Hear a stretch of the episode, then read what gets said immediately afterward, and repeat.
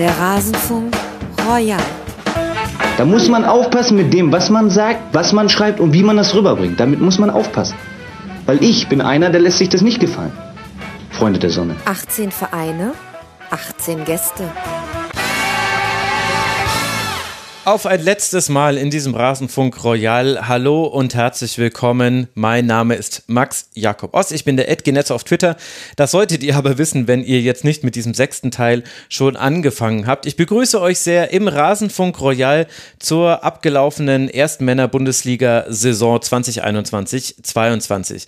Wie immer haben wir mit je einem Gast pro Bundesliga-Verein über dessen Saison bzw. die des Vereins natürlich gesprochen und wir haben auch verschiedene andere Schwerpunkte Schwerpunkte noch gelegt. Auf die Saison der Schiedsrichter, auf die Torhüter im Speziellen. Und hier in diesem sechsten Teil hört ihr erst ein Gespräch mit Tobias Escher und mir zu den taktischen Entwicklungen, die vielleicht in dieser Saison zu beobachten waren oder vielleicht auch nicht und anschließend dann Frank und ich im Gespräch mit Antworten auf eure Fragen zum Rasenfunk. Wir lüften mal wieder den Vorhang und lassen euch hinter die Kulissen blicken. Gab wieder einiges zu erzählen. Ist keine kurze Folge geworden. Ihr seht es schon an der Laufzeit.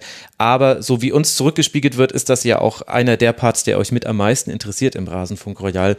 Deswegen hoffe ich, dass er auch in diesem Jahr euch gefallen wird. Ganz herzlichen Dank an alle, die uns unterstützen. Der Rasenfunk ist Werbe, Paywall und Sponsorenfrei.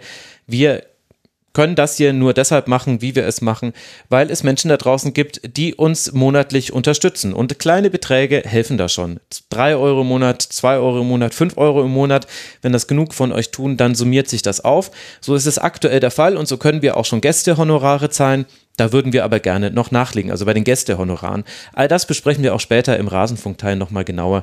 Hört da gerne rein. Also herzlichen Dank an alle, die mitmachen und ich möchte diesen letzten Rasenfunk Royal Teil dieser Saison dafür nutzen, mich auch nochmal am Anfang der Sendung, ihr werdet es am Ende der Sendung auch nochmal hören, nochmal ausdrücklich beim Rasenfunktionsteam zu bedanken. Das sind sehr nette und uns gewogene Menschen, die im Hintergrund mir dabei geholfen haben, bei allen 18 Männer Erstligisten auf dem Laufenden zu bleiben.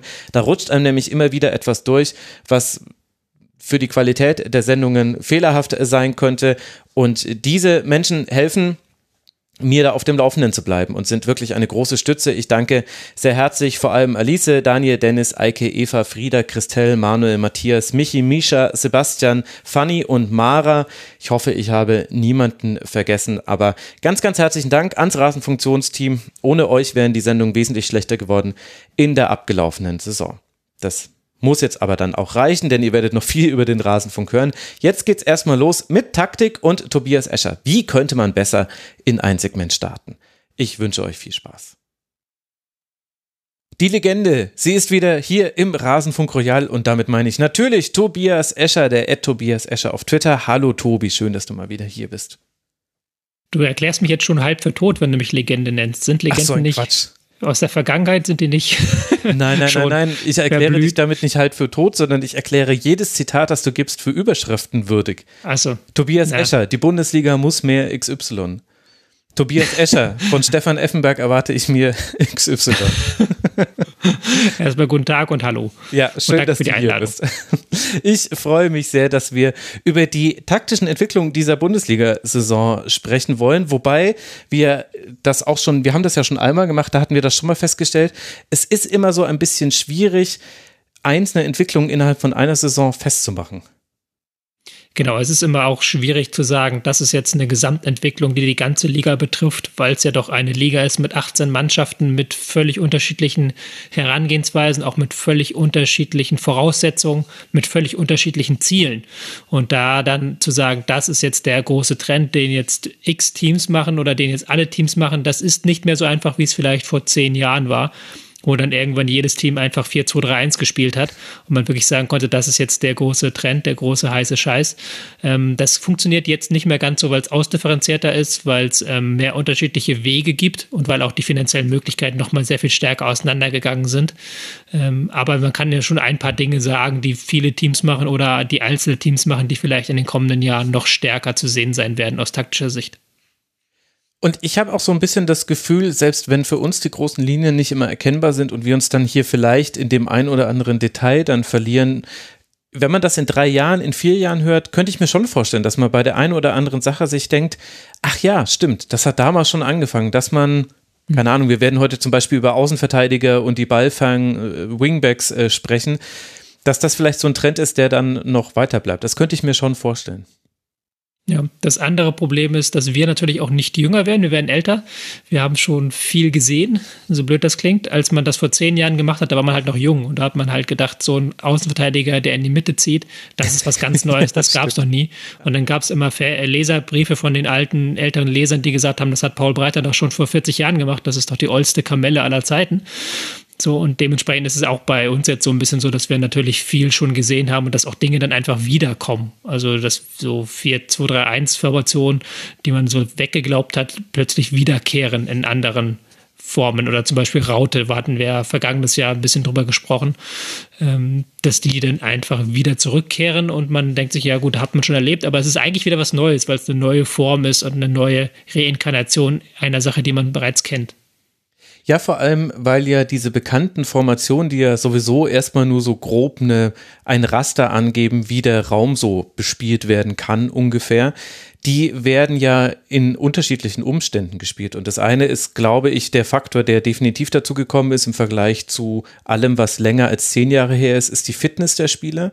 Die ist eben nochmal mhm. deutlich besser. Ich finde die, also, oder ich empfinde zumindest die Sprintintensität als höher inzwischen in der Liga und eben auch die sonstigen Rahmenbedingungen. Also wenn jetzt jemand 4-4-2 mit Raute spielt, dann spielt er wahrscheinlich auch gegen eine Fünferkette damit und spielt wahrscheinlich auch gegen drei zentrale Mittelfeldspieler hin und wieder damit. Also ganz anders mhm. als jemand, der noch vor fünf Jahren wahrscheinlich 4-4-2 Raute gespielt hat. Genau. Ähm, und neben den physischen Voraussetzungen natürlich auch technische Voraussetzungen vor zehn Jahren, da war die Idee von Pressing ja auch, okay, wir gucken, dass der gegnerische Innenverteidiger den Ball kriegt und stören den, weil der mit Abstand der schlechteste Spieler am Ball ist auf dem ganzen Platz. Und heute ist ja die Idee eher, man hält den Druck gleichmäßig immer hoch und dann guckt man, wer von den zehn meist technisch herausragenden Spieler gerade den schlechten Tag erwischt hat. Also gerade wenn du jetzt gegen Teams spielst wie Leipzig, aber auch selbst Freiburg oder Union Berlin, da ist kein Spieler mehr, der technisch stark abfällt. Da musst du dann gucken, dass du den Druck gleichmäßig hochhältst und das geht dann halt eben wieder über die stärkere Physis, aber auch eben die stärkeren taktischen Fähigkeiten, dass die Spieler halt dieses hohe Pressing ähm, sehr viel länger und sehr viel konzentrierter durchziehen können.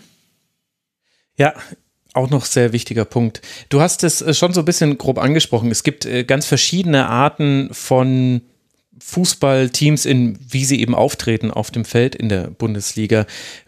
Fällt dir spontan, wir haben da jetzt vorher nicht drüber gesprochen, eine Art ein, wie man das clustern könnte? Ich weiß noch, dass wir früher sehr viel über Ballbesitz und Nicht-Ballbesitz gesprochen mhm. haben. Wäre wär das immer für dich noch so quasi so die, der erste Grundpfeiler, wo du sagen würdest, da trennen sich die einen von den anderen Teams? Es gibt tatsächlich so unterschiedliche Stile, wenn du so mach, haben möchtest. Das wird ja auch in der ähm, analytischen Community, die das eher dann mit Daten versuchen zu analysieren, da wird ja dann auch immer geguckt, in welche Cluster gehören so Teams. Und da gibt es Teams mit ähm, langen Ballbesitzphasen, mit vielen kurzen Pässen, mit wenig direkten Pässen. Es gibt auf der anderen Seite sehr direkte Teams, die wenig Pässe spielen, die ähm, eher hoch spielen. Dann kann man nochmal bei der Pressing-Intensität und Höhe unterscheiden. Da gibt es Teams, die sehr früh pressen, sehr viele äh, Pressing-Momente schaffen und andere Teams, die eher wenig Pressing-Momente schaffen. Wenn man sich so zwei Extreme gegenüberstellen möchte, dann wären auf der einen Seite sicherlich so diese Top-Teams Bayern, Dortmund, die sehr viel pressen, sehr hoch früh pressen, aber auch viel, viel und lange den Ball halten. Und auf der anderen Seite wäre sicherlich Bochum, das vom Pressing her auch hochpressen kann, aber das relativ wenig Pressing-Momente schafft und das vor allen Dingen den Ball sehr viel direkter nach vorne spielt und da dann auch gerne mal den langen Ball nutzt. Ähm, das ist so, wenn man vom Stil her sprechen würde, so die zwei Extremen. Und dann gibt es viele Teams, die sich da irgendwo dazwischen einsortieren. Aber es gibt, glaube ich, schon so, so thematisch ähnliche Teams, sagen wir es mal so. Mhm. Ich muss es mal raussuchen. Ich hoffe, ich finde das noch für die Shownotes. Ich weiß nicht, ob du das äh, gesehen hast. Bei The Athletic hat äh, John äh, Muller oder Müller, ich weiß jetzt nicht, ob man ihn auf Deutsch aussprechen kann, der hat die Five Kingdoms of Football ja. herausgeschrieben und hat das eben auf Grundlage von eben statistischen Daten gemacht. Und da hast du so, wenn man so verschiedene verschiedene Aspekte des Fußballspiels sich nehmen will, dann hat er da gesetzt auf äh, Kontermannschaften, die eben diesen klaren Umschaltfokus haben, dann mhm. Bunker, also Bunkermannschaften, Leute, äh, Mannschaften, die sich eher eingraben und defensiv sehr stabilis äh, stabil sind, dann Launch and Squish, das sind diejenigen, die, ich glaube, wahrscheinlich würde da na, wobei müsste ich drüber nachdenken. Vielleicht könnte da ein Aspekt von Bochum mit reinpacken. End-to-End, -End, das sind welche, die quasi an beiden Seiten des Feldes eine hohe Intensität haben und die, die eine Kontrolle haben wollen, da liegen dann eben viele der Spitzenteams mit drin. Das fand ich, ist erstmal nur ein statistisch auf Statistiken basierendes Gedankenspiel, aber hat mir ehrlich gesagt auch geholfen, so ein bisschen die unterschiedlichen Stile, die sich ja auch oft überlappen können, dann so zusammenzubringen. Weil dann gibt es eben ähm, Teams, die liegen eindeutig in einem Bereich und manche liegen aber so an der Grenze zwischen zwei zum Beispiel. Beispiel. Und wenn wir uns jetzt diese Saison angucken in der Bundesliga und schauen, welche Teams haben eher überperformt, welche Teams haben eher unterperformt, mhm. dann sehen wir schon, dass dieses, ähm, wie du es gerade genannt hast, ähm, dieses End-to-End-Spiel, dieses mit der sehr hohen Intensität auf beiden Seiten des Feldes, auch ähm, alles, was mit wenig Kontrolle zu tun hat, dass dies in diesem Saison schwer hatten. Es gibt da eine Ausnahme, der erste FC Köln, und mhm. auch ein Stück weit noch Bayer Leverkusen, aber auch die hatten sehr viele Spiele, wo sie sehr kontrolliert angegangen sind. Aber ansonsten dieses Klassische, was wir immer mit Raba verbinden, dieses hohe Intensität, äh, nach Ballgewinn schnell umschalten, möglichst den Ball überall gewinnen. Da gab es so einige Trainer, einige Teams, die dafür in den vergangenen Jahren eher bekannt waren, die dieses Jahr dann doch Probleme hatten. Ähm, man denke da an Adi Hütter zum Beispiel mit Borussia Mönchengladbach, der da nie diese Intensität reinbekommen hat wie in Frankfurt. Auch Frankfurt selber, die in der Bundesliga einige wirklich nicht gute Spiele gezeigt haben mhm. und auch da äh, abbauen mussten. Leipzig ist ja auch ein sehr gutes Beispiel unter Marsch. Die haben erst wieder in die Spur gefunden, als sie unter Tedesco einen sehr, sehr, sehr, sehr, sehr, sehr, sehr viel kontrollierteren Fußball gespielt haben. Ähm, auch ein Stück weit so Teams wie Hertha, Augsburg, Wolfsburg ja, Wolfsburg ist nur ein eigenes Kapitel, aber da sieht man schon, da gibt es so ein paar Teams, die damit Probleme hatten dieses Jahr. Und wie würdest du dann in einem solchen Beispiel fehlende Performance messen wollen? Also meinst du Underperformance gemessen an so Werten wie Expected Goals, Expected Points? Also sie hätten nee, eigentlich besser spielen nee, müssen oder gemessen an nein, den nein. Möglichkeiten? An den Möglichkeiten. Also Underperformance ist ja immer, was wir in den vergangenen Jahren häufig hatten, wenn du die Tabelle des Spiels Personaletats nehmen würdest der Liga. Mhm. Hätte ja jeder einen Ort, wo er hingehört eigentlich. Und wenn du dann sehr weit von diesem Ort abweichst, dann performst du anders in diesem, in diesem Fall. Und da gibt es ja Teams wie Gladbach, wie Frankfurt, die nicht auf 10 oder 12 sind. Oder 10, 11, 12, 13 sind, was halt ihre finanziellen Möglichkeiten angeht. Aber in der Liga sind sie dort. Und äh, Freiburg, Union, auch Köln, die sind halt nicht 5, 6, 7, aber sind dann in der Tabelle auf 5, 6, 7. Ja, interessanter Punkt. Ich habe jetzt neulich gelesen in einem, ja, ich würde sagen, sportökonomischen Buch eher, die sich sehr auf die Premier League äh, fokussieren.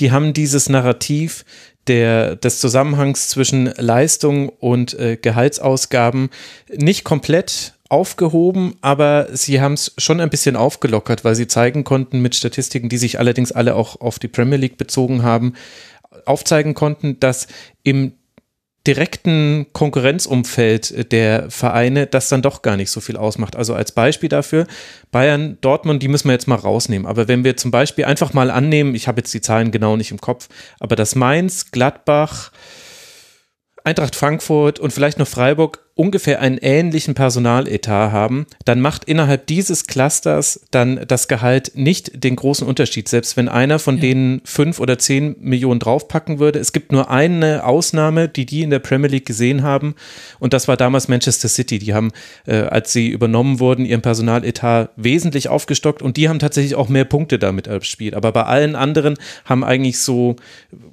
Wellenbewegung, die es auch in diesen äh, Entwicklungen beim Personaletat gab, sich eigentlich nicht in Punkte ausgedrückt.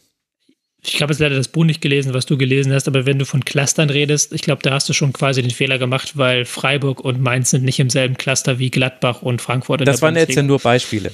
Ja? Also, ja, klar, aber das wäre halt dann quasi das Beispiel, was ich meine, nämlich, dass halt Gladbach und Frankfurt dann nicht in ihrem Cluster waren, mhm. ähm, weil die nämlich eigentlich vom Personaletat her Europa League spielen müssten, was sie jetzt ähm, über die Bundesliga nicht erreicht haben. Ja, okay. Ja. Und es geht ja nicht nur, geht ja nicht nur, geht, gibt ja auch noch so weichere. Ich glaube, niemand würde jetzt behaupten, in der Bundesliga hätten Gladbach und Frankfurt eine gute Saison gespielt.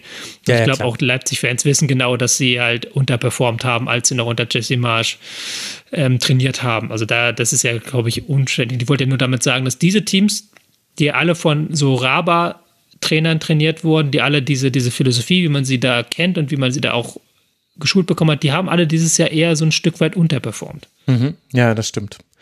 Wie ist es denn, wenn du jetzt so ganz allgemein auf die Liga blickst? Wir müssen dazu sagen, wir nehmen vor dem 34. Spieltag auf. Das heißt, die ganz mhm. genaue Abschlusstabelle, die kennen wir jetzt aktuell ja. noch ich nicht. Ich habe es gerade schon versucht, so, so um zu über, überspielen. ja, so ja, ja, genau. Deswegen dachte ich, hier kennst du einen Rasenfunk. Volle Transparenz. Also wir nehmen am Freitag vor dem letzten Bundesligaspieltag auf. Es sind einfach zu viele Rasenfunk-Royal-Segmente, die kriege ich nicht mehr in der Zeit unter. Gibt es denn Mannschaften, die du dich jetzt erinnerst, ohne jetzt äh, quasi da mit Sympathie äh, reinzuwerfen, aber die du besonders gerne geguckt hast aus taktischer Hinsicht, wo du sagst, da lohnt sich quasi, die stehen auch so ein bisschen für diese Bundesliga-Saison. Ich glaube, mit Köln hast du schon so eine mhm. eine Team genannt, da glaube ich, auch in drei, vier Jahren werden sich zumindest Leute, die taktisch auf den Fußball gucken, noch dran erinnern, was die diese Saison gemacht haben, oder?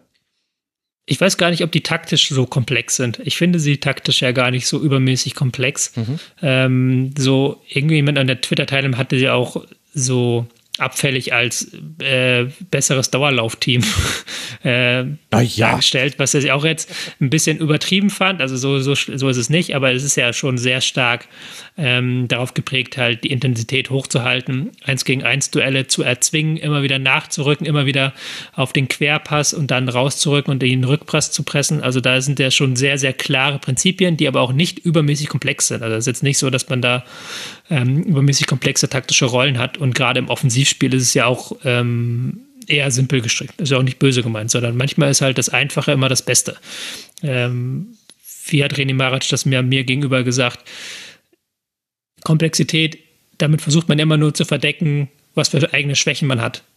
Wenn man besonders gut ist, kann man ja eigentlich, eigentlich besonders simpel spielen. Und dann muss man sich immer wieder um, wenn man in, in bestimmten Teilen Schwächen hat, muss man immer wieder drum denken.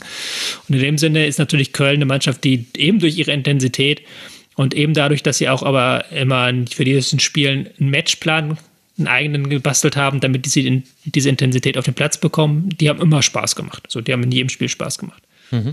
Ähm, Freiburg hat mir auch in sehr, sehr vielen Spa äh, Spielen Spaß gemacht, weil die auch immer sehr, sehr komplexe Ideen hatten und das nicht nur im Spiel gegen den Ball, sondern auch mit dem Ball. Hm. Also da hast du häufig erlebt, dass sie Formationen hatten, die sie dann im Ballbesitz zu einer Raute im Mittelfeld umbauen konnten. Und das waren dann teilweise sehr schöne ähm, Umbauten mit einem Grifo, der von links reinrückt, mit einem Stürmer, der sich zurückfallen lässt. Da hattest du sehr gute Möglichkeiten, das Spiel zu dominieren über das Mittelfeld eben. Da gab es dann einzelne Spiele, wie zum Beispiel das 3 zu 0 gegen Augsburg, wo sie wirklich herausragend gut waren im Ballbesitzspiel. Also herausragend gut für das, was du eigentlich mit ihnen verbindest. Ich glaube, so Köln, Freiburg sind so zwei Teams mit unterschiedlichen Wegen, die aber beide eben ähm, was sehr, sehr Gutes gemacht haben in dieser Saison. Mhm kann da vielleicht kurz verraten, ich weiß gerade gar nicht, war das meine, nee, meine Saisonthese äh, beim Mainzer Keller ging ja um Meisterschaft, aber ich hatte damals noch überlegt, als, als Backup, äh, mein zweiter Gedanke war, zum Glück habe ich ihn nicht genommen, genau das, was du jetzt über den ersten FC Köln gesagt hast und auch über Freiburg, dass jedes Spiel eigentlich Spaß gemacht hat, das anzugucken, weil immer etwas zu sehen war, was auf den Gegner angepasst war und eben eine hohe Intensität. Ich hätte ehrlicherweise das vom ersten FSV Mainz 05 erwartet. Da wäre ich aber ganz schön daneben gelegen. Die hatten seltsame Durchhänger in, in dieser mhm. Saison und vielleicht ist es da auch schon, wenn man dann genauer drauf schaut, ein Hinweis darauf, dass das, was Köln und Freiburg so gut gemacht haben, vielleicht kann man auch noch Union dazu rechnen, wobei sich da viel verändert mhm. hat, aber im Grunde ist es sich ja. dann doch sehr ähnlich geblieben im Ergebnis, nämlich dass viele Spiele gewonnen wurden. Ich glaube, der Unterschied bei Mainz ist dann, dass das nicht immer geklappt hat, die Intensität auf den Platz zu bringen und dass es nicht immer an beiden Enden des Feldes gleich gut war. Also ich finde, defensiv ist Mainz 05 immer noch eine sehr gute Mannschaft. Du siehst auch, dass das quasi der Kern der Ausrichtung ist aber im Umschaltspiel und im Pressing haben sie herausragende Spiele gehabt, wo auch alles funktioniert hat. Aber es gab auch Spiele, in denen gar nichts funktioniert hat und darauf konnte man dann nicht mehr so wirklich reagieren. Das haben Freiburg und Köln zum Beispiel schon geschafft. Mhm. Ja, und Freiburg und Köln haben ja auch in der Philosophie noch viel stärker so eine ähm, Flexibilität verankert. eben weil sie ganz genau wissen, was sie wollen. Im Kölner Fall halt eben diese Intensität hochhalten. Mhm. Im Freiburger Fall ähm, eine gewisse Kontrolle darüber, dass man den Gegner auf ein gewisses Niveau runterzieht, aber auch seine eigene Spielstärke ausspielen kann. Ähm, aber man will selber halt das Spiel auf dem eigenen Niveau haben. Mainz ist so ein Mittelding aus den Wegen, der das aber an manchen Tagen einfach, wenn du dann die Intensität im Mittelfeld nicht 100% abrufen kannst, dann hat Mainz ein sehr, sehr großes Problem. Ähm, ja. Dann haben sie nämlich nicht mehr viel anzubieten. Dann haben sie nämlich wirklich nicht mehr viel anzubieten. Und da gab es dann immer so Schwanker, Schwanker in beide Richtungen. Hm. Aber es war schon durchaus zu erkennen auch, und da kommen wir jetzt wieder zu einem weiteren Bereich, dass natürlich diese Teams, die länger mit einem Trainer zusammenarbeiten, klammern wir jetzt mal Köln so ein Stück weit aus, aber ähm, Mainz, ähm, Hoffenheim im Mittelteil der Saison, Freiburg und Union auch sehr stark, dass die Automatismen irgendwann haben, die andere Teams nicht haben. Also du kannst bei Freiburg sehr stark bei Union, sehr stark auch bei Mainz, kannst du immer auf so eine gewisse Form von Zentrumskompaktheit, kannst du auf eine gewisse Form von 5-3-2 bauen, ähm, kannst du gewisse immer darauf bauen, dass du den Gegner zermürbst eben durch diese hohe Kompaktheit im Zentrum. Und mhm. das sind ähm, Automatismen, da ist dann auch irgendwann egal, wer dann spielt und wie sie spielen, das kriegen sie immer auf den Platz. Und das ist dann eben bei Teams, die noch nicht so lange mit einem Trainer zusammenarbeiten, der vielleicht auch eine Idee dahin bringen möchte, ähm, hast du gemerkt, das funktioniert nicht immer diese Saison. Da gibt es dann eben nicht diese Automatismen. Das war dann ähm, zu spüren natürlich bei Gladbach und Frankfurt, aber auch bei Dortmund fand ich sehr stark. Mhm. Dortmund war ja auch mal so ein Hit and Miss. Es gab halt so Spiele, wo sie dann richtig auseinandergefallen sind, weil sie eben da kein Backup hatten, weil sie dann eben nicht dieses, okay, heute läuft gar nichts, heute machen wir das und das und das. Ja, und Bayern ja letztlich auch nicht. Also bei Bayern ist es Schon halt dann Bayern, die individuelle ja. Mhm. Qualität ist dann so, das, auf das man immer zurückgefallen ist. Also bei Dortmund und bei Bayern eigentlich gleichermaßen, nur die einen konnten es dann noch häufiger eben wegen ihrer individuellen Qualität dann noch ausspielen. Wo würdest du da dann Leverkusen einordnen? Das finde ich ganz schwer diese Saison. Muss ich auch sagen, dass wenn du irgendwie zwei Spiele Leverkusen nicht gesehen hast, dann warst du schon so halb out of the loop. Hat sich das so ich viel verändert? Ja, immer gefühlt, die hatten ja dann sehr Spiele mit sehr viel Ballbesitz und dann wieder andere Spiele, wo sie eher tief gekommen sind. Hatten immer so in meiner Anfangsphase hatte ich immer das Gefühl, dass sie hochpressen, immer möglichst schnell in Führung gehen möchten. Und wenn das dann nicht funktioniert, dann hat man dann eher einen kontrollierteren Ansatz gewählt. Aber da, da ist es eine Mannschaft, wo ich mich unglaublich schwer tue. Bin ich auch, glaube ich, auf deine Einschätzung eher gespannt. Weil ich die so einerseits in den kontrollierten Sektor, aber auch so ein Stück weit in den Pressing-Sektor packen möchte. Mhm. Ja. Ja, ich glaube, also es gab halt Phasen in der Saison von Leverkusen und ich bin mir nicht ganz sicher, worauf die Phasen zurückzuführen sind. Also es gab die Phasen, wo man kontrollierter gespielt hat und wo man äh, das Flügelspiel, gerade am Anfang der Saison war das Flügelspiel mit Bakker damals noch äh, auf der einen Seite und auf der anderen Seite oft dann äh, Frimpong extrem wichtig und wie man es tatsächlich auch immer wieder geschafft hat, da ähnlich wie der erste FC Köln zu Hereingaben zu kommen, die aber dann halt oft keine hohen Flanken waren, sondern dann in den Rückraum flach oder man geht an die Grundlinie. Das hat sehr gut geklappt.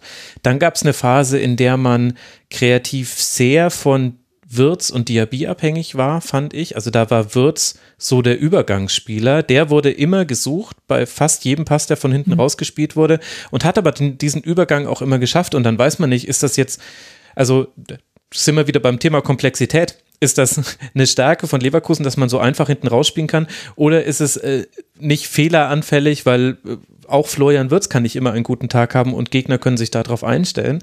Und dann kam die Phase mit seiner Verletzung und da hat mich Leverkusen ganz extrem positiv überrascht. Ich hätte nie gedacht, dass man das so gut kompensieren kann, auch wenn manches Spiel ein bisschen wackelig war.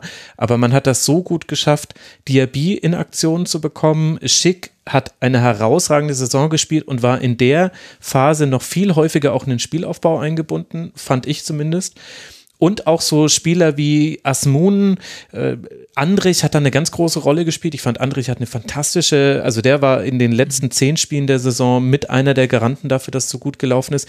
Defensiv war man viel weniger anfällig, obwohl eigentlich da auch viel Rotation noch in der Kette war und ich da auch bei einzelnen Spielern immer noch sagen würde, gibt es noch Potenzial nach oben. Aber da hat Leverkusen mich wirklich überrascht und da ist halt dann die Frage, ja, wie hätte man gespielt, wenn Florian Wirtz sich nicht so schlimm verletzt hätte?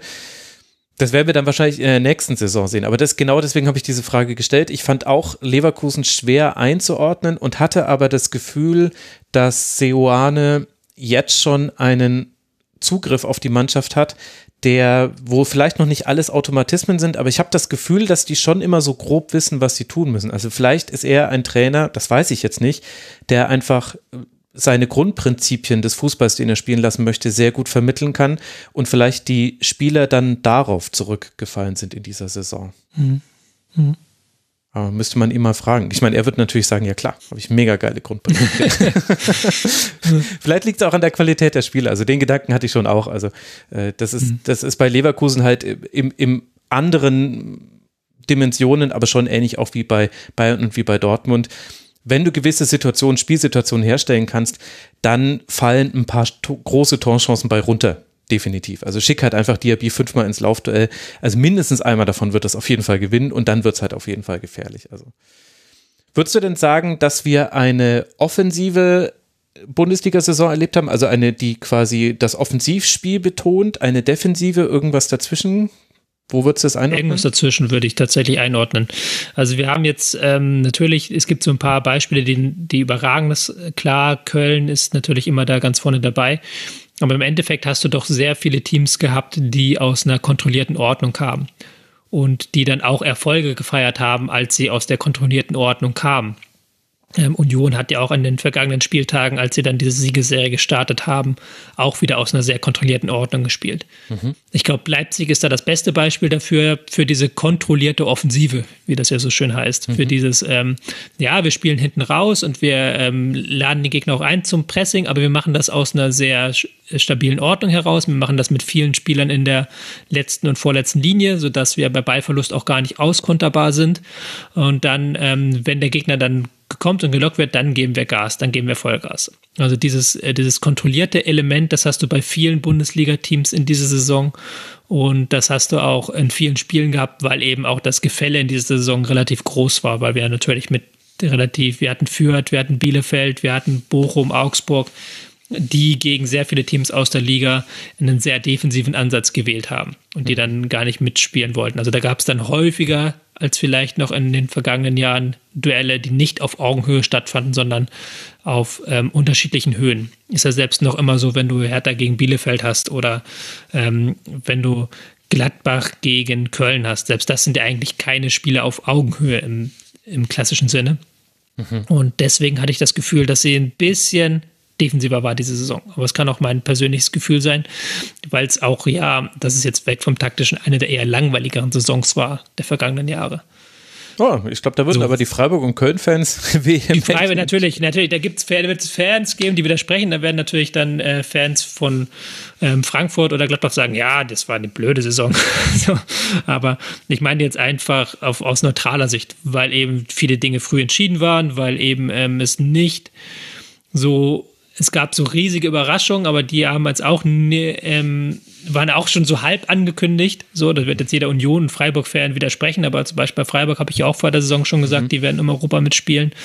Ähm, und du hast halt eben viele Teams, die eigentlich gut Fußball spielen können, die aber enttäuscht haben. So. Also ja, die, das, das ähm, kommt dazu, die eigentlich, wo du sagst, von der Anlage her besser sein müssten. Also Wolfsburg, Frankfurt, Gladbach haben alle nicht so viel Spaß gemacht in der vergangenen Saison. Auch Hoffenheim hat es mhm. nur punktuell gezeigt. Deswegen war es halt ähm, so aus subjektiver Sicht für mich nicht die beste Saison. Aber dann nochmal aus der großen Sicht, wie gesagt, es gab halt relativ, doch relativ viele Spiele, ähm, wo kein Team ins Risiko gegangen ist, sondern wo beide Teams eher aus einer abwartenden Haltung kamen. Die einen, weil sie eben gesagt haben, ihr habt den Ball, wir sind ja die kleinen Zwerge, die anderen, weil sie eben den Konter verhindern wollten. Ähm, da gab es einige solche Spiele und dementsprechend würde ich es jetzt nicht als die offensivste Saison aller Zeiten ansehen. Ja, aller Zeiten ja sowieso nicht, denn in die Zukunft können wir nee. ja gar nicht blicken. Was aber ja dann auffällt, wenn man eben gerade über die Offensive spricht, ist, dass wir sehr dominierende Mittelstürmer hatten in dieser Saison. Also Lewandowski jetzt jeweils stand 33. Spieltag, 34 Tore, Patrick Schick 24, Erling Holland 21, Christopher Nkunku, weiß ich gar nicht, ob man den dann schon als klassischen Mittelstürmer überhaupt bezeichnen darf, aber 20, Anthony Modest natürlich sehr wichtig. Ist das jetzt das Zusammentreffen von hohen Einzeltalenten und das äh, zeigt sich halt dann auch in der Torschützenliste oder würdest du sagen, daran kann man auch etwas ablesen, was in dieser Saison wichtig war? Wenn ich nicht komplett falsch liege, haben wir diese Saison mehr Flanken gehabt als in den vergangenen Jahren. Mhm. Da hat natürlich auch Köln ein gewichtiges Stück mit beigetragen, aber die Flankenzahl ist etwas erhöht gewesen, was natürlich dafür spricht, dass man vorne die Stürmer so reinbringen möchte. Ähm, es ist natürlich so, dass diese Stürmer ja nicht nur vorne im Strafraum sehr stark eingebunden werden, sondern auch ähm, Avonie, aber auch sehr stark vor allen Dingen Lewandowski und Schick auch mit in den Spielaufbau, äh, mit als Ballhalter und Ballverteiler eingebunden werden mhm. und ähm, daher eine wichtige Rolle übernehmen. Gerade weil ja so ähm, offensive Mittelfeldspieler selten geworden sind, so wie du gerade Florian Wirtz genannt hast, solche Spieler gibt es kaum, kaum eigentlich mehr in der Liga. Ähm, der kommt dann eher die Kreativität von außen oder von nach außen weichenden Mittelfeldspielern. Ja, es gibt sie schon in der Liga, aber alle Achte der Liga spielen halt bei Dortmund, also oder stehen da halt im Kader. ja, gut, ja, das stimmt. All diese Spieler spielen bei Dortmund oder haben sich verletzt im Verlauf der Saison. oft auch beides. So, auch oft auch beides. Ähm, entsprechend ist dann natürlich die taktische Rolle eines Stürmers gewichtiger als, als sonst. Und darf man natürlich auch nicht vergessen, wir hatten ein Jahr, wo herausragende Stürmer auf individueller Ebene einfach in der Bundesliga gekickt haben. Mhm. Also schick, dass der jetzt in der Bundesliga geblieben ist. Lewandowski äh, vielleicht letzte Saison. Kunku für mich einer der Spieler der Saison. Ja. Äh, Modest, klar, da hattest du einfach diese Saison sehr viele Stürmer, die auch gut eingebunden wurden in das System der Mannschaft. Das ist ja immer der Unterschied zwischen Stürmer mit vielen Toren und Stürmer mit wenig Toren meistens, wie gut sind sie eingebunden in die Mannschaft und da ist er Modest herausragend, halt wirklich ein Spielsystem, das sehr stark auf ihn ausgerichtet ist. Ähm, deswegen vielleicht auch die vielen Tore der Stürmer. Ja. Würdest du sagen, dass Standardsituationen nochmal eine andere Rolle gespielt haben als in der Vergangenheit, weil wir zum Beispiel mit dem SC Freiburg eine Mannschaft haben, die da extrem stark war, zum Teil, also dieses 6 zu 0 in Gladbach, das war natürlich am plakativsten mit dieser wahnsinnigen mhm. ersten Hälfte. Aber ich habe auch das Gefühl, dass auch Einwürfe immer wichtiger werden. Also man sieht inzwischen nicht nur bei einem Team, sondern ich würde sagen bei vier, fünf Teams eigentlich, dass Einwürfe auf Höhe des, des Strafraums eigentlich fast immer lang ausgeführt werden als Flanke in den Strafraum hinein? Ja, ähm, also die Standards würde ich selber gar nicht jetzt unbedingt ansprechen wollen. Die Anzahl der Standardtore ist jetzt nicht überragend. Es gibt mit Freiburg, wie du gesagt hast, ein überragendes Team in dieser Hinsicht.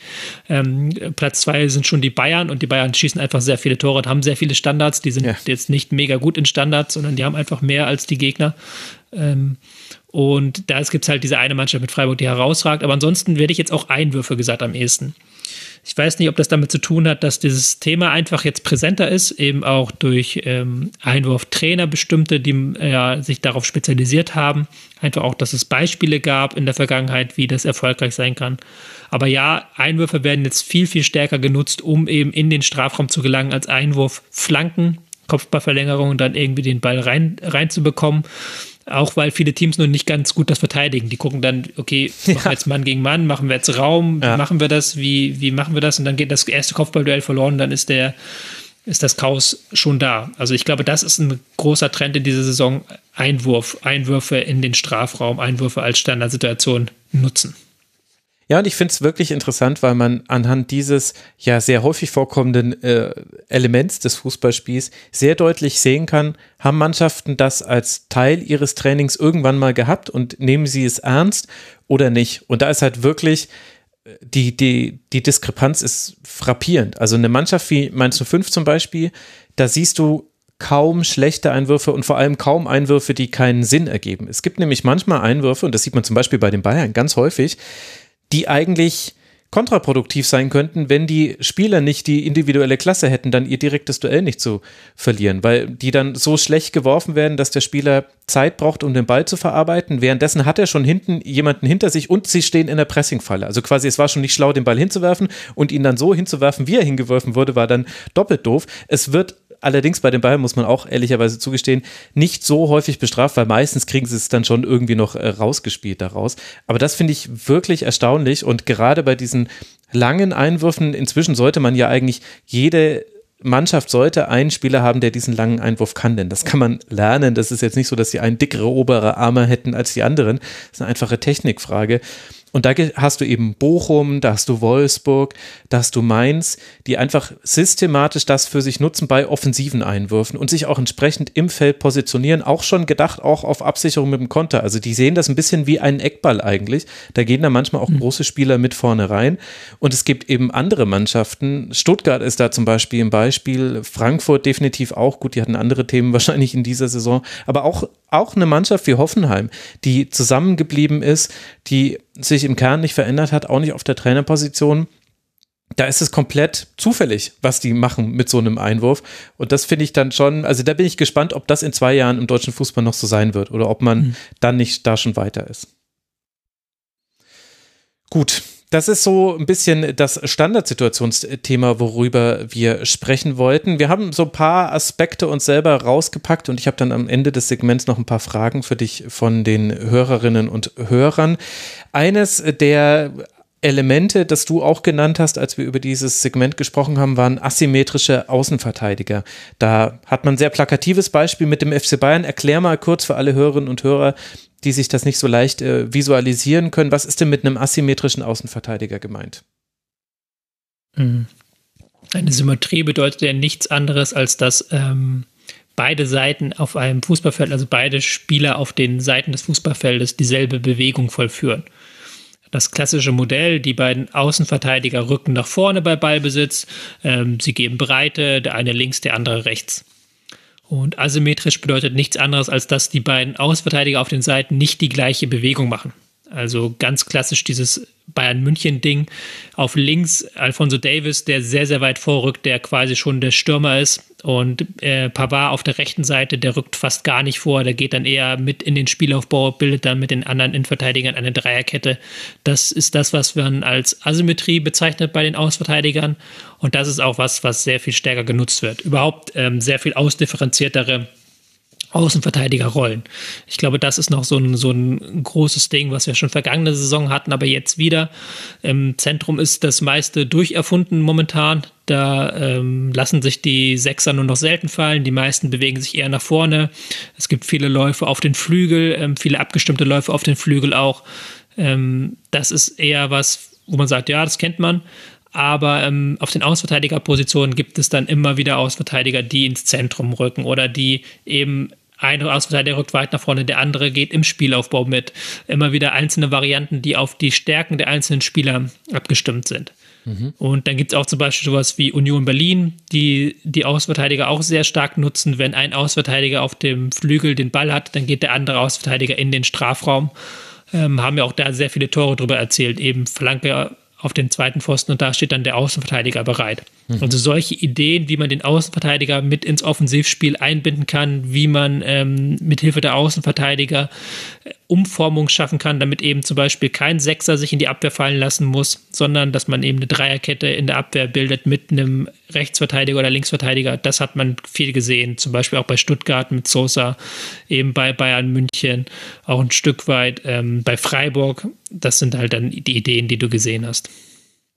Spricht es auch dafür, dass es einen klareren Flügel, Flügelfokus auf einen der beiden Flügel bei vielen Teams gibt? Denn bei allen, die du gerade genannt hast, also Bayern muss man ein bisschen rausnehmen, aber Stuttgart hat äh, eine Linkslast, äh, Hoffenheim möchte viel über den linken Flügel machen, äh, Freiburg kommt eigentlich sehr, sehr viel über links, äh, Eintracht Frankfurt natürlich sowieso mit äh, Philipp Kostic. Und äh, Stuttgart habe ich die schon genannt, das, die kann man definitiv auch mit dazu rechnen. Ist das jetzt so anekdotische empirische Evidenz, dass ich da einen Trend erkenne oder würdest du sagen, vielleicht hängt das eine auch mit dem anderen zusammen? Nö, das eine hängt mit dem anderen zusammen. Also du hast auch interessanterweise bei vielen Teams eine Linkslastigkeit. Also es gibt relativ wenig Teams, die statistisch gesehen stärker über die rechte Seite angreifen. Da zählt ähm, zum Beispiel Gladbach dazu, aber auch ähm, Fürth ein Stück weit. Aber die meisten Teams greifen eher über die linke Seite an. Und das ist tatsächlich auch statistisch messbar. Ähm, Bochum zählt da zum Beispiel auch noch rein, ähm, die sehr, sehr stark eben über diese Seite kommen. Und das ist dann, glaube ich, auch wieder individuell der Natur, dass wir eben momentan sehr viel stärkere Spieler auf der linken Seite haben als auf der rechten Seite. Du hast es ja gerade schon gesagt. Raum, Günther, ähm, als Linksverteidiger, Kostic als Linksaußen. Auf rechts ähm, wird es dann schon schwerer, die Elf der Saison zu finden. Eher noch ein Schmitz ja. von Köln zum Beispiel, der da sehr stark fokussiert wird in seinen Vorstößen. Aber ansonsten wird es schon eng. Also ist, glaube ich, eine individuelle Geschichte auch. Das ist wahrscheinlich die Philipp Lahm-Regression. Jahrelang hat man nach äh, Rechtsverteidiger ja. gesucht, dann irgendwann konnte man Philipp Lahm da hinschieben, okay, dieses Problem ist gelöst, jetzt suchen wir Linksverteidiger für den deutschen Fußball. Und irgendwie scheint beides gleichzeitig nicht möglich zu sein. Ist zumindest, zumindest so ein bisschen mein Gefühl. Was würdest du denn sagen, ist so das Go-To-System dieser Saison gewesen? Wir haben, du hast vorhin, als wir gesprochen haben, haben wir viel über 4-2-3-1 und 4-4-2, wie es früher mal war, geredet. Muss man jetzt eigentlich für diese Saison sagen, Fünferkette, zumindest gegen den Ball, ist dann, ist dann das, in dem das Gros der Liga agiert? Ich würde es nicht mehr so stark nennen wie vergangene Saison. Vergangene Saison haben wir sehr viel über 3-4-3 gesprochen. Das war ja wirklich die Saison, wo Frankfurt und Freiburg irgendwann auf 3-4-3 umgestellt haben und dann unschlagbar waren und das wirklich ähm, komplett durchziehen konnten und damit die Punkte geholt haben. Diese Saison nicht mehr ganz so klar, auch wenn du auf die Tabelle guckst, so ja, Leverkusen hat mal äh, Fünferkette gespielt, Freiburg hat sehr lang Fünferkette gespielt, zuletzt aber sehr viel Viererkette. Köln spielt eigentlich immer Viererkette. Ähm, da gibt es schon einige Teams, die auch überrascht haben mit einer Viererkette. Also das ist jetzt nicht mehr so ganz klar vergangene Saison, dass man das wirklich so runterbrechen konnte. Aber ja, die Fünferkette ist etwas, was uns weiter begleitet. Das hat man ja auch in Leipzig erlebt, die jetzt unter Tedesco sehr stark auf Fünferkette setzen. Union Berlin, da immer noch ein Vertreter, wenn die mit fünf Leuten hinten und drei davor sind, sind die kaum zu knacken. Also 5-3-2 ist immer noch das am schwersten zu knackende System, was auch immer noch sehr viele Teams vor Probleme stellt, gerade jetzt, wo die Laufstärke im Mittelfeld so hoch ist. Da kannst du zwar mit Verlagerung gut gegen angehen, gegen 5-3-2, aber auch dagegen können die meisten Teams jetzt sehr gut verschieben. Da brauchst du schon sehr viel Geduld. Und ähm, das ist immer noch so, dass das 5-3-2, wenn du halt defensiv kompakt stehen willst und trotzdem noch irgendwie so ein bisschen vorne mit zwei Stürmern agieren möchtest, ein bisschen was vorne haben möchtest, ist das das System. Und das ist immer noch sehr, sehr schwer zu knacken. Genauso wie das 3-4-3 auch immer noch bei vielen Teams sehr gut funktioniert hat. Ähm, gerade mit variablen Pressinghöhen, dann bist du mal sehr hoch mit einem 3-4-3, dann bist du mal sehr tief mit einem 5-4-1. Auch das ist noch immer so, aber ich würde es das nicht als die Saison der Fünferkette beschreiben. Dafür gibt es dann auch zu viele gute Viererkettenteams. Mhm. Und ähm, ja, da gibt es halt einfach eine zu große Mischung in der Liga. Ja, das stimmt, das stimmt wahrscheinlich. Wie hat sich deiner Meinung nach das Pressing verschoben? Wir sind meinem Eindruck nach ein bisschen weggekommen vom Offensivpressing, vom hohen Angriffspressing es ist meiner Meinung nach, also in Phasen gibt es das immer wieder in einzelnen Spielen, aber ich habe das Gefühl, äh, es ist noch viel häufiger als früher, dass man mal für zehn Minuten jemanden hoch anlaufen sieht, ganz, äh, ganz oft auch in der Anfangsviertelstunde. Ich finde das interessant, dass äh, ich glaube, es gibt einige Teams, die haben einen Matchplan für die Anfangsviertelstunde und dann für danach. Zumindest sieht es für mich äh, von außen dann so ein bisschen danach aus. Aber ansonsten ist es schon sehr viel in der eigenen Hälfte und dann eben Mittelfeldpressing, weil du eben diese Kompaktheit nicht aufgeben möchtest. Zumindest ist es mein Eindruck. Ja, weil es halt nicht mehr so erfolgsversprechend ist wie noch vor fünf oder zehn Jahren, weil mhm. eben die, manche Teams ja auch, wie zum Beispiel Leipzig hatten wir schon genannt, die wollen ja das richtig. Die sind ja froh, wenn sie gepresst werden und dann von hinten eben mit kurzen Pässen rausspielen können. Und selbst Freiburg oder Hoffenheim, die können ja mittlerweile sehr, sehr gut hinten rausspielen, ähm, wenn der Gegner eben früh anläuft. Dass du denen eben nicht den Gefallen tust. Ähm, wieder auch so ein bisschen Liga-Zusammensetzung hatten wir ja schon Fürth hat das ein paar Mal versucht, ist, hat damit auf die Nase bekommen, aber äh, Bielefeld auch, aber ist auch nicht ihr Ding. Und dann gibt es halt dann eben relativ viele Außenseiter, die gar nicht das über länger als zehn Minuten in so einem Topspiel gegen einen Gegner, der stärker ist, versuchen. Und deswegen halt vielleicht so die Pressinghöhe ein bisschen niedriger. Ist vielleicht auch so ein bisschen der Grund, warum wir so viel über Köln reden, weil es gab ja vor ein paar Jahren so Saisons, wo sehr, sehr viele Teams auch ein Angriffspressing zumindest versucht haben. Und Köln ist jetzt wirklich das Einzige, das das Angriffspressing komplett durchzieht. Vielleicht noch so Bayern, da hat man so ein bisschen rausgehoben, ähm, auch aufgrund ihrer Natur. Aber ähm, ansonsten hast du wenig Teams, die das eben voller Feuer, Vollgas durchgehend gemacht haben. Und mhm. ähm, ja, so ein Stück weit auch durch den Erfolg, wenn du der Tabelle guckst, von Freiburg, von Union, aber auch von Leipzig am Ende der Saison eine spricht eher für das hohe Mittelfeldpressing als für das Angriffspressing, die, der Fußball, den sie spielen. Spricht eher dafür, dass sie aus einer kompakten Ordnung heraus im Mittelfeld den Zugriff suchen und dann eben den Umschaltmoment haben wollen. Das ist eher das, was zuletzt in der Bundesliga funktioniert hat. Mhm. Ja, vielleicht auch das eine bedingt dann auch das andere. Ich glaube, dass auch die viele Mannschaften so gut im vertikalen Umschaltspiel geworden sind. Also Mainz hat da immer dieselben Pässe auf Onisivo und Burka, die auch sich da sehr, sehr gut ergänzen.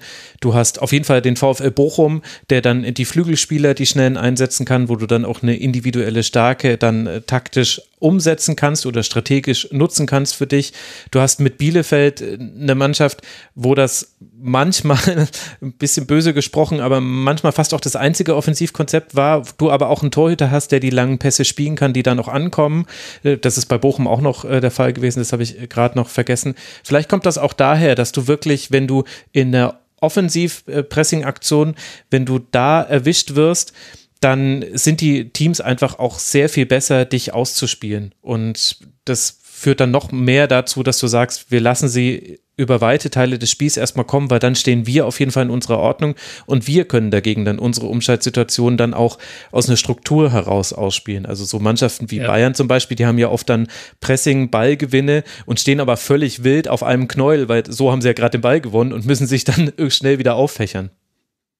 Also die meisten Teams machen es ja auch clever heutzutage. Also es ist ja im Aufbauspiel häufig so, dass du den Gegner ja lockst und dann sehr viel auf dem Flügel auch bist und da überlädst. Ähm, und das ist natürlich, wenn du den Ball am Strafraum hinten hast, an deinem eigenen Strafraum an der Seite, ist das erstens jetzt nicht der mega geilste Ort für den Ballgewinn, weil du musst da dann erst wieder zurück ins Zentrum kommen. Mhm. Aber auch wenn du dann eben presst und das Pressing geht schief, dann hast du äh, zwei, drei, im schlimmsten Fall sogar vier Spieler am Rande des Feldes, die halt wirklich raus sind. Also die, da muss der Gegner einmal verlagern und der hat die halbe Mannschaft, hat er komplett aus dem Spiel genommen. Und ähm, gerade wenn Gegner das, wenn Mannschaften das wollen, wie Leipzig will das zum Beispiel sehr, sehr stark, dann ist es als Gegner manchmal auch schlau, ihnen das nicht zu geben. Eben nicht da ähm, an der Eckfahne, also nicht ganz an der Eckfahne, aber gefühlt an der Eckfahne mit vier Spielern zu pressen, um dann eben leicht verwundbar zu sein, wenn das Pressing schief geht. Hm. Und das hat man ja auch bei allen genannten Beispielen in der Saison häufig genug gesehen. Du zahlst für dieses hohe Pressing halt auch oft einen Preis. Also, und zwar egal, ob du Bayern oder Köln heißt, wenn sich da der Gegner einmal durchkombiniert hat, strukturell, dann hat er halt offenes Feld vor sich, eins gegen eins Duelle gegen eine Restverteidigung, die man halt dann auch gewinnen kann. Also es ist halt auch ein riskanter Ansatz. Und Risiko passt halt vielleicht auch nicht zu einer Liga, in der so viele Trainer neu jetzt zu dieser Saison auf dem Trainerstuhl saßen, glaube ich. Mhm. Wo auch die Lebenszeit von Trainern relativ gering ist. ja, ja, genau, das kommt ja noch mit dazu. Du wirst ja auch nicht dafür belohnt, dass du sagst, wir wollen das jetzt irgendwie mal langfristig angehen, dieses Thema. Ich glaube, es gibt so einen Sonderfall, da haben wir vorhin auch schon so drüber gesprochen, den, glaube ich, müssen wir nochmal kurz taktisch auffangen. Und zwar den VfL Wolfsburg. Die hast du vorhin auch schon so eine kleine Klammer gesetzt. Da haben wir in der Saisonvorschau noch drüber gesprochen dass man mit Marc van Bommel und den Verpflichtungen, die man gemacht hat, hin zu einem eher ballbesitzgeprägten Fußball möchte, weg von dem, was Oliver Glasner hat spielen lassen, was eben dann doch sehr auf den Umschaltmoment, Intensität ähm, und eben Vertikalität vor allem über die Mitte des Feldes gedacht war. Und jetzt wissen wir alle im Nachhinein, lief nicht so gut. Und man hat dann mit Florian Kofeld jemanden anderen geholt. Da wüsste ich jetzt ehrlich gesagt gar nicht, wie ich dessen Fußball beschreiben sollte, was aber auch daran liegt, wie der VfL dann gespielt hat. Und da bedingt dann aber halt natürlich die Tabellensituation dann auch den Spielstil schon ein Stück weit mit. Wie würdest du denn aus taktischer Sicht, aus analytischer Sicht auf die Saison des VfL zurückblicken? Hm, schwierig weil sie offensichtlich was versucht haben, was nicht funktioniert hat, eben ihren Spielstil umzuändern. Aber hat es denn wirklich nicht so versucht, äh, äh, geklappt? Entschuldigung, wenn ich da schon reingehe, aber wenn man nach acht Spieltagen, glaube ich, schon den Trainer entlässt, können wir dann wirklich sagen, es hat nicht funktioniert oder hätte man nicht sagen müssen, naja. Ja, wenn du geguckt hast, gegen wen sie, wen sie gespielt haben und wie sie gespielt haben auch und ähm, hm auch, ich glaube, es, hat, es, es, es bedingt ja alles, alles und es, der hat ja nicht nur taktische Gründe gehabt, dass ähm, Van Bommel gescheitert ist. Aber es ist natürlich ein äh, Umbau am offenen Herzen und das haben wir jetzt bei mehreren Stationen gemerkt, dass das gar nicht so leicht ist. Ich würde auch so ein bisschen Mönchengladbach mit reinnehmen, mhm. so, weil das auf eine ganz andere Art sehr, sehr ähnlich ist. Ähm, weil man da nämlich eben gesagt hat, okay, wir möchten vielleicht von diesem eher geduldigen Spiel, was man unter Hacking jahrelang gehabt hat, so ein Stück weit weg Das hat dann Rose so angefangen und jetzt wollte man mit Hütter quasi den nächsten Schritt da machen, aber auch das hat nicht funktioniert. Man hat die alten Stärken nicht mehr, man hat aber auch noch keine neuen Stärken dazu gewonnen. Und so ein bisschen ist es ja auch in Wolfsburg, dass man eben diese Intensität verloren hat. Man hat sie dann unter Kofeld wieder in ein, zwei Spielen auf den Platz bekommen, aber diese große Stärke der vergangenen Jahre, die Intensität im Spiel gegen den Ball ist weg. Und gleichzeitig ist noch nichts Neues da, noch nichts Neues gekommen, worauf man aufbauen könnte. Und deswegen sind sie so ein bisschen im Niemandsland. Bin da sehr, sehr gespannt, was Kofeld da in der kommenden Vorbereitung macht, ob dann irgendwas zu erkennen ist. Hm. Mal gucken. Ich habe dazu auch eine Frage an dich, die unter mitmachen.rasen.de kam. Die hat Krischi gestellt, äh, sehr treuer Forumsinputgeber. Ganz herzlichen Dank dafür.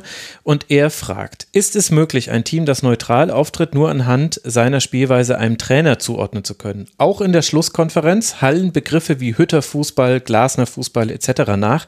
Ich finde das, also schreibt er, tatsächlich störend, da ich, obwohl ich mir jede Sekunde der Schlusskonferenz gebe, nicht explizit weiß, für was nun welcher Trainer steht steht. Gibt es das überhaupt? Macht zum Beispiel Hütter einzigartige Dinge, die kein anderer Trainer macht. Deshalb Frage an den Phrasen Tobi Escher, ist der Begriff Trainerfußball eine Phrase? Eine Phrase. Hm, das kann ich jetzt gar nicht genau beantworten. Ich hab, wir haben ja zwar den Phrasendrescher-Podcast gemacht, damals mit Martin Rafelt, aber da war ich auch nur der Moderator. Ähm, Ach, na ja. okay. Ja, doch, doch. Ähm, ist nicht mein Fachgebiet. Äh, ich ja und nein. Also ich verstehe, wo die Frage herkommt und das stimmt schon so. Man arbeitet dann sehr stark mit Klischees, wenn man einen bestimmten Trainer einen bestimmten Spielstil zuordnet.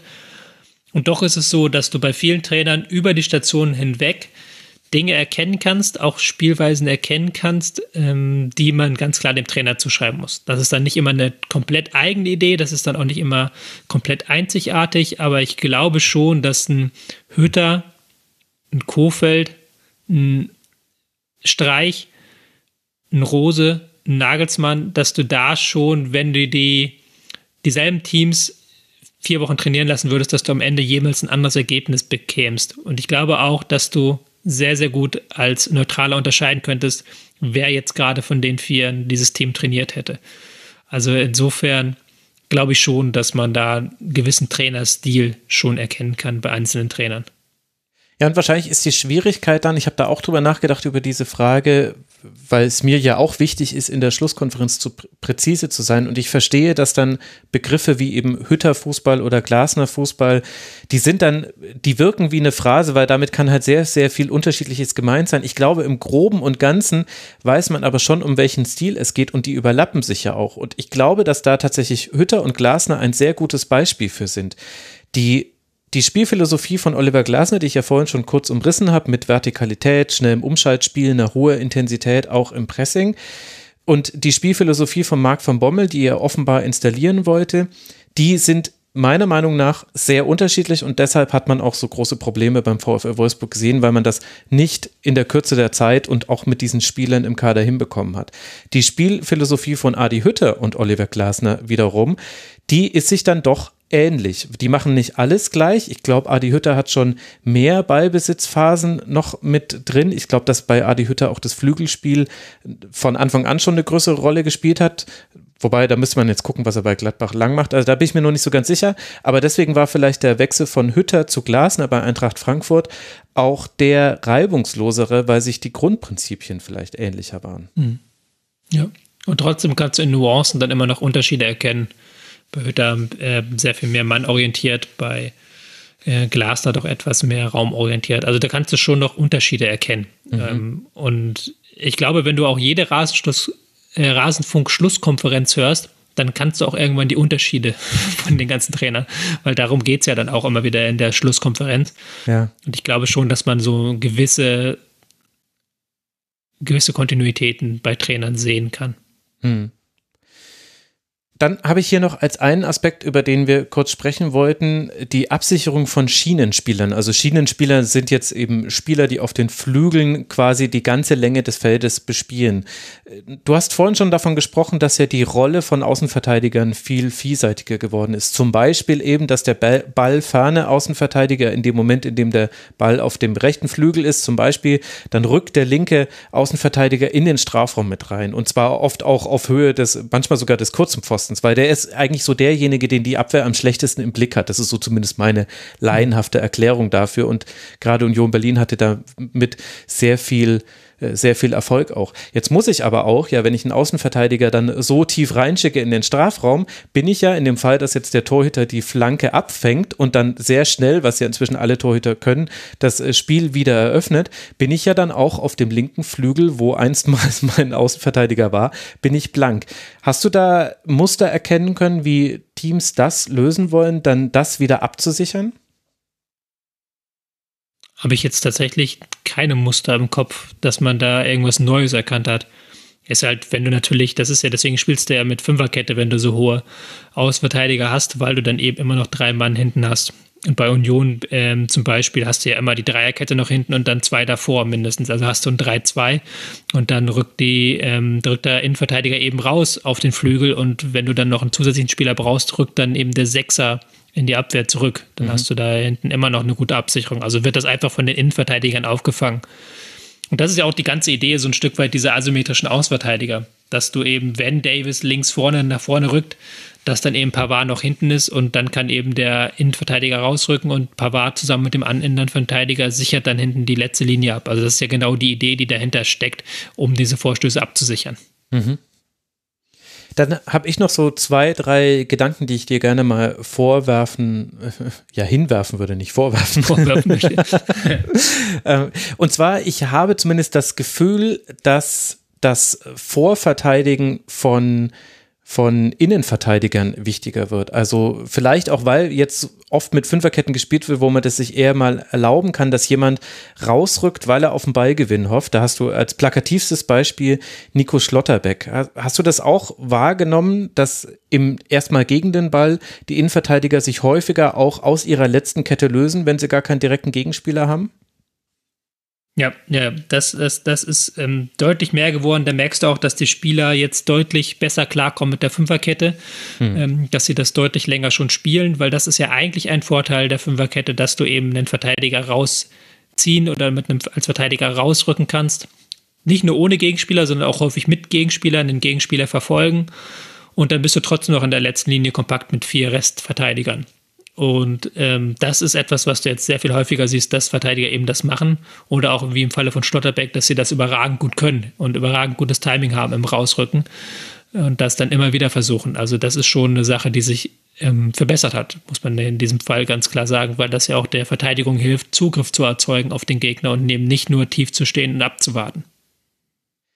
Und dann habe ich noch ein Phänomen, was vor allem bei Ballbesitzmannschaften mir in der Saison aufgefallen ist und ich kann nicht genau sagen, ist es mir aufgefallen, weil es in der Saison vermehrt aufgetreten ist oder weil ich zum ersten Mal darauf äh, geachtet habe.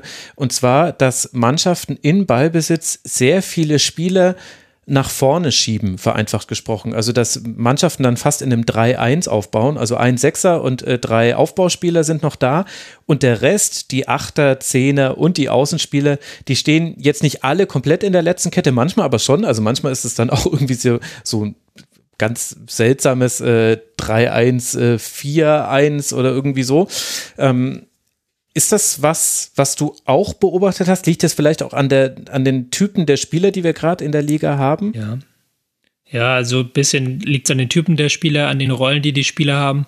Es ist mir teilweise sogar schon zu viel. Also es ist mhm. teilweise ist es schon so, dass man eben sagt, okay, wir wollen jetzt Tiefe schaffen in der letzten Linie, wir wollen die, die letzte Linie des Gegners beschäftigen.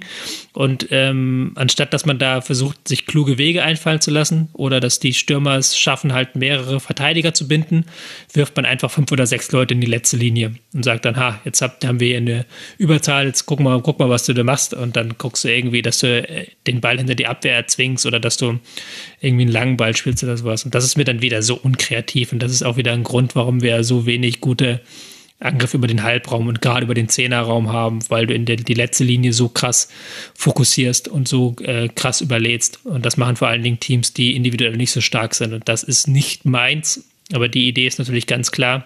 Doch, meins also macht das hin wieder auch. Nicht, ja, ja, meins macht das sehr gerne. Nämlich, das ist schon meins, aber es ist nicht mein, äh, mein persönliche Favoritenvariante.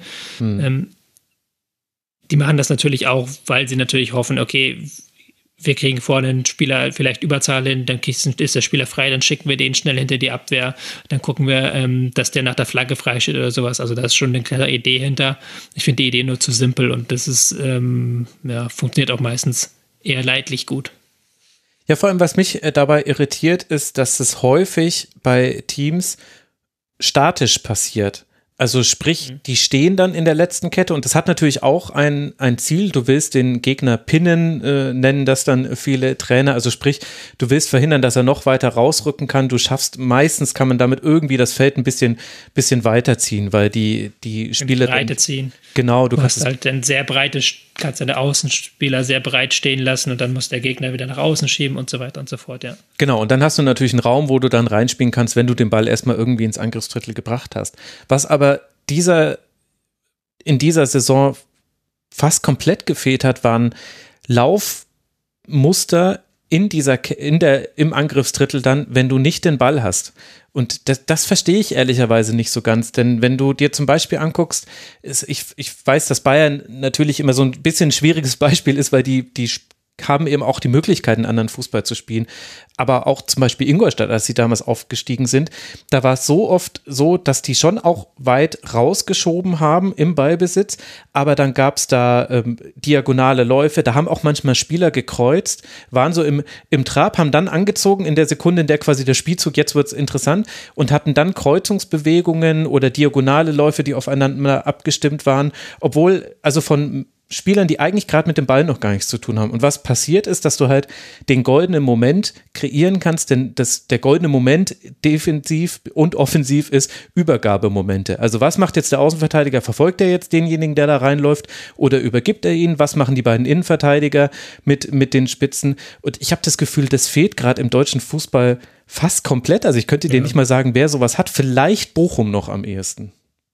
Ja, und du musst ja auch Dynamik erzeugen und das du pinnst zwar den Gegner häufig, aber das, da hast du halt meistens wenig davon, weil du halt diese Dynamik gar nicht erzeugen kannst, dass du den gepinnten Gegner aus, ausnutzt und dass du halt die Lücken anläufst.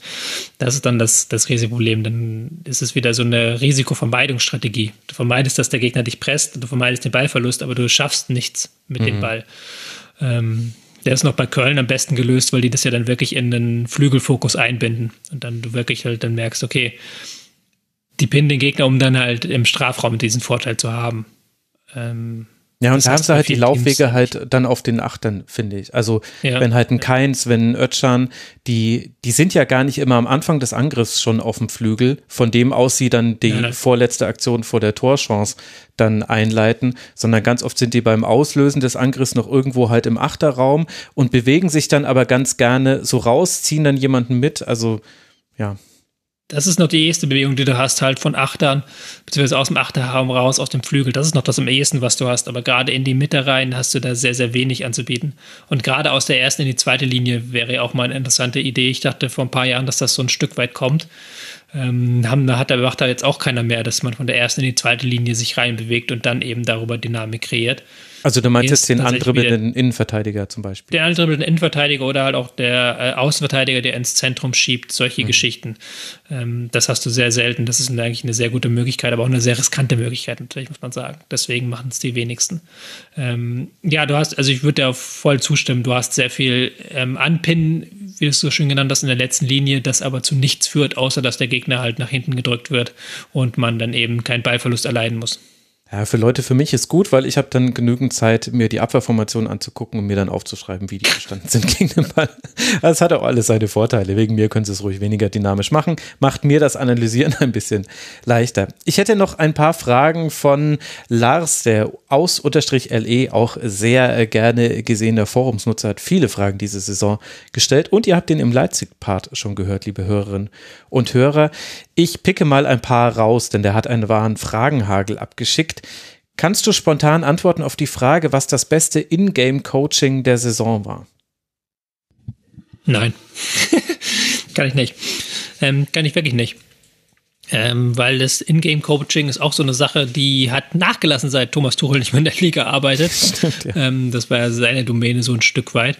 Ähm, du hast Teams, die halt durchgehend, darauf durchgehend dasselbe machen, aber du hast wenig, die jetzt, auch Nagelsmann hat jetzt nicht überragt mit irgendwelchen Umständen. Also nein, da ist jetzt niemand mir aufgefallen, der großartig herausgeragt hat. Ich würde den SC Freiburg reinwerfen. Ich muss mal gucken, ob ich auf die Schnelle das Spiel finde. Es gab eine Partie, in der sind sie mit einer Viererkette gestartet und schon nach 15 Minuten beim Stand von 0 zu 0 haben sie, weil sie so angelaufen wurden, dass sie die ganze Zeit den, den Passweg nicht frei hatten auf den Flügel. Ich glaube, sie wurden nämlich mit drei angelaufen. Hat, äh, hat Streich dann nach 15 Minuten sowas auf, äh, auf Fünferkette umgestellt oder umgedreht, jetzt weiß ich es gerade gar nicht. Nee, auf Fünferkette, klar, damit es eine Gleichzahl ist. Ähm, aber ja, ich finde leider gerade das Spiel nicht. Ich dachte, es wäre gegen Mainz 05 gewesen, aber da habe ich mir nur aufgeschrieben, schwache erste, bessere zweite Hälfte. Das war ja dann kein Ingame-Coaching. Also Halbzeit lasse ich da nicht mit, lasse ich da nicht zählen. Vielleicht war es das Hinspiel gegen Mainz. Ich äh, scrolle und suche Nein. Da habe ich mir aufgeschrieben, okay, Spiel, aber offensiv sehr harmlos, nur ein Torschuss. okay, gut, alles, nee. Dann, aber ich finde, äh, Freiburg hat das noch am ehesten mal so hinbekommen, aber da weiß ich auch gar nicht, ob das so viel Ingame-Coaching noch ist, wenn, wenn du eben einfach zwei Systeme so gut verinnerlicht hast, dass du auch einfach sagen kannst, komm, wir switchen hm. jetzt mal. Selber wechselst, ja. Ja. ja.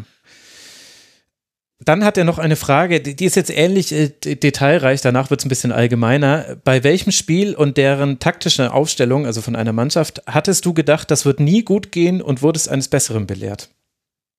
Ich bin ja super schlecht im Erinnern von irgendwelchen Spielverläufen. Ich muss mir das ja alles immer aufschreiben. Ich habe das immer nach einer Woche schon vergessen. Ich glaube, als allgemeine Mannschaft kann man da im ehesten Köln nehmen, die ich ja vorher auch im Rasensburg haben wir auch äh, Saisonrückblick schon gesagt, dass ich die komplett falsch eingeschätzt habe und da auch dann Spiele gab, wo ich gedacht habe, das kann nicht gut gehen und am Ende ging es meistens gut mit der offensiven Aufstellung. Also Köln ist da, glaube ich, der Bewerber für den ersten Platz. Ja, ich habe da, ich habe da tatsächlich ein Spiel, an das ich mich erinnere, und zwar, mhm. das war Eintracht Frankfurt auswärts in Stuttgart. Da hat äh, Frankfurt begonnen mit Rode, So und Jakic im Mittelfeld. Also quasi alle drei standen auf dem Feld, von denen normalerweise immer nur zwei auf dem Feld stehen.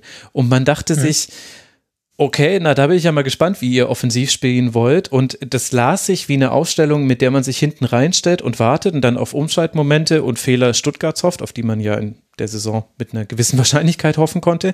Und tatsächlich hat aber dann Frankfurt zumindest in den ersten 15, 20 Minuten, wenn ich mich richtig erinnere, sehr offensiv gepresst, Stuttgart wahnsinnig unter Druck gesetzt und es war auch viel, also es war ein viel offensivfreudigeres äh, Spiel, als ich das äh, von Frankfurter Seite aus nur von der Ausstellung her erwartet hätte. Ja. Habe ich jetzt nicht in Erinnerung, aber ja, ich glaube dir das natürlich. War dann ein äh, 3 zu 2 Sieg, äh, den man da gemacht hat. Da hat auch Lenz noch für Kostic gespielt. Stimmt, das waren Zeiten mit äh, Christopher Lenz. Naja, haben wir vielleicht ja sogar im Frankfurt-Segment drüber gesprochen. Das weiß ich zu diesem Teil nicht, äh, zu diesem Zeitpunkt gerade noch nicht. Eine letzte Frage, Tobi, die ist jetzt auch sehr groß. Äh, du darfst auch äh, sagen, wenn sie dir zu groß ist. Welche taktischen Unterschiede der Bundesliga zu den Top 4 Mannschaften Europas oder nee, ich denke zu den Ligen äh, der Europas meint er sieht, hm. Äh, gibt es für dich?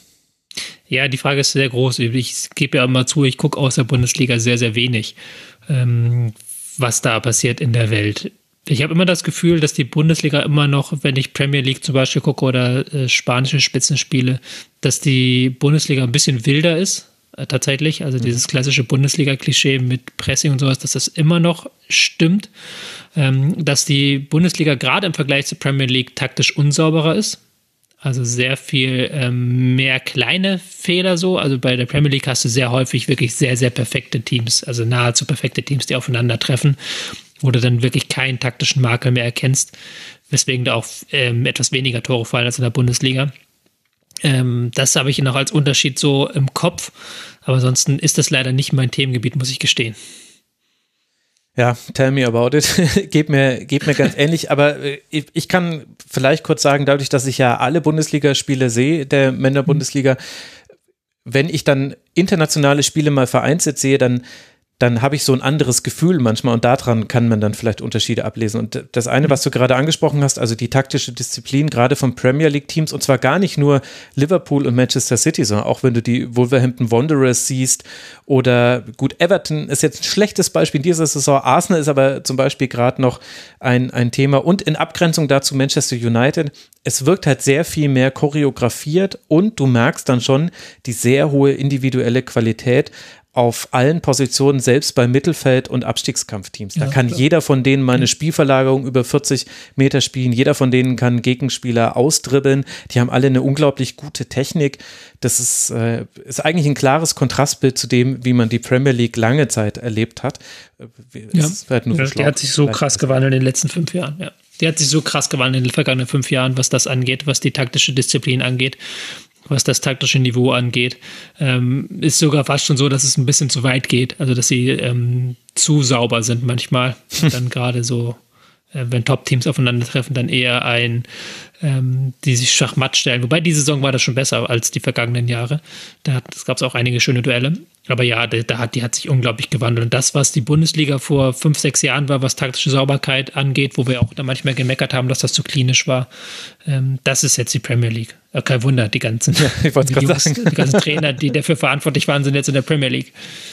Das ist schon interessant. Und wenn ich mir Ligue 1-Spiele angucke, da habe ich jetzt ehrlicherweise nicht so viele gesehen, aber da habe ich zumindest so von dem wenigen, was ich gesehen habe, immer noch das Gefühl, äh, da wird gerne nochmal was über, über das Dribbling gelöst und äh, da passieren, da passieren oft einfach überraschende Dinge. Also der Gegner steht in der Defensivordnung, der, die andere Mannschaft läuft an und dann gewinnt einer sein Laufduell, zieht vom Flügel nach innen und dann geht es aber wirklich ab. Dann, äh, dann kommen wirklich, mhm. also ich glaube, die haben individuell einfach höchst spannende, schnelle, technisch versierte Spieler. Bei der Serie A fällt mir immer auf, wie kalkuliert das alles ist und trotzdem gibt es da die wildesten Ergebnisse. Also das sieht nach 1 zu 0 Fußball aus, ist es aber überhaupt nicht mehr. Es ist halt oft ein 3 zu 2 hm. Fußball inzwischen. Da kann ich aber ehrlicherweise nicht sagen, woran es liegt, da habe ich zu wenig gesehen. Und äh, La Liga ist halt immer La Liga. Wunderschönes Passspiel, also gerade auch im Vergleich zur Bundesliga, das, das hat mich in dieser Saison manchmal ein bisschen verzweifeln lassen, dass selbst kurze Pässe einfach unsauber gespielt werden, so leicht in den Rücken mhm. oder in den falschen Fuß hinein, dass die Ballannahme manchmal nicht nicht schlau ist, also dass du irgendwie mit dem einen Fuß annimmst und mit dem anderen dann gleich weiterpassen kannst.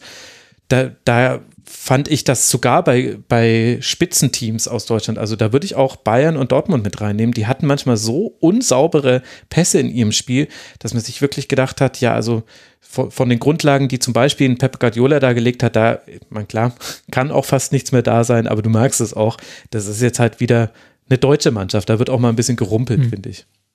Hm.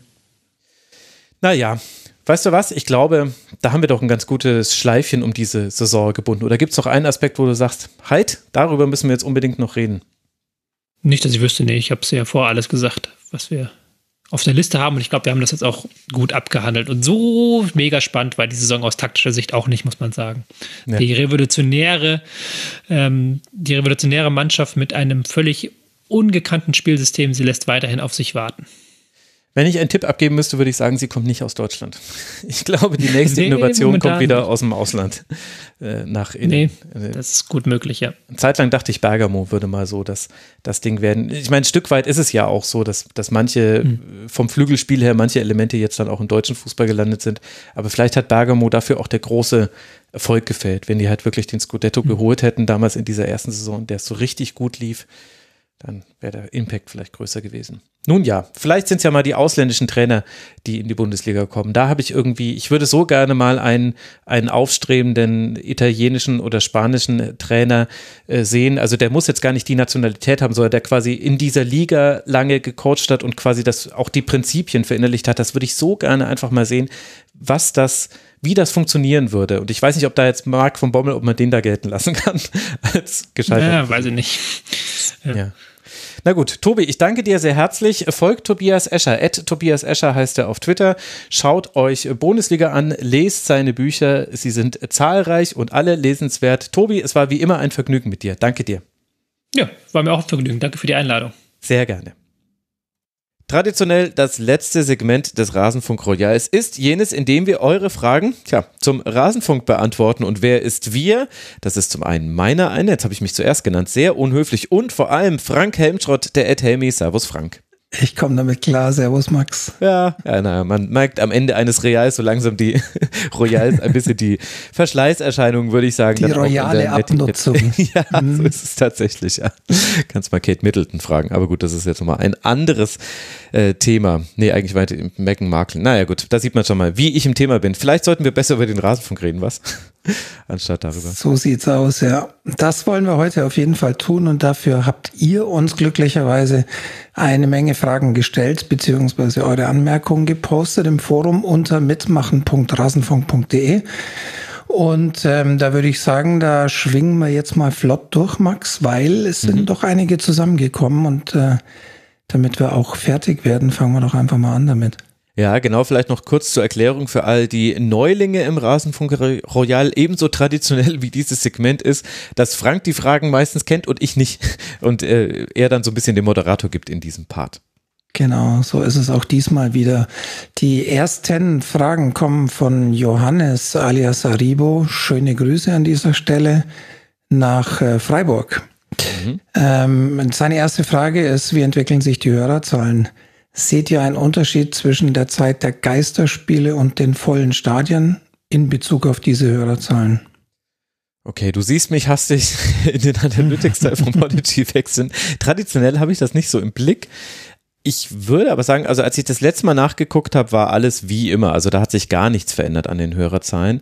Das bleibt immer so irgendwo zwischen bei der Schlusskonferenz ja, 25 bis 30.000 ungefähr, würde ich sagen, pro Episode, wenn man YouTube noch mit dazu rechnet. Und ja, also ich habe jetzt mal geguckt für die letzten vier Wochen erstmal, da sieht es exakt so aus. Ich mache jetzt hier mal den Zeitraum noch ein bisschen größer. Also da hat sich jetzt schon länger nichts mehr getan bei den Hörerzahlen. Die sind nicht wesentlich zurückgegangen, sind auch nicht wesentlich gewachsen. Da hatten auch Abstiege von, von Schalke haben da zum Beispiel jetzt keine Rolle gespielt, wie man es vielleicht vorher hätte annehmen können. Auch Corona hat nicht so zur krassen Delle gesorgt. Ich glaube, es war ein bisschen weniger als sonst, aber nicht viel. Also die HörerInnenzahlen sind stabil. Ja, ich habe es jetzt nochmal für den Komplettzeitraum. Nö, das ist alles, alles wie immer und das äh, finde ich ganz beruhigend, äh, weil ich hier auch länger nicht mehr reingeguckt habe, ehrlicherweise. Ja, Nee, äh, glaube ich, kann man auch so sehen. Äh, wahrscheinlich gibt's ja eben verschiedene äh, Aspekte, die da mit reinspielen. Wir, wir bekommen nachher, glaube ich, auch nochmal eine Frage in Richtung Fußballmüdigkeit. Mhm. Ähm, das ist sicherlich einerseits eine Entwicklung und, und dem gegenüber steht hoffentlich auch ein, ein leichter Anstieg des Bekanntheitsgrads oder eine Verbreitung des Rasenfunks, die dem wieder ein bisschen entgegenwirkt und so landen wir irgendwie auf einem Niveau, auf dem wir uns jetzt Gott sei Dank relativ lange halten können. Und auch wenn natürlich eine, eine Steigerung schön wäre, sind wir, glaube ich, damit insgesamt schon zufrieden, oder? Ja, also ich muss sagen, jetzt nachdem wir die Zahlen gerade aktualisiert haben, sehe ich, es ist doch nach oben gegangen. Also zumindest ah, okay. manche, manche Sendungen sind krasse Ausreißer nach oben. Also die Saisonvorschau 21-22, die steht hier bei mir bei 50.000 Downloads und da kommt dann noch YouTube mit dazu und da war es auch mehr. Die EM-Vorschau hatte auch 48.000. Äh, ah, interessant. Die, die Sendung zum 34. Spieltag der letzten Saison hatte auch weit über 30.000. Der EM-Rückblick ebenfalls. Und der erste Spieltag äh, mit äh, Schwerpunkt Spielvereinigung Kräuter Fürth. Das hätte man vielleicht gar nicht erwartet. Also anscheinend haben wir doch ein paar, paar Sendungen, die wesentlich drüber waren. Äh, jetzt in der letzten Zeit. Das ist mir ehrlicherweise gar nicht so sehr aufgefallen. Aber, Aber ist, schön. es nicht, ist es nicht ein schöner Luxus, dass uns das eigentlich gar nicht interessieren muss? Ja, absolut. Weil, das, ja, wie ja. dumm wäre es oder wie, wie, wie doof wäre es jetzt für uns, wenn wir uns quasi ständig nach den Erfolgen einzelner Sendungen orientieren müssten und dann immer inhaltlich überdenken, ob wir noch das Richtige machen. Und ähm, ja, also insofern bin ich da ganz froh drum, dass wir das gar nicht tun müssen und auch nicht immer so ganz genau die die aktuellen Downloadzahlen im Blick haben müssen. Genau, also ich kann das vielleicht ja nochmal kurz für diejenigen einordnen, die sich darüber jetzt so ein bisschen wundern. Äh, eigentlich sind wir beide schon äh, relativ äh, interessiert immer an Statistiken. Wir sind so kleine Statistikfüchse, wir zwei. Aber zum einen ist es so, wir sind nicht werbefinanziert. Das heißt, es hat für uns jetzt erstmal keine Relevanz, was, was eben die Bezahlung pro Episode angeht. Und das andere ist, ich glaube, also zumindest in meinem Fall ist so, kannst du ja gleich auch noch ein paar Worte zu sagen ich glaube halt, dass viele der Probleme, die man mit dem Internet haben kann und die man auch mit dem Journalismus haben kann, die haben halt genau mit diesem Reichweite getriebenen Denken zu tun. Und deswegen versuche ich mich davon wirklich loszumachen, nicht in Panik zu geraten, wenn ich mal irgendwie sehe, bei YouTube gibt es irgendwelche, also da sehe ich halt die Zahlen immer, deswegen ist YouTube jetzt meine Referenz. Da ist das auch mal wieder zurückgegangen. YouTube hat uns auch mal ein bisschen zurückgestuft im Algorithmus. Da hatten wir irgendwie 1000 Views weniger fast pro Sendung. Und da erlaube ich mir einfach den Luxus und versuche nicht verrückt zu werden, weil solange die äh, Support-Überweisungen reinkommen im Monat, dann sind mir die Zahlen egal. Wenn die mal irgendwann problematisch werden für uns, weil sie zu sehr sinken, dann müssen wir auch auf die Zahlen gucken und schauen, ob wir gegebenenfalls uns erklären können, woher diese Senkung kommt, aber solange das nicht passiert, können wir uns echt diesen Luxus erlauben und sagen, es ist egal. Und ich sehe jetzt tatsächlich, wir hatten im letzten Jahr doch eine ganze Reihe von Sendungen über 30.000 Downloads. Das ist ja cool. Vielleicht muss ich mal anpassen, immer, vielleicht passe ich jetzt meine Antwort immer auf 30.000 an, nicht mehr 25.000 bis 30.000. das war jetzt auf jeden Fall eine sehr gute, ausführliche Erklärung meines äh, viel zu sehr verkürzten Statements. Genau das wollte ich im Grunde damit sagen. Ähm, wir sind da Gott sei Dank ein bisschen unabhängiger von diesem ähm, reichweitengetriebenen Denken und entsprechend müssen wir uns da inhaltlich auch nicht äh, treiben lassen ähm, von, von solchen Zahlen. Das ist äh, eine tolle Situation, finde ich. Aber echt. Soll ich jetzt auch noch schnell Kurzpass- und Tribünengespräch nachgucken, wenn wir jetzt eh gerade zum ersten Mal hier live ja, auf unsere Zahlen gucken? Dauert, dauert einen kleinen Moment, bis es geladen ist, weil ich jetzt, jetzt mache ich es gleich richtig, dass ich zurückgehe. Ich möchte mal äh, bei Podigy anregen, dass man hier Daten eingeben kann und nicht sich durchklicken muss durch die Monate, dann würde es schneller gehen. Da bin ich jetzt gespannt. Also im Kurzpass, da haben sich ja durchaus auch ein paar Dinge verändert. Da haben wir ja bei der EM einige Sendungen, die dann schon deutlicher in den ja, die gehen so zwischen 15.000 und 20.000 rein. Bei den Kurzpässen lass auf jeden Fall mal die Statistiken auf, da weiß ich, da kommen unten noch ein paar ah, cool. ja. mehr Fragen. Äh, dann müssen wir da vielleicht jetzt auch gar nicht so sehr auf die einzelnen mhm. Sendungstypen so, so detailliert eingehen. Ja, dann machen wir das äh, später einfach. Und Tribünengespräch kann ich jetzt gleich mal nachgucken, aber das ist äh, meistens, das Tribünengespräch hat in der Regel geringere Downloads direkt nach dem Veröffentlichen der Folgen, aber die sammeln halt einfach ganz krass über den Lauf der Zeit äh, mhm. langfristig. Und da haben wir ja auch, da, die genauen Zahlen haben wir da gar nicht, weil bei den Tribünengesprächen merkt man am deutlichsten den Wechsel, den wir hatten im Hosting und in unserem Statistikdienst. Also quasi da gehen, mhm. also wenn ich jetzt zum Beispiel gucke, das erfolgreichste Tribünengespräch angeblich wäre Ah, das passt ja. Das Jahrzehnt des FC Bayern mit fast 70.000 Downloads plus YouTube kommt noch dazu, aber. Aber da fehlt natürlich viel von der Fußballtaktik, ne? Genau, da fehlen halt quasi mhm. von den ersten äh, Tribünengesprächen, wo ich weiß, dass die, dass die jeden Monat äh, Downloads gesammelt haben ohne Ende. Aber ja, das sind ganz interessante Zahlen hier. Die sind tatsächlich sehr hoch. Wo kommt denn hier Fußballtaktik dann eigentlich? Ach, wahrscheinlich habe ich schon über überblättert. Football League sehr weit oben, die Fußballtrainer über 40.000, Thomas Breuch über 40.000, Lauterns Weg in die Insolvenz 45.000. Mensch, ich bin so stolz auf unsere Hörerinnen und Hörer, dass sie nicht nach Namen gehen, sondern einfach auch nach Themen. Das ist schön. Die Wochenendrebell mit 32.000 freut mich auch sehr. Ja, und die ganzen älteren Folgen, die kommen dann auch, aber wie gesagt, da fehlt halt dann quasi Fußballtaktik, hat jetzt angeblich nur 17.000 Downloads, aber ich weiß, dass die quasi noch beim alten Statistikdienstleister hatten die, also es hatte mindestens über 50, wenn nicht sogar mehr. Das ist, glaube ich, so unser Evergreen. Ja. Ah, ja.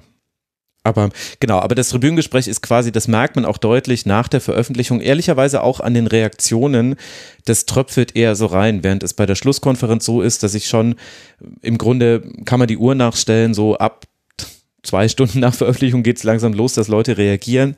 Und beim Kurzpass ist es ähnlich. Und dann hört es aber auch auf nach, nach drei Tagen. Ist es beim äh, Tribünengespräch so, du veröffentlichst es und manchmal gibt es gleich ein Echo, so vor allem so die, die bekannten Namen, also die uns bekannten quasi Hörerinnen und Hörer, die Hardcore-Fans, würde ich jetzt mal sagen, die reagieren dann sehr sehr schnell meist auch, aber oft geht's dann, sammeln die dann so über die Zeit und das mag ich auch immer sehr, wenn dann im Forum, also im Forum laufen ja alle Kommentare zu den Folgen ein, wenn man einen Kommentar dazu hat und ich mag das total, wenn dann ein uraltes äh, Tribünengespräch nochmal hochploppt, weil irgendjemand das irgendwie ein Jahr später gehört hat und dann sogar im Forum noch dazu geschrieben hat. Finde ich total gut. Ja. Ja, ähm, Tribünengespräche werden auch nochmal ein Thema sein in den, in den äh, nächsten Fragen, die da kommen. Ähm, da haben wir sicherlich auch noch ein bisschen was dazu zu sagen gleich. Mhm. Überrascht mich nicht. Ähm, Johannes schließt mit der zweiten Frage an äh, nach dem finanziellen Support, wie sich der denn entwickelt hat. Ähm, warum mache ich mir nicht vorher so ein paar Dinge einfach auf, Frank? Ach, Max, ist auch gut. Die ersten Fragen äh, erschlagen das alles direkt und dann können wir, dann bis dahin haben wir alle Dokumente griffbereit. Ja, ja, ich, ich hab's ja jetzt auch. Ich meine, wir zwei wissen ja auch, dass äh, das tatsächlich nicht weit, äh, äh, kein weiter Weg ist, um die Einnahmen des Rasenfunks, äh, die Entwicklung zu sehen, für uns zwei zumindest. Ja. Im Grunde, glaube ich, kann man sagen, wir haben ein Plateau erreicht, bei dem wir relativ wenige Ausschläge nach unten haben. Das ist das, was sehr erfreulich ist. Und ein paar kleinere Ausschläge nach oben. Es hängt auch mit Merchandise zusammen. Also die wesentlichen Ausschläge waren, früher waren die Ausschläge der Rasenfunk Royal, äh, sowohl im Winter als auch im Sommer da, und Turniere. Da haben wir deutlich gesehen, dass dann eben punktuell in einem Monat mehr gespendet wurde als in anderen. Das ist ein bisschen zurückgegangen. Bin mal, ich bin ehrlicherweise sehr gespannt, wie das bei diesem Royal sein wird, weil der auch nochmal, also ich habe zum jetzigen Zeitpunkt noch nicht alle Segmente aufgenommen, aber ich sag dir, Frank, das ist ein Brett. Das ist eine, also die Sachen, die ich aktuell aufgenommen habe, die Gäste waren alle fantastisch. Die Tonqualität äh, war bei allen super. Und also da hatte ich so das Gefühl, krass, also so habe ich mir mal vorgestellt, dass der Royal wird. Ich hoffe, dass ich es jetzt nicht gejinxt habe für die nächsten Aufnahmen, die ich noch habe.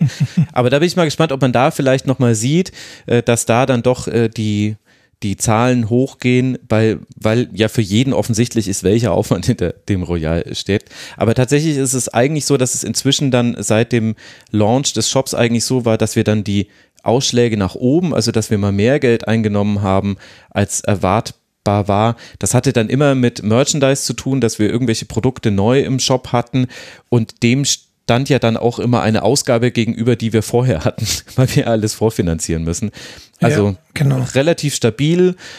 Sieht jetzt gerade nicht so nach dem krassen Wachstum aus, wenn ich es mir angucke.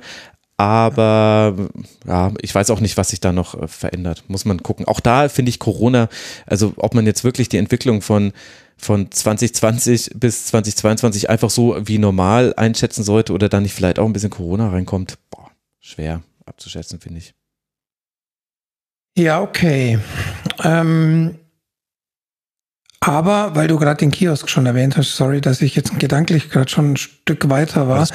Ähm, Johannes will nämlich auch wissen, wie es denn mit dem Kiosk sich entwickelt hat, ob es denn mittlerweile nach diesem Jahr jetzt eine Support-Basis schon ist ähm, oder, oder ob wir immer noch um den Break-Even kämpfen sozusagen.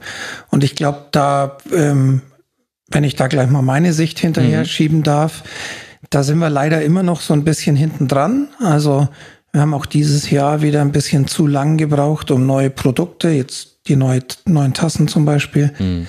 ähm, fertig zu bekommen. Da kam jetzt natürlich noch dazu, dass die Website parallel dazu ähm, uns viel Zeit geraubt hat. Insofern hat sich am Kiosk dahingehend eigentlich nichts wirklich verändert, was, was jetzt diese Stabilität der Supportbasis angeht, oder wie, wie nee. siehst du das, Max? Genau so ist es. Also da muss ich jetzt diese große Excel gar nicht aufmachen, in der ich immer Einnahme und Ausnahme gegeneinander halte, weil da ist es tatsächlich so, dass wir ziemlich genau auf Null rauskommen, was allerdings jetzt gerade dann auch wieder damit zu tun hat, dass wir Hoodies, die kommen werden, schon zur Hälfte vorfinanziert haben, die andere Hälfte dann bei Fertigstellung bezahlen werden. Das heißt, es gibt quasi einen virtuellen Gewinn, den wir hätten, wenn wir alle Produkte verkaufen würden. Aber ja, also bisher ist der, der Kiosk eher ein Liebhaberprojekt, muss man so sagen. Und es liegt aber, glaube ich, an einer Sache, die, mit der wir zu tun haben, die hast du auch schon angesprochen. Wir müssten, und da hatten wir aus unterschiedlichsten Gründen nicht die Zeit und nicht den Kopf für, und vielleicht sind wir da auch nicht die Typen für, das weiß ich nicht. Wir müssten noch viel innovativer und progressiver sein, was eben das Nachschieben von Produkten angeht, wobei man da auch jeweils ins Risiko geht. Also nur mal zum Beispiel für die Hörerinnen und Hörer als, als Gedanken, den, den man mal mitnehmen kann. Wir hatten die Shirts, auf die alle gewartet haben. Wir haben die Shirts, äh, die erste Shirtproduktion, weil wir nicht ähm, abschätzen konnten, welche Größen wir zum Beispiel brauchen würden und wie viele dann tatsächlich abgefragt werden. Die haben wir dann nach Vorbestellung gemacht. Diese Vorbestellung, die 100 Shirts oder so, die wir da produzieren konnten, die waren innerhalb von, waren wir da nicht sogar live auf Sendung? War es nicht innerhalb von vier Stunden alles weg? Oder ich habe, glaube ich, mehr oder weniger, ja. Hm. Genau. Und dann denkst du natürlich, ja, okay, gut, dann bestellen wir jetzt zusätzlich zu diesen 100 Shirts, haben wir nochmal, ich glaube 300 nachbestellt, so um den Dreh rum oder vielleicht waren es auch 200. De facto ist es aber so, noch heute liegen Shirts im Lager. Also sprich, vielleicht haben wir das überinterpretiert, das erste Interesse, vielleicht ist es auch einfach ganz normal so, dass es eine ganze Weile dauert, aber das ist der Punkt, auf den ich so ein bisschen hinaus möchte. Ich glaube, es ist auch nicht nur, dass wir jetzt irgendwie nicht vom Rasenfunk Toaster bis hin äh, zum Rasenfunk Hoodie 100 Produkte haben, sondern vielleicht gibt es da auch einfach eine Schwelle, über die wir nicht drüber kommen, was nicht schlimm ist, weil wir halt x Menschen haben, die bereit sind, für fair produzierten Merchandise Geld auszugeben. Und auch die werden sich aber nicht als Litfaßsäule des Rasenfunk verstehen und wirklich jedes Produkt kaufen. Und vielleicht ist das dann auch für uns langfristig nicht der Treiber. Das muss sich dann so ein bisschen rausstellen. Aber aktuell ist es sehr schwer einzuschätzen, dadurch, dass wir selbst grundlegende Dinge wie eben ein simples Shirt zum Beispiel mal, wo vielleicht mal nur Rasenfunk draufsteht und nicht kein Schnickschnack, keine Illustration oder eben sowas wie ein Hoodie. Auch da wir sowas noch nicht haben, ist es so schwer abzuschätzen, was ist eigentlich so die, die Baseline unseres Umsatzes, was könnte die, die sein. Aber so ist es halt. Ja, ich glaube, das ist aber definitiv äh, das Problem. Wir, wir, haben das ja schon lange im, im Sinn, dass wir auch ein bisschen eine breitere Produktpalette bekommen. Wir haben auch schon noch ein paar Ideen für Produkte, ähm, auch eben die von dir gerade erwähnten einfacheren Designs bei, bei Shirts und, und, und bei anderen Sachen. Ähm, ich glaube, da über den Weg werden wir erstmal noch rausfinden müssen, welche Zukunft der Kiosk bei uns hat. Ob es im Grunde einfach so sein wird, dass wir einmal im Jahr eine neue Tasse machen oder alle anderthalb Jahre und dann irgendwann mal ein neues T-Shirt und einfach immer nur eine begrenzte Stückzahl davon, ohne dass wir jetzt damit riesen Erfolg rechnen, aber einfach, dass das nochmal ein schöner, ein schönes Zusatzprodukt zum Podcast ist, dass die Leute, die uns gern hören, dann auch gern tragen und uns ein paar Euro zusätzlich bringt, dann dann wäre es ja auch okay. Oder ob es halt wirklich, ob wir vielleicht da auch eine Richtung einschlagen können, die, ähm, keine Ahnung, die, die auch am Ende dann Produkte rausbringt, die vielleicht auch über den Podcast hinaus Menschen gefallen, die den Fußball mögen. Zum Beispiel. Ich meine, eigentlich bräuchte es schon noch schönes Fußball-Merchandise. Ich finde die bisherigen Dinge, die es da gibt, da gibt es zwar auch schon schöne Sachen, aber da wäre rein theoretisch noch Platz. Aber es ist halt nicht unsere Kernkompetenz und wir hatten halt, also da kommen wir bestimmt im Verlauf des Segments noch öfter drauf, wir hatten jetzt ein krasses Jahr hinter uns. Also wir haben sehr, sehr viele andere Themen auf dem Schirm gehabt und auf dem Teller gehabt. Da ist das Merchandising-Thema wie immer ehrlicherweise ein bisschen hinten runtergefallen und es zeigt ja auch schon, wie wir zwei ticken. Wir sind halt auch nicht diejenigen, also auch unser Merch schreit ja nicht, kaufe uns und fühle dich dann einer geheimen Verbindung dieses Fußball-Podcasts zugehörig und zeige damit allen anderen Fußball-Podcasts den Stinkefinger. Wir sind ja nicht so nach vorne gehend mit unserem Merchandise. Wir haben da irgendwie einen anderen Ansatz, habe ich das Gefühl. Und ich glaube auch, dass die Leute, die die Sachen von uns bisher gekauft haben, auch anders damit umgehen. Die zeigen durchaus Stolz. Ihre, also die Tassen zum Beispiel, die sind halt einfach, die sind halt auch einfach wunderschön. Also das muss man sagen. Ich freue mich auch, ich benutze die ja selber fast jeden Tag, unsere Tassen. Das merkt man auch, dass das den Leuten gefällt. Aber es ist jetzt nicht so, dass du, also darüber kommen dann, glaube ich, nicht Leute auf uns. Weil es jetzt eben. Ja, und es ist aber doch, es ist doch genau der Punkt, den du eben erwähnt hast, dass wir also die Kernkompetenz äh, ist nun mal, diesen Podcast zu produzieren und das ja. kostet auch richtig viel Zeit. Und ähm, wenn wir jetzt, äh, ich stimme dir absolut zu, was den, den schönen Fußball-Merch äh, betrifft, den man sicherlich noch machen könnte, aber den muss man ja auch erstmal vertreiben dann. Und dafür reicht halt der Podcast allein auch nicht. Und äh, dann wird's halt schwierig, weil dann kostet es nicht nur in der Entwicklung, sondern halt auch im Vertrieb. Ähm, Zeit, mhm. die, die wir vielleicht gar nicht haben. Und ähm, drum, drum war halt jetzt ähm, in der Vergangenheit der Podcast selber oder dann auch die Website oder andere Dinge im Zweifel wichtiger und der Kiosk musste halt mitlaufen und ja. Ja, und das, obwohl und, und, dann man den andererseits den Effekt, den das Merchandise hat, schon auch manchmal spürt. Also das habe ich dir, glaube ich, noch gar nicht erzählt. Aber mir hat äh, neulich ein guter Freund erzählt, der war in einem Business Call, da war die Stimmung eher ein bisschen frostig. da war es alles sehr reserviert. Ich sag mal so typischer Montagmorgen-Call. Und er hatte unser Rasenfunk-Shirt an. Und irgendwann hat das einer aus dem Call erkannt. Und, äh, und dann sind die auf den Rasenfunk und dann auch elf Leben gekommen und mit einem Mal soll sich die ganze Stimmung im Call verändert haben. Ich weiß nicht, ob das nur eine mehr ist, die mir zugetragen wurde, aber es, es scheint tatsächlich zu funktionieren. Und mir geht es ja auch so bei den ganz, ganz seltenen Momenten, wo ich mal jemanden sehe, der irgendwie ein Beanie von uns anhat oder, oder sogar das Shirt eben. Das ist natürlich schon was, wo man sich auch freut und wo man sich dann auch wiedererkennt als Gruppe. Und ehrlicherweise, also wenn ihr Bock habt, euch mit äh, Fußballnerds zu unterhalten, dann zieht euch unser Merch an, weil äh, da kommt man dann tatsächlich auch gut ins Gespräch. Also es hat schon einen Effekt, aber es ist halt bei uns auch, wir, wir stellen das nicht so ganz nach vorne, glaube ich, wie es vielleicht auch manche andere Podcasts tun, die damit halt viel, viel mehr umsetzen können mit solchen Merch. Also jetzt gar nicht, ich rede jetzt gar nicht vom äh, Fußballbereich, weiß nicht, was da bei 93 zum Beispiel geht, ähm, aber, aber auch von anderen Podcasts, die das ja noch viel, viel extremer machen. Also was da zum Beispiel Thomas Spitzer und Hazel Brugger, was die machen, das ist ja schon, das ist eine komplett andere Art von Selbstvermarktung und bei denen ist es aber auch so, dass sie damit jetzt nicht wahnsinnig viel Geld verdienen, obwohl es nach außen hin so aussieht. Also mhm. vielleicht ist das auch einfach so. Ja. Lass uns zur nächsten Frage springen, Max. Mhm. Ähm, Johannes fragt weiter, werden die Tribünengespräche bzw. Interviews wieder stärker in den Rasenfunk zurückkommen? Zuletzt natürlich durch Elf Leben gefördert, hat sich der Rasenfunk ja zunehmend auf das ja. Tagesgeschäft konzentriert. Ja, auf die Frage habe ich ja schon gewartet. ja, ist auch nicht die einzige. Also, ich, ich leg einfach los, ne? Du ergänzt mhm, wieder klar. sehr gerne deine Perspektive. Ich glaube, ich möchte ein bisschen anders anfangen als das letzte Mal, als ich auf die identische Frage hier reagiert habe.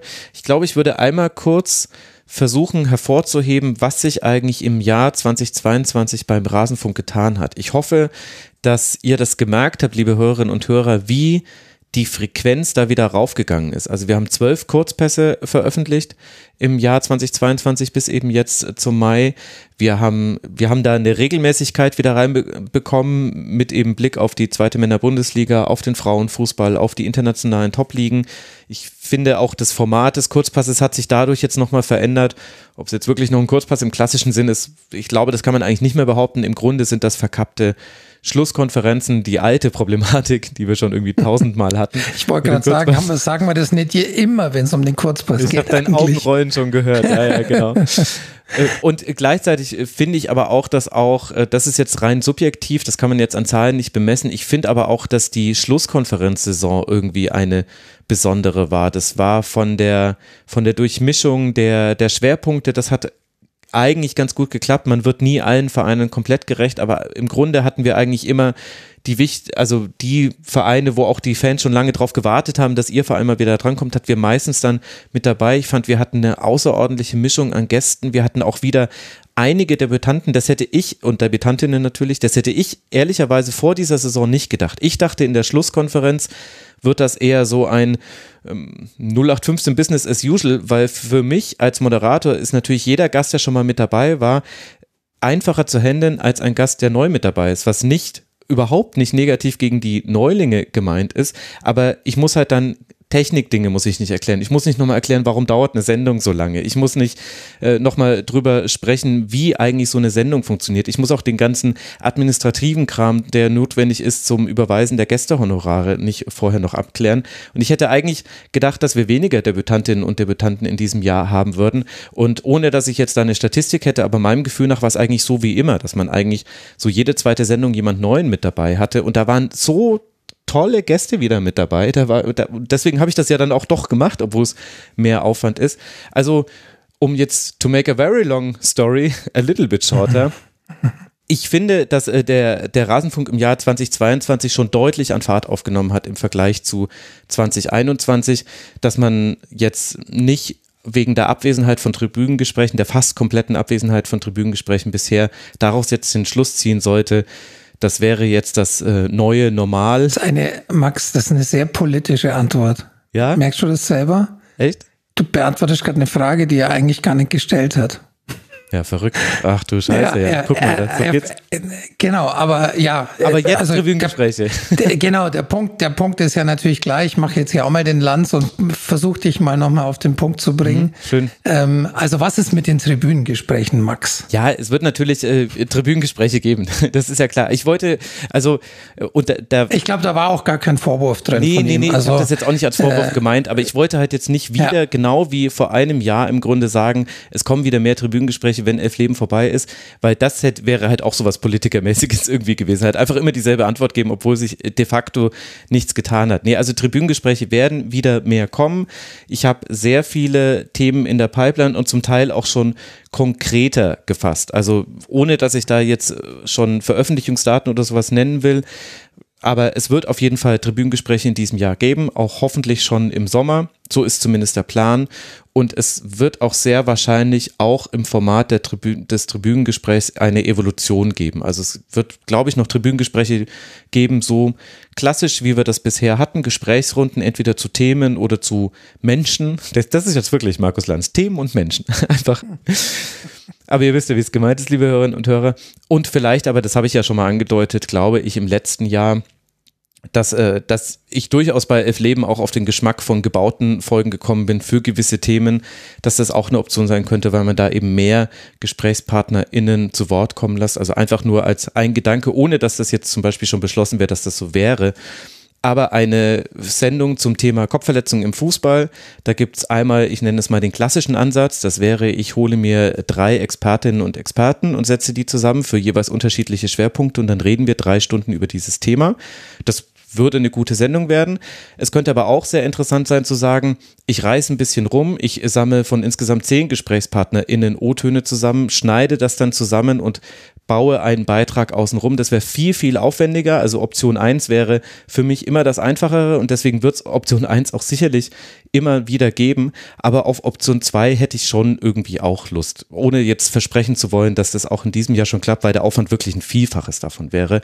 Aber das hätte nochmal so eine ganz andere Bedeutung und würde auch nochmal ganz andere Möglichkeiten geben, auch vielleicht Menschen mit einzubinden, die eben kein Verständnis oder keine Lust haben auf diese langen Aufzeichnungen, die, die wir immer machen. Naja, und es, es würde vielleicht beim einen oder anderen Thema auch ähm, der bessere Herangehensweg sein und das genau. Ganze inhaltlich mehr auf den Punkt bringen, als jetzt ein Gespräch, eine Gesprächsrunde über einen Zeitraum X.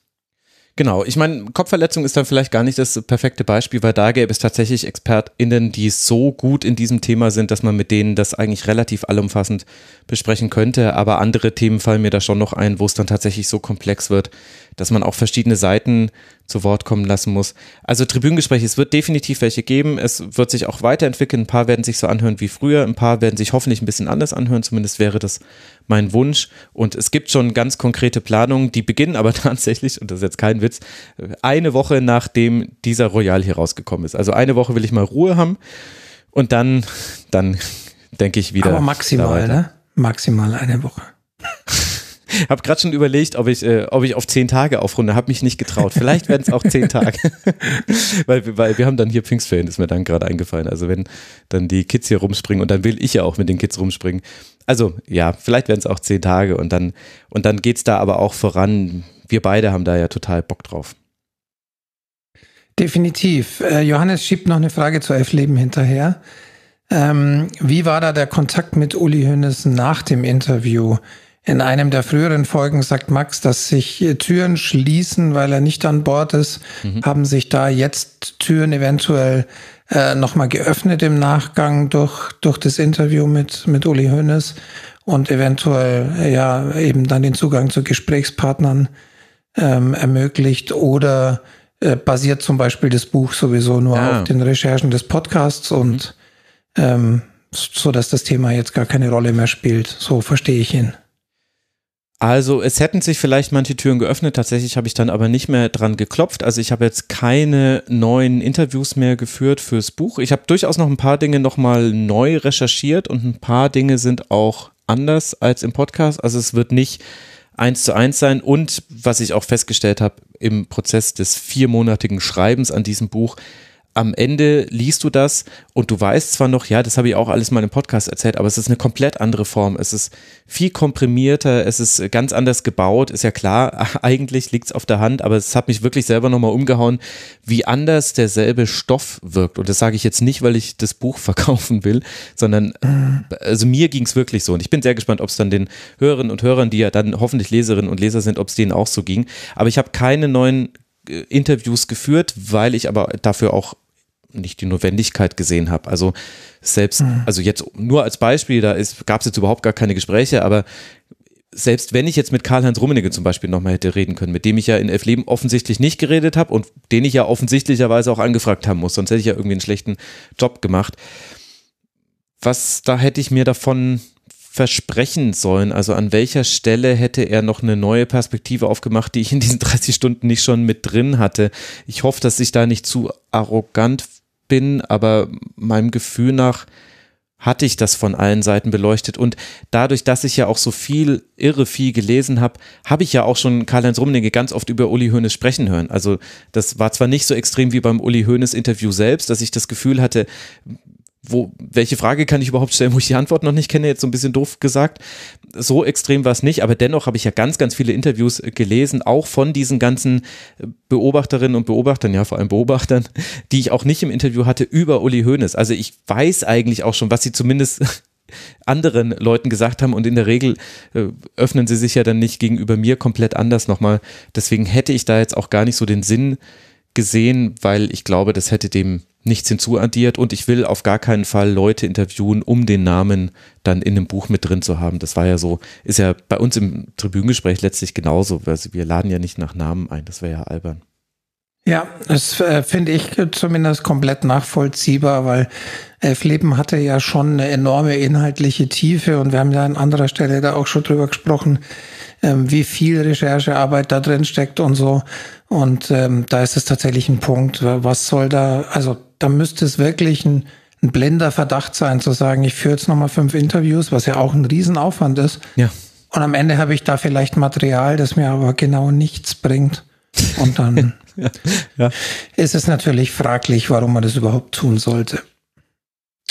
Genau, jetzt kommt ein Post mit ein paar Fragen von Christian Wagner alias Krischi im Forum. Ah. Mhm. Der hat auch nochmal nach den Tribünengesprächen gefragt, das haben wir ja schon beantwortet. Ähm, er fügt aber nochmal hinzu, so gut der aktuelle Blick auf die deutschen, deutsche Frauen- und Männerbundesliga und die internationalen Ligen ist, so sehr vermisse ich die, die Tribünengespräche. Oft denke ich mir, hey, die neue Reportage bei Sport Insight wäre voll was für den Rasenfunk gewesen. aber vielleicht macht genau deshalb Max nichts, weil es eben jetzt schon auf anderen Kanälen lief. Ja. Einfach mal, schreibt er mit äh, großen Anführungszeichen, einfach mal für zwei bis drei Wochen die Schlusskonferenz ans Rasenfunktionsteam abtreten und auf die Themen rund um den täglichen Fußball konzentrieren. Das wär's. Ja, also. Ja. also zum Thema Kann, Sport. Kannst du jetzt natürlich ja. auch, kannst du natürlich auch unbeantwortet lassen, aber. Nö, ach Quatsch, Quatsch hier. So, jeder hat eine Antwort verdient. Also äh, bei Sport und Zeit, ja, denke ich mir auch bei jeder Folge eigentlich von denen, mhm. ja, wäre auch ein Tribünengespräch gewesen. Ist, sind auch ganz oft quasi Tribünengespräche, bei denen ich mir jetzt dann die Frage stelle, ob ich sie dann trotzdem noch mache. Also der Sport Insight Podcast ist schon sehr nah an unserer Themenwelt dran macht es aber dann doch noch anders genug, dass ich mich glaube, schon auch an dieselben Themen nochmal dran trauen würde. Also ich glaube, da muss man jetzt keine Angst haben, aber ihr könnt es ja als verkappte Hörempfehlung auch durchaus verstehen. Ich höre bei Sport Insight sehr gerne rein, freue mich immer über die Folgen da. Mir sind sie tendenziell dann oft zu kurz. Und vielleicht ist das schon Teil der Antwort darauf, was dann der Rasenfunk da dann noch an Mehrwert liefern könnte. Und äh, das äh, Thema einfach mal in großen Buchstaben die Schlusskonferenz für zwei, drei Wochen abgeben. Das tut mir total leid, wenn ich immer mit dem immer gleichen Argument komme, aber unterschätzt nicht die Vorbereitung, die in diese Tribünengespräche geht. Also als wir noch, als es noch kein Elf Leben gab und als es quasi so regulär nebenher lief, haben wir uns damals als Ziel gesetzt, Frank, ein Tribünengespräch pro Monat. Pro Monat. Mhm. Und das haben wir in keinem Jahr geschafft. Ich glaube, wir hatten mal zehn in einem. Und warum haben wir das nicht geschafft? Das haben wir nicht deshalb geschafft, weil wir das irgendwie haben schleifen lassen und äh, wir zwei auf den Bahamas waren, sondern weil sich einfach herausgestellt hat, die Vorbereitung von Tribünengesprächen sowohl inhaltlicher Art als auch die quasi Gäste zu bekommen, die dann zusammenzuschließen, dann die Aufnahme durchzuführen, das allein braucht in der Regel, ich also ich würde sagen, ich habe so grob sechs Wochen pro Tribünengespräch. Von quasi zu, ich gehe das jetzt konkret an, bis hin zu, es wird veröffentlicht. Es gibt Ausnahmen davon, also zum Beispiel die letzten Tribünengespräche zu Korrektivrecherchen oder zu Recherchen von Eye-Opening Media, die sind uns ja eher so ein bisschen in den Schoß gefallen. Oder auch so etwas wie zum Ballesterer brennt damals, das war ja eigentlich ein aktuelles Reagieren auf die Notsituation beim Ballesterer. Da gab es keine sechs Wochen Vorlauf, aber bei so inhaltlichen Themen und auch tatsächlich bei, ich möchte mit, weiß nicht, Thomas Bräuch über dessen Karriere reden, da war es ja auch nicht so, dass ich dann ihn angefragt habe und äh, eine Woche später saßen wir zusammen, sondern der Termin war dann auch irgendwie in vier Wochen und dann habe ich in den vier Wochen bis dahin aber halt auch ganz viel gelesen und so weiter und habe mich vorbereitet. Also zwei bis drei Wochen würden uns nicht weiterbringen. Das würde uns nicht helfen, wenn man die Schlusskonferenz mal abgeben würde. Das muss immer so ein bisschen nebenher laufen. Und da müssen wir halt auch in einen Modus zurückfinden. Also ich eigentlich, jetzt spreche ich hier schon von wir, dabei hast du damit ja gar nichts. Äh, an dir liegt ja nicht. Also ich möchte ja nicht, dich nicht mit reinziehen. Ich muss da wieder in Modus reinfinden. Ich muss da auch einen guten Mix finden aus solchen Tribünengesprächen, die man dann mal mit nur in Anführungszeichen einer Woche Vorbereitung machen kann, wo man jemanden interviewt oder vielleicht über, über ein Thema, was in dem Buch schon aufgearbeitet wurde, spricht und eben solchen Tribünengesprächen, wo ich, also ich weiß noch, Rasenballsport Leipzig, Depressionen im Fußball, auch das Hillsborough Tribünengespräch, da habe ich ja Bücher für gelesen und da waren das vier, sechs Wochen Arbeit zumindest. Manchmal, manchmal waren die nicht in vier, sechs Wochen gesteckt, aber manchmal steckten die auch. Also bei Hillsborough waren es, glaube ich, in zwei Wochen, habe ich das alles durchgeprügelt. Weil, aber es ist schon viel, was dahinter steckt und es muss auch sein, sonst werden die Tribünengespräche nicht so, wie sie sein sollen. Deswegen, das allein wird es nicht lösen, aber es wird besser werden. Ich hoffe es sehr. Ja. Okay, pass auf, was war hier noch? Ja, Frage ohne Antwort, schreibt äh, Chris. Okay. Wurde der Mainz, ohne erwartete Antwort, Entschuldigung, Frage ohne erwartete Antwort, wurde der Mainzer Keller zugunsten Manutiles neuen ah. Format gekillt? Nee. Ach, klar kann ich darauf antworten. Das ist mir ja alles. Äh, also, äh, da ich mit keinen Beteiligten irgendwelche Probleme habe und mit Manu Thiele am allerwenigsten. Also, ich glaube, man kann schon davon ausgehen, ohne dass ich da jetzt irgendwie beim ZDF mal nachgefragt hätte oder jetzt Manu da die Pistole auf die Brust gesetzt habe, dass sie noch nach einem weiteren Bundesliga-Format gesucht haben. Das kann schon sein, aber es ist ja was komplett anderes als der Mainzer Keller. Deswegen ist es irgendwie dann auch nicht das, vielleicht, wenn man es quasi aus Content-Perspektive betrachtet, dann vielleicht schon, weil sie eben noch ein weiteres Format haben, was sie mit ihren Rechten produzieren auf dem Kanal. Aber ich glaube, darüber hinaus geht es wahrscheinlich nicht, was, äh, was quasi die Parallelen zum Mainzer Keller angeht. Ja, definitiv. Die sind eigentlich so nicht vorhanden.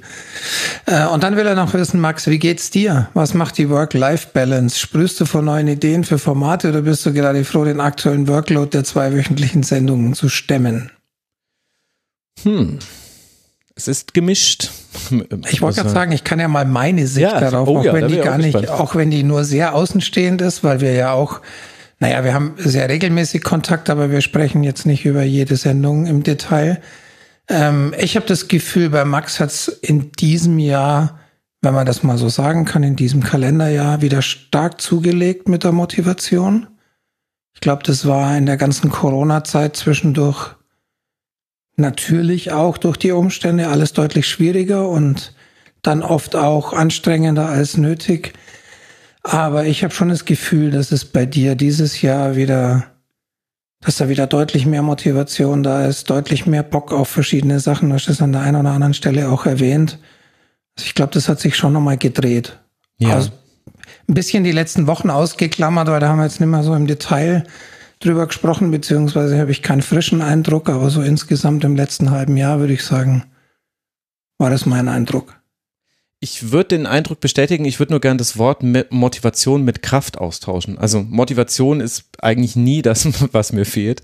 Ich habe immer Bock, Sachen zu machen. Und du weißt es ja am besten, dass man mich immer eher bremsen muss, dass ich mal was Neues mache. Aber zwei mhm. Sachen. Zum einen, im Kalenderjahr 2022 habe ich das tatsächlich geschafft. Ich habe keine zusätzliche Sache angenommen und äh, habe das auch nicht vor. Also egal bei allen tollen Sachen, die man jetzt machen könnte, auch jenseits des Rasenfunks, nee, danke, ich möchte ich nicht.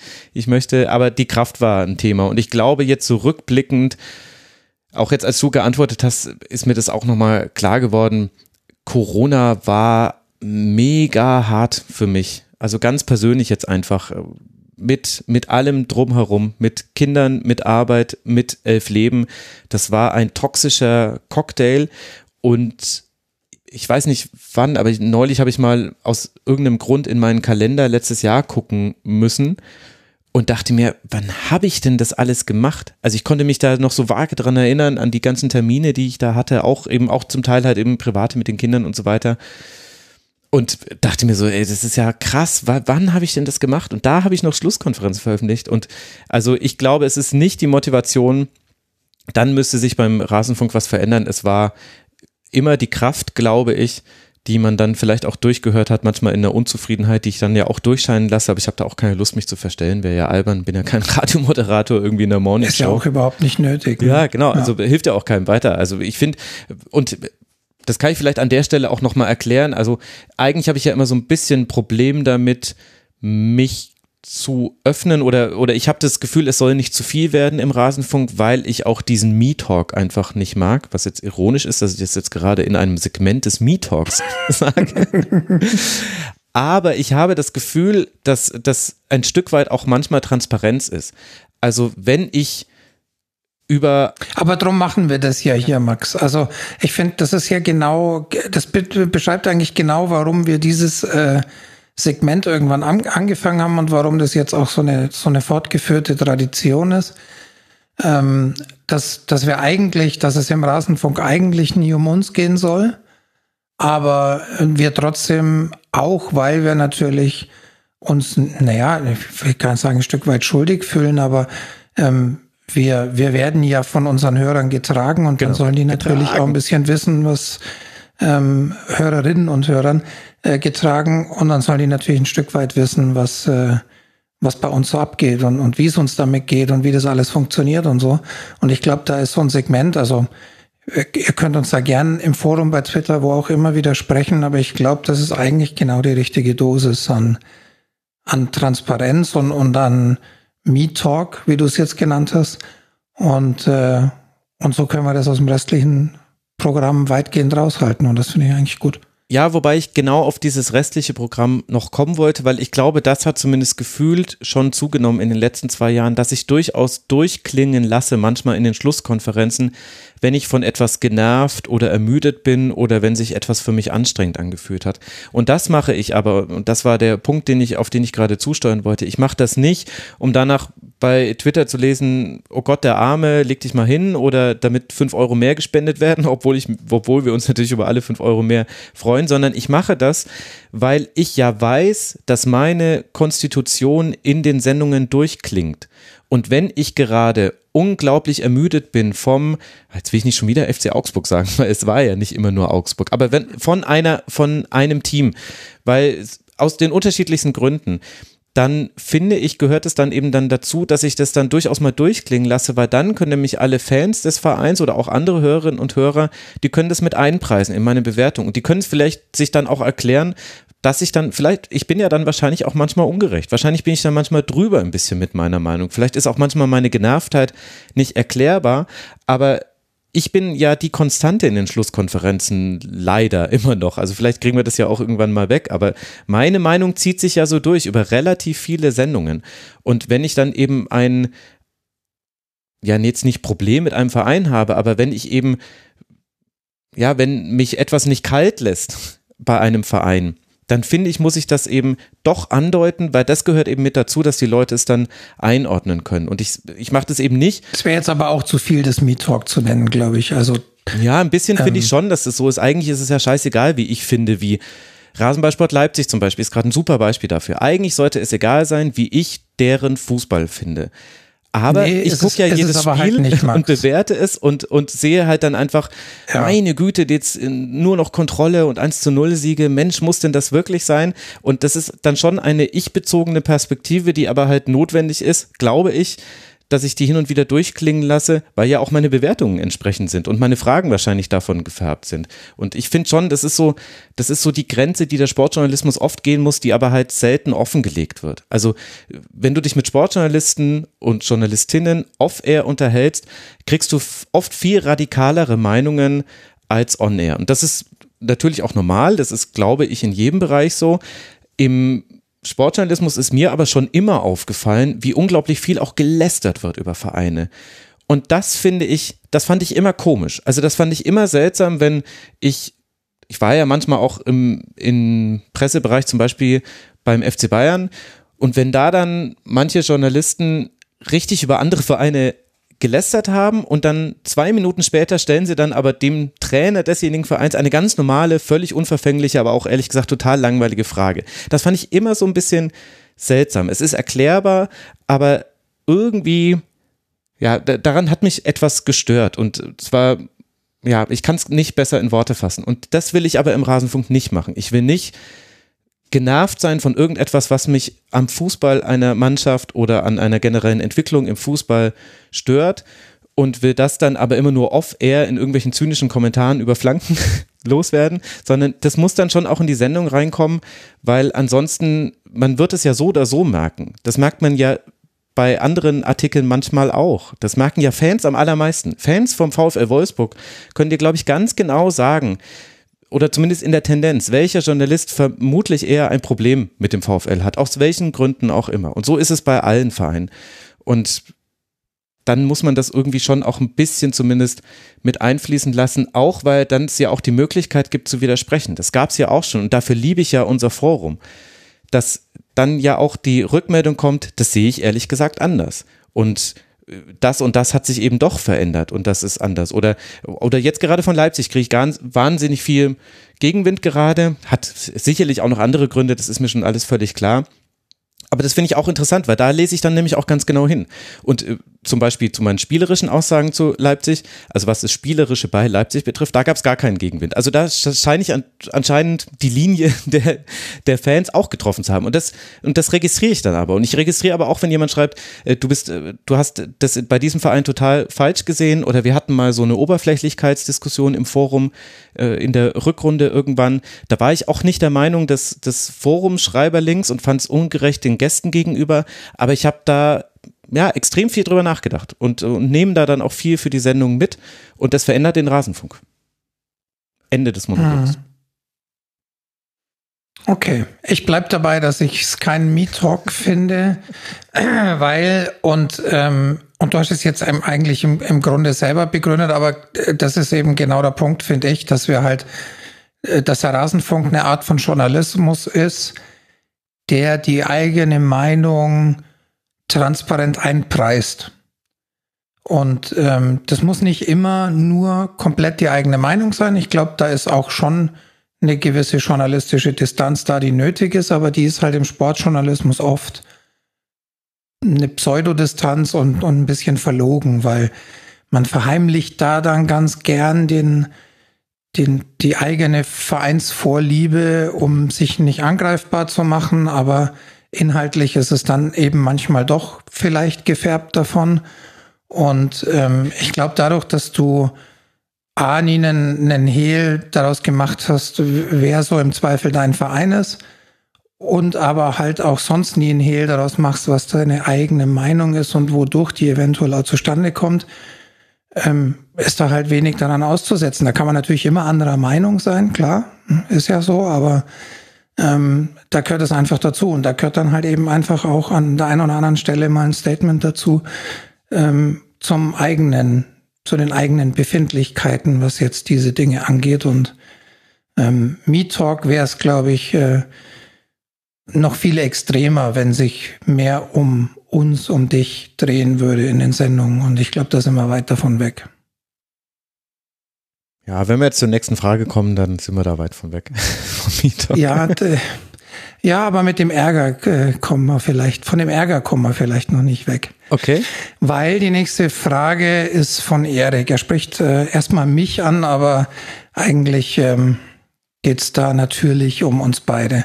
Hallo lieber Frank, ich hätte eine Frage zum Rasenfunk-Kiosk und Merch-Verkauf, die sich aus Aktualität stellt, sagt er. Da gab's ja so einen Tweet und dann hm. verlinkt er deinen Tweet zum Thema Finn Kliman und Global Tactics mhm. vom 6. Mai und will wissen, was ist da passiert und was bedeutet das für das weitere Vorgehen im Kiosk. Wird die Zusammenarbeit eingestellt? Muss Frank den Merch jetzt wieder aus dem eigenen Keller verschicken? Äh, gerne da mal Bezug nehmen und etwas Licht ins Dunkel bringen, wenn ihr mögt. Soll ich vorlegen fang, und du ergänzt? Fang du mal an, ja. Also, weil ich das auch in den Sendungen nur angedeutet habe, glaube ich, hole ich jetzt dann kurz die Hörerinnen und Hörer ab, die das vielleicht nicht mitbekommen haben. Also wir machen unseren Merch bei Global Tactics und zwar alles, was mit Textilien zu tun hat, also Caps, Beanies, T-Shirts und bald Hoodies werden bei Global Tactics produziert und Global Tactics als Fulfillment, das ist eine eigene Firma, aber die gehören zu denen, die machen auch unseren Versand und unseren Kundensupport. Also wenn ihr etwas bestellt, dann wird das eben nicht mehr aus dem berühmten Keller von Frank verschickt, sondern aus einem Lager von Global Tactics und dafür bekommen die, logischerweise werden sie davon dafür von uns bezahlt. Nun, Seit anderthalb Jahren ungefähr, ne? Ja. Ja, so ungefähr. Das kommt, glaube ich, hin, ziemlich genau. Ja. Mhm. Und nun ist es so, bei Global Tactics ist inzwischen Finn Kliman als Miteigentümer mit dabei und er war aber früh schon jemand, der dort hat produzieren lassen und über Finn Kliman sind wir auch auf Global Tactics gekommen. Der hat es irgendwann mal bei sich bei Instagram gepostet, da habe ich einen Screenshot von gemacht und sechs Monate später, als wir das Thema Merchandise angegangen sind, haben wir tatsächlich damit begonnen. Wir haben damals ganz lange gesucht, wo wollen wir produzieren lassen, wie wollen wir produzieren lassen. Das ist, glaube ich, auch sehr gut in diesen Royal-Segmenten zum Rasenfunk dokumentiert. Unsere verschiedenen verschiedenen Entwicklungsschritte und sind äh, aus verschiedenen Gründen bei Global Tactics äh, gelandet und deswegen produzieren wir da. Und nun gab es eine Recherche vom ZDF-Magazin Royal von Jan Böhmermann und seiner Redaktion und die haben mutmaßlich Betrug nachgewiesen bei Global Tactics und auch im Zusammenhang mit Finn Kliman. Die Dinge, die uns betreffen, sind, glaube ich, zwei Elemente. Wie gesagt, du ergänzt gerne, wenn ich etwas vergesse. Mhm. Das eine ist, dass bei Maskenproduktionen von Global Tactics der Herkunftsort verschleiert wurde. Ich denke, so kann man es sagen. Es wurde damit geworben, dass sie in EU hergestellt werden, so wie wir ja auch unsere Dinge in Portugal und Serbien herstellen. Und de facto kamen aber auch Teile der Masken mindestens aus Vietnam und Bangladesch und damit eben von einem, vielleicht von dem Erdteil, wo man eben, wenn man nachhaltig produzieren möchte, eben gerade nicht produzieren möchte, weil du wieder lange Lieferwege hast, ganz andere Arbeitsbedingungen, andere Löhne und so weiter und so fort. Und dann noch eine zweite zweite, ein zweiter wichtiger Aspekt, der uns zwar auch indirekt betrifft, aber ich glaube, jedem wird klar sein, warum uns das dann doch beschäftigt. Äh, Finn Kliman und Global Tactics, äh, die haben gemeinsam 100.000 äh, Masken gespendet für Flüchtlinge, beziehungsweise das gespendet muss man schon in vorsichtige Anführungszeichen setzen. Es ist gar nicht klar, ob sie die nicht vielleicht auch zum Selbstkostenpreis abgegeben haben und ob man da noch von einer Spende sprechen kann. Und was noch unklarer ist, ist, die Qualität dieser Masken war mangelhaft und es könnte sein, dass sowohl Finn Kliman als auch Tom Ilbruck von Global Tactics, mit dem auch wir viel Kontakt hatten äh, früher, davon wussten. Da gibt es unterschiedliche Perspektiven drauf. Das, äh, Tom Ilbruck und Finn Kliman stellen das anders dar als das ZDF-Magazin Royal. Nichtsdestotrotz ist das Ergebnis allerdings, dass sehr wahrscheinlich Masken an Flüchtlinge verteilt wurden, die nicht den Qualitätsstandards entsprochen haben, den Masken, die, also zu den Masken, die dann auch tatsächlich in den Verkauf gegangen sind. Ob die dann auch medizinisch völlig unbrauchbar waren, ich weiß ehrlich gesagt gar nicht, ob das dann schon so so wichtig ist. Äh, an sich ist das schon ein, ein höchst problematischer Vorgang, gerade halt für uns, die wir ja auch immer moralische Ansprüche an alles legen, was wir machen. Und diese zwei Elemente, die betreffen uns dann eben und haben eben auch bei uns zu jetzt schon Diskussionen geführt. Und ich glaube, ich spreche da auch für dich, Frank, wenn ich sage, das Thema hat uns seitdem sehr intensiv beschäftigt und zwar auch auf so eine Art, dass man sich da wirklich viele Gedanken macht. Also ich glaube, wir tragen das beide so ein bisschen mit uns rum, oder? Ja, ich glaube, das kann man, kann man so sagen. Also das erste Wochenende, das war ja ähm, eine Vorveröffentlichung, glaube ich, am Tag, ähm, am Donnerstag äh, statt Freitag Nacht um 0 Uhr ging es online. Und ich habe dann um 6.30 Uhr also die erste Donnerstag Nachricht auf Freitag, ne? Genau, ja, ja, genau. genau. Genau, genau also es war, war schon ein bisschen früher und ich kann für meinen Teil sagen, und ich glaube, Max, dir ging es da nicht so viel anders, dass das erste Wochenende hat mich das total fertig gemacht. Ja, also mir, mir ging es einfach nicht aus dem Kopf, weil äh, natürlich einerseits so diese Unsinnigkeit dieser ganzen dieser ganzen Geschichte dahinter, die die Enttäuschung darüber. Ich meine, ich war jetzt meinerseits, ich äh, finde, Kliman war für mich nie äh, eine Person, der ich, der ich stark gefolgt bin, aber ich habe es am, am Rande immer so ein bisschen mitbekommen und ähm, ne, war weit weg von Bewunderung, aber trotzdem habe ich ihn in irgendeiner Form da als, ähm, naja, Influencer, der eben so einen gewissen positiven Drive mit reinbringt, wahrgenommen, dass da jetzt auch vieles dabei war, was mir nicht so gefallen hat. Das ähm, spielte da jetzt nicht so die große Rolle für mich, weil das habe ich immer als persönliches Ding wahrgenommen und, und jetzt halt das so zu sehen, wie, wie das im Grunde, naja, zerstört wurde durch ihn selber und, und durch die beiden auch. Ähm, das äh, hat mich halt total fertig gemacht und natürlich auch die Frage, was ist mit unseren Dingen? Also die Unsicherheit. Kommen unsere Klamotten überhaupt aus Europa? Haben wir das vernünftig bewiesen bekommen? Wurden wir da vielleicht hinters Licht geführt etc.? Das hat uns ähm, tatsächlich schon sehr beschäftigt und mich das erste Wochenende komplett mitgenommen. Wir haben dann aber auch relativ schnell entschieden, haben gesagt, okay, das äh, sieht jetzt erstmal nach erdrückenden Beweisen aus, aber es bringt uns jetzt überhaupt nichts, wenn wir jetzt vorschnell irgendwas machen, zumal dann auch rechtliche Fragen mit reinlaufen, die zu klären wären. Also wir haben da einen mhm. Vertrag zum Beispiel fürs Fulfillment, den man nicht eben mal von heute auf morgen beenden kann.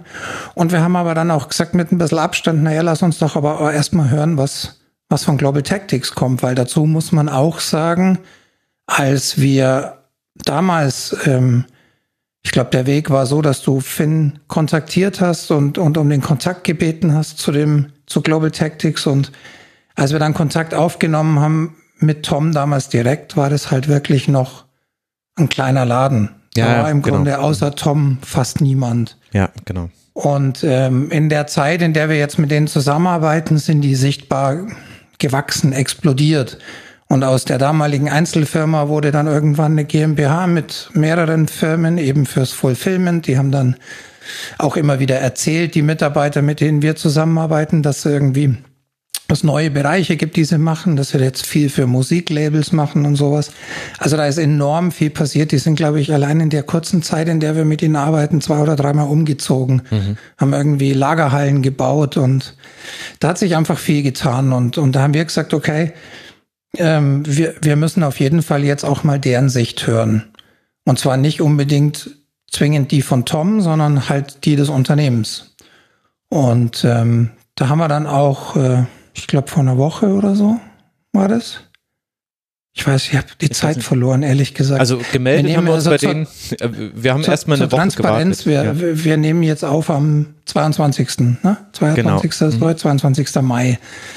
Ähm, und äh, wir haben dann, nachdem wir nichts gehört haben, die angeschrieben und haben nach ein paar Tagen eine Reaktion bekommen mit einem ersten Statement an uns, sage ich mal, so einem kleinen. Mhm. Genau, also ich würde gern zwei Sachen noch ergänzen und dann können wir, glaube ich, mal ein bisschen was über den aktuellen Stand, eben was auch das Statement angeht, verlieren. Das eine ist, was du gesagt hast, das war für uns eine Selbstverständlichkeit, dass wir nicht auf Grundlage von zwar scheinbar erdrückenden Beweisen, aber von einer Recherche ohne noch weitere Rücksprachen zu halten, da ein Geschäftsverhältnis beenden. So ticken wir beide auch einfach nicht und so sollte vielleicht auch, also zumindest unserer Meinung nach, sollte so die Welt auch nicht ticken. Es gab vereinzelt Menschen, die uns geschrieben haben, dass sie den Support einstellen, solange bis wir die Zusammenarbeit mit Global Tactics beendet haben. Es gab auch ein paar Leute, die noch ein bisschen deutlicher geworden sind. Aber das war alles zu einem Zeitpunkt, wo wir noch keinerlei Möglichkeit hatten, mit denen zu sprechen. Und so ticken wir beide nicht. Wir haben beide gesagt, wir möchten mit denen darüber sprechen und das wird jetzt dann auch passieren und ist auch ja auch in Teilen schon passiert.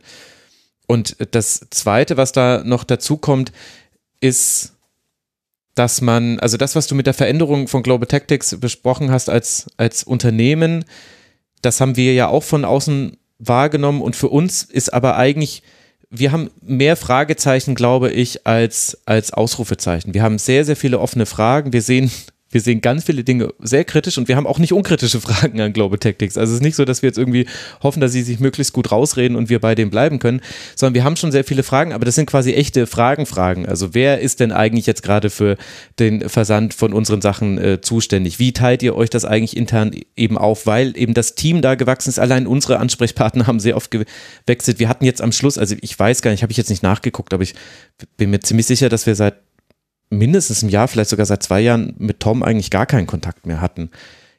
also ich kann mich zumindest gerade jetzt gerade dran nicht dran erinnern. Und das, wie gesagt, das bedeutet jetzt erstmal noch gar nichts. Das soll einfach nur verdeutlichen, wie sich auch dieses Unternehmen verändert hat. Und für uns ist es dann auch von außen ganz schwer zu beurteilen, nicht nur wie schwerwiegend diese Vorwürfe sind, sondern wem betrifft das wie und wie betrifft es dann vor allem den Rasenfunk? Und das ist aber der eigentliche Kern. Für den Rasenfunk muss es hundertprozentige Klarheit geben, ansonsten können wir mit Global Tactics nicht mehr zusammenarbeiten. Wir müssen uns sicher sein, dass die Dinge, die wir bei ihm produzieren lassen, in Portugal, in Serbien produziert werden. Dazu die kleine Klammer. Bisher hatten wir keinerlei Grund daran zu zweifeln. Wir haben Muster zugeschickt bekommen, die kamen oft direkt aus den Ländern. Wir haben auch äh, zum Teil äh, so, na, wie nennt man das, so Tech-Packs gesehen, wo auch äh, Adressen drin standen und so weiter. Also das ist der Theorie nach alles fälschbar, aber es gab bisher keinen Grund zu glauben, dass da etwas äh, falsch wäre. Sonst wären wir da schon hintergestiegen. Aber jetzt brauchen wir Gewissheit. Wir brauchen hundertprozentige Gewissheit, weil ansonsten, wenn ich nicht hundertprozentig sicher bin, dann kann ich nicht auf die Kiosk-Seite schreiben, es kommt da und daher und dann könnt ihr es auch nicht mit 100% Gewissen und äh, Vertrauen bestellen. Das ist das eine, was wir brauchen. Und äh, das andere ist eben, dass wir, dass wir die, dass wir herausfinden wollen und müssen, wie Global Tactics sich zu den anderen Vorwürfen verhält, eben auch zu, das eher dann so moralische Aspekte, wie eben dieser Maskendeal und äh, das, das Spenden möglicherweise fehlerhafter Masken an Flüchtlinge das ist dann, das ist aber eigentlich etwas, ähm, man kann das durchaus getrennt voneinander sehen, ohne dass es jetzt für uns beide getrennt voneinander ist. Für uns hängt es zusammen. Ich glaube aber, vom, vom technischen gesehen sind es zwei unterschiedliche Dinge. Das eine ist etwas, was quasi ähm, faktisch nachweisbar ist. Das andere ist etwas, wo wir jetzt eine Haltung zu entwickeln müssen. Und da haben wir auch schon viel drüber geredet, aber wir können da auch jetzt noch nichts verkünden, weil wir haben auch, wir haben eben jetzt eine erste Stellungnahme erhalten. Es gibt auch inzwischen offiziell eine Stellungnahme, die könnte ich, könnte ich ja eigentlich verlinken in den Shownotes, spricht ja nichts äh, dagegen. Genau, da, die haben wir jetzt aber tatsächlich selber noch gar nicht gelesen. Die haben wir, genau, die haben wir jetzt erst kurz vor der jetzt Sendung, erst kurz, kurz vor der Aufnahme ähm, entdeckt, sozusagen. Die stammt anscheinend von diesem Wochenende. Genau. Aber ähm, die ist auf jeden Fall ein bisschen ausführlicher von Tom Ilbruck das, was wir bisher bekommen haben, wir, wir haben jetzt ein ausstehendes Gespräch mit, mit Global Tactics, da sind noch ein paar Tage hin. Also drum äh, kann man da sowieso noch nichts sagen. Und man sollte vielleicht auch nochmal äh, verdeutlichen, sollten wir jetzt wirklich zu dem Entschluss kommen, dass wir sagen, äh, wir, wir sehen das jetzt nicht äh, ausreichend bewiesen, dass diese Dinge erfüllt sind, die Max gerade genannt hat, ähm, dann ist es für uns auch ein Riesenschritt weil ja, ähm, also das geht nicht das, gleich. Äh, genau, das geht A nicht gleich und B ähm, müssen wir auf jeden Fall jemand anderen finden, der das dann alles für uns macht. Und von alles, da reden wir ja eben von Teilen der Produktion plus dem Fulfillment, ähm, weil äh, das einfach, ja, also bei, bei mir aus verschiedenen Gründen äh, nicht mehr funktioniert, das aus dem eigenen Keller zu verschicken.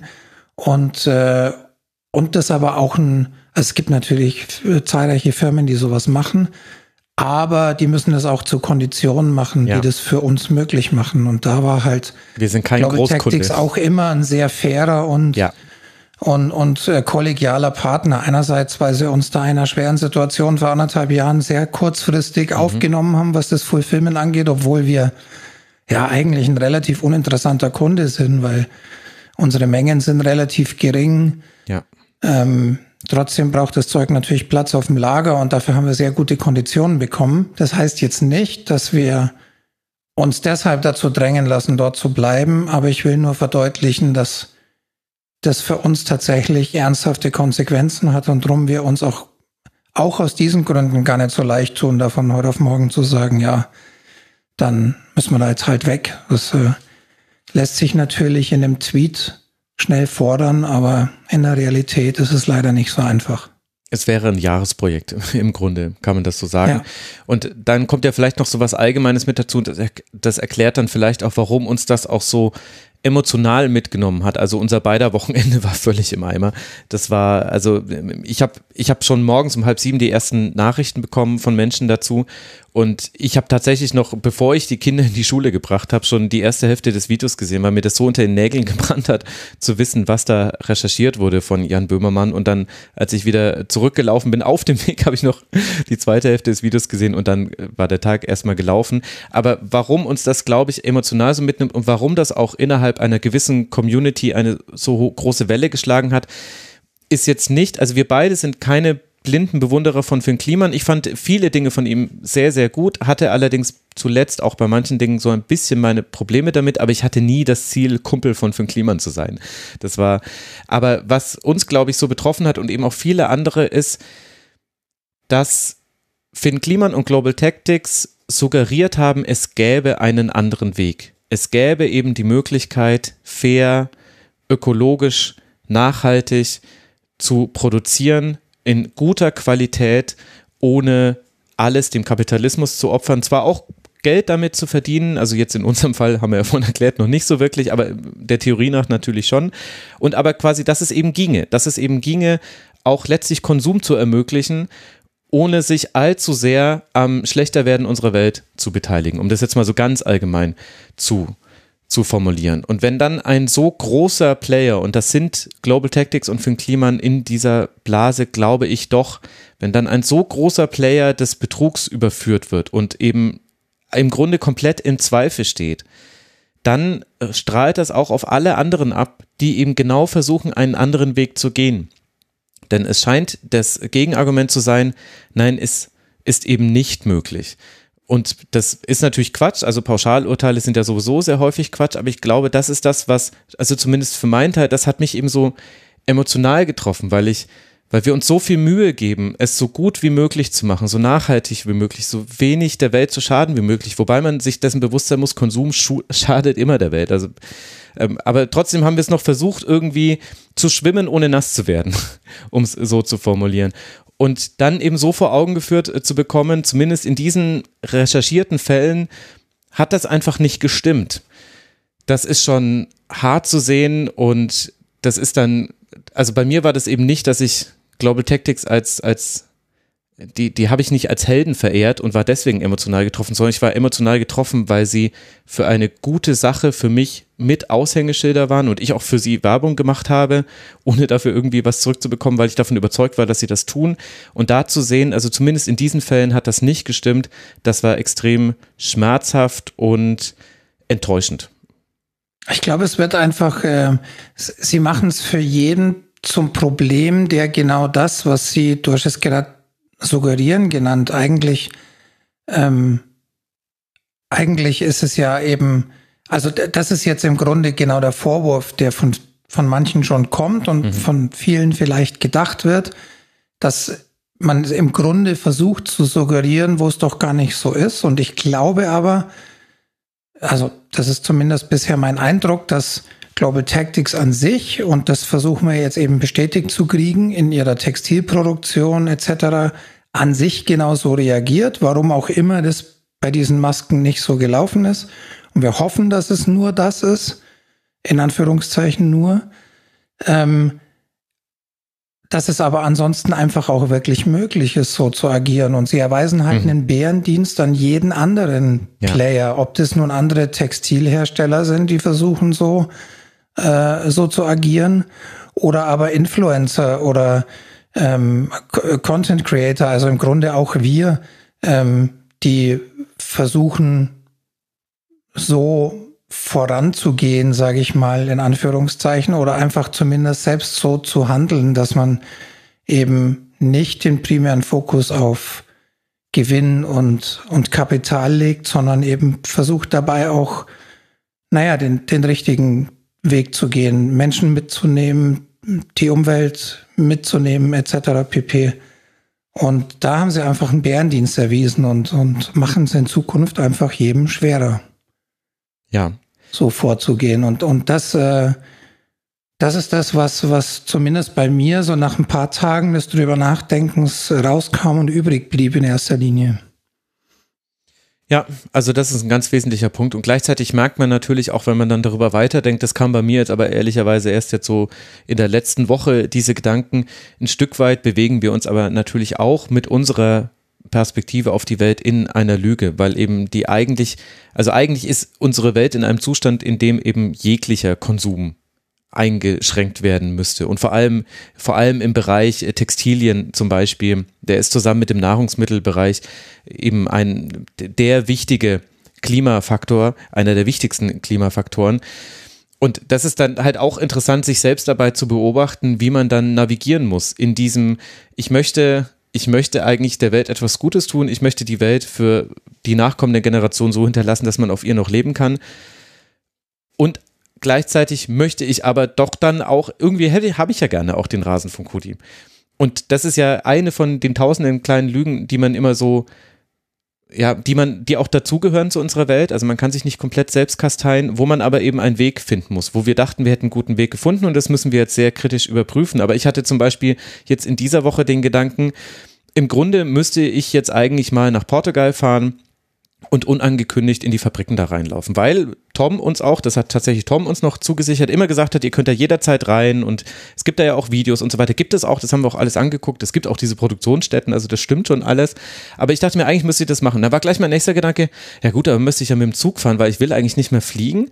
Und dann dachte ich mir, ja gut, dann brauche ich da ja für die Fahrt hin schon mal anderthalb Tage wahrscheinlich. Oh Gott, wann mache ich denn das? Ist ja auch schon Frauen, also total bescheuert. Im Grunde war auch dann relativ früh klar, okay, gut, also so wird es jetzt auch nicht laufen. Aber das ist ja total interessant, in welche Gedanken Labyrinthe man äh, da da reinkommt und wie schwer es eben einfach ist, das richtige Leben im Falschen zu leben. Und auch wir sind da, also auch wir leben das falsche Leben. Wir versuchen wir versuchen es halt nur weniger falsch vielleicht zu, zu leben als andere, die eben sich einfach einen Spreadshirt-Shop zusammenklicken ohne dass ich das jetzt jemandem konkret zum Vorwurf äh, machen würde, aber für uns wäre es halt definitiv nie die richtige Lösung, auch noch aus anderen Gründen, nicht nur ökologisch, aber es ist wirklich, es ist schwierig, wenn man sich viele Gedanken macht und wir sind da auch noch mitten im Prozess. Ich glaube, das merkt man auch an allem, was wir gesagt genau, haben. Genau, ich wollte gerade sagen, ich glaube, ihr merkt, wie, wie komplex dieses Thema für uns ist und, und, und auch wie es uns beschäftigt und das äh, mag dann auch manchmal zu Gedanken führen, die, die dann vielleicht auch ein bisschen zu weit gehen und die auch am Ende nicht lösbar sind. In so ein Rabbit Hole kommt man ja hm. relativ schnell, vor allem wenn es um Umwelt und Gesellschaft und richtiges Verhalten geht, dann gibt es eigentlich selten einen Weg, der so richtig, richtig ist am Ende. Ähm, aber ähm, es beschäftigt uns auf jeden Fall sehr und wir versuchen es jetzt ähm, so gut wie möglich zu lösen so sicher wie möglich aufzulösen. Wir hoffen, dass wir es geklärt kriegen und zumindest für uns ein gangbarer Weg ist. Wenn nicht, dann werden wir auch den Weg gehen. Der wird dann zwar eben, wie erwähnt, deutlich anstrengender, aber ähm, ich glaube, Max hat es ja schon deutlich jetzt dargelegt. Wir haben da nun mal so unsere Prinzipien, die halten uns Gott sei Dank auch davon ab, reflexartig jetzt irgendwie eine schnelle Aktion da zu fahren. Aber ähm, ihr könnt euch sicher sein, wir, wir werden da sehr detailliert drauf gucken und in circa, weiß ich gar nicht, zehn Tagen, neun Tagen oder wann wir das Gespräch jetzt vereinbart haben, mhm. ähm, werden wir da sicherlich auch entsprechend kritische Fragen stellen und dann darauf pochen, dass wir da handfeste Antworten bekommen ähm, andernfalls, äh, anders kann es aus unserer Sicht auch nicht wirklich funktionieren. Amen. Genau. Und ähm, ja, damit lassen wir das Thema jetzt, glaube ich, mal für den Moment liegen. Wir werden euch da sicherlich auf dem Laufenden halten über mhm. Ähm, Social Media sowieso, vielleicht im Forum, je nachdem, wie, äh, wie das noch weitergeht, äh, werden wir dann einen angemessenen Weg finden, denke ich. Genau, und jetzt vielleicht so, so eine kleine Auflockerung zwischendurch. Der liebe Maximilian Eichinger alias ah, AEC Max im Forum, laut seinem Profil 15-jähriger Gründer von derjanblog.de, hat äh, uns einfach nur geschrieben, dass er eigentlich nur Danke sagen wollte an alle Beteiligten. Bester Fußball-Podcast, den ich kenne und ich habe wirklich viele abonniert.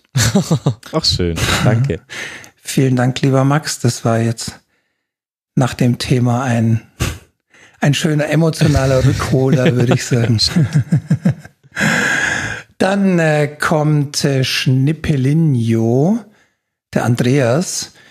Äh, vielen Dank an alle Beteiligten, sagt er. Seine Frage wäre, wie verteilen sich die Spenden beim Rasenfunk? Wie viel Prozent landen bei Max, Helmi, den Gästen, Betriebskosten der Homepage, Betriebskosten, Shop etc.? Also er will eigentlich eine BWA von uns haben. eine betriebswirtschaftliche Ausstellung für alle diejenigen, die das ja. nicht kennen. Ja. Also die BWA wirst du jetzt nicht kriegen, lieber äh, Schnippelinho. Das, äh, das, also mal abgesehen davon, dass wir die Zahlen jetzt äh, so spontan nicht da haben, glaube ich, geht das auch zu sehr ins Detail. Also wir sind ja schon, wir versuchen ja offen zu sein. Allerdings glaube ich, also ich, ich sag's jetzt einfach mal und du grätschst rein, wenn du es anders siehst, aber es gibt auch Zahlen, äh, gerade eben alles, was mit Geld zu tun hat, das muss kontextualisiert werden. Also als Beispiel ist Merchandise zum Beispiel ein super, super Beispiel wenn man da einfach nur hochrechnet, wie viele T-Shirts wurden verkauft und wie viel haben die dafür genommen, dann ist das eine extrem hohe Summe. Wenn du aber nicht weißt, wie hoch unsere Produktionskosten waren, plus noch weitere Kosten, die dazukommen für Retouren und so weiter, dann kannst du das schwer nur einordnen. Also es war ja bisher nie so, dass wir irgendwie da uns eine goldene Nase verdient hätten. Das haben wir ja schon vorhin thematisiert. Und so ist es, glaube ich, auch bei anderen Kostenarten des Rasenfunks und bei anderen Punkten. Deswegen glaube ich jetzt so Betriebskosten von Webseite, jetzt, selbst wenn wir das jetzt aufschlüsseln könnten, wo ich. Kann man so schwer auf den Punkt bringen, glaube ich. ist schwierig. Ja. Also, wir können natürlich, also ich glaube, ja. man, man, kann, glaube ich, ganz einfach sagen, äh, die Reihenfolge ist schon ganz gut, die du, die du da ähm, in deiner Aufzählung verwendet hast. Natürlich landet der größte Teil bei Max, klar, das wird auch jedem einleuchten, weil Max hat auch mit Abstand den größten äh, Aufwand äh, und, und den größten Anteil am, am Rasenfunk. Und Max ist vor allem derjenige, der es hauptberuflich macht. Und ja. ähm, drum, drum steht es einfach ganz vorne. Die Gäste, da haben wir ja auch schon ein paar Mal drüber gesprochen, das ist ja ein relativ neues Thema. Also, naja, eigentlich auch schon gar nicht mehr neu, aber wir machen es jetzt auch schon eine Weile und da haben wir jetzt ja auch ähm, zur letzten Saison erhöht, ne? Also jetzt mhm. zur abgelaufenen war die Erhöhung. Genau, genau. Oder? Also Oder da haben wir im, ja im Kalenderjahr 2021 über 8000 Euro an Honoraren insgesamt gezahlt und für dieses Jahr, für 2022, äh, muss das eigentlich mehr werden, weil wir A, die Sätze erhöht haben zu Beginn der letzten Saison, also 21, 22 und wir werden mindestens genauso viele Gäste haben, vielleicht sogar noch mehr durch Frauen-EM und so weiter. Das heißt, das war, das war auch eine Zahl, die ich mal irgendwann genannt hatte in der Schlusskonferenz und auch hier im Royal schon. Also 8000 Euro sind letztes Jahr insgesamt an Gäste geflossen und das dürfte in diesem Jahr mehr werden. Ja, genau. Und, und Betriebskosten, Shop und Homepage sind tatsächlich wirklich schwer auf den Punkt zu bringen. Also vielleicht gibt dir das aber schon so ein bisschen Gefühl, wie sich das aufteilt. Genau, und eben die Aufteilung zwischen uns beiden, die ist eben so, wie sie schon immer war. Also es war immer das Ziel, dass ich das hauptberuflich machen kann. Und es klappt da jetzt ja auch seit 2019 und ich äh, trage die, die Hauptlast, wobei das jetzt in den letzten Wochen bisschen in Schieflage geraten ist, oder Frank, mit der okay, Webseite. Ja. Wobei wir da natürlich auch nochmal Kosten haben. Also wir versuchen auch an allen Ecken des Rasenfunks, also wir versuchen nicht wie die Glucke auf dem Geld zu sitzen. Zum Glück sind wir in einer Situation, in der wir uns das erlauben können. Ich hoffe, das verändert sich auch nicht hin zum Negativen. Wir versuchen so fair wie möglich alle am Rasenfunk Beteiligten zu bezahlen. Und das meint eben nicht nur, dass äh, dein Anteil jetzt nicht irgendwie äh, der Zehnte des Monats ist oder so. Äh, und das meint aber auch alle GrafikerInnen, die mit uns zusammenarbeiten, wenn, wenn wir Hilfe haben bei der Website, Programmierung und so weiter und so fort. Und eben bis hin zu den Merch Gästen. Design. Ja, genau, mhm. Merch Design auch. Wir versuchen immer im Rahmen unserer Möglichkeiten, also wir sind da noch nicht da, wo wir gerne wären, aber versuchen wir eben fair gegenüber den Menschen zu sein, die mit dem Rasenfunk zusammenarbeiten. und da gibt es natürlich noch Luft nach oben, deswegen hört bitte nicht auf zu spenden. Aber es ist quasi jetzt nicht so, deswegen sage ich das ja auch in den Folgen so gerne. Wenn jetzt jemand, also nur fiktiv, wenn jemand jetzt von 5 Euro auf 6 Euro seinen Beitrag erhöht, dann ist es nicht so, dass dieser Euro dann in unsere beider Taschen fließt, sondern es ist eigentlich eher wahrscheinlich, dass diese Erhöhung in schon zu einem beträchtlichen prozentualen Anteil eben dann an andere Menschen in der Peripherie im Rasenfunk geht, weil wir eben, wenn wir sehen, dass wir gewisse, ein gewisses Niveau erreicht haben, dann auch denjenigen mehr zahlen. Also wir sind quasi bei dem, was wir zwei bekommen, ich kann davon in München leben und solange hier hoffentlich mit meiner Miete nichts passiert, ist das alles super. Wenn, wenn was mit der Miete passiert, muss ich es, glaube ich, im Rasenfunk sagen, dann brauche ich eure Hilfe, aber aktuell noch nicht. Alles gut, alles super.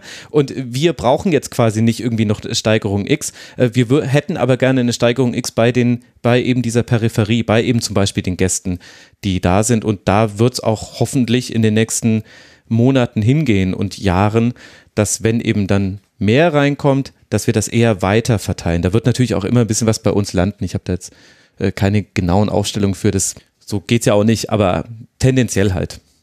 Ja, genau. Und man muss es ja auch, um, um dann nochmal das anzuschließen, was Johannes in seinem äh, ersten Beitrag, den wir heute behandelt haben, ähm, nee, stimmt gar nicht. Chrissy hat es äh, geschrieben mit einfach zwei bis drei Wochen die Schlusskonferenz ans Rasenfunktionsteam abtreten, ist natürlich ein schöner Gedanke, aber auch das ist ja Stimmt, genau. mitunter auch eine finanzielle Frage, weil man ja. natürlich auch die Moderatoren, die Max in der Schlusskonferenz ersetzen, bezahlen.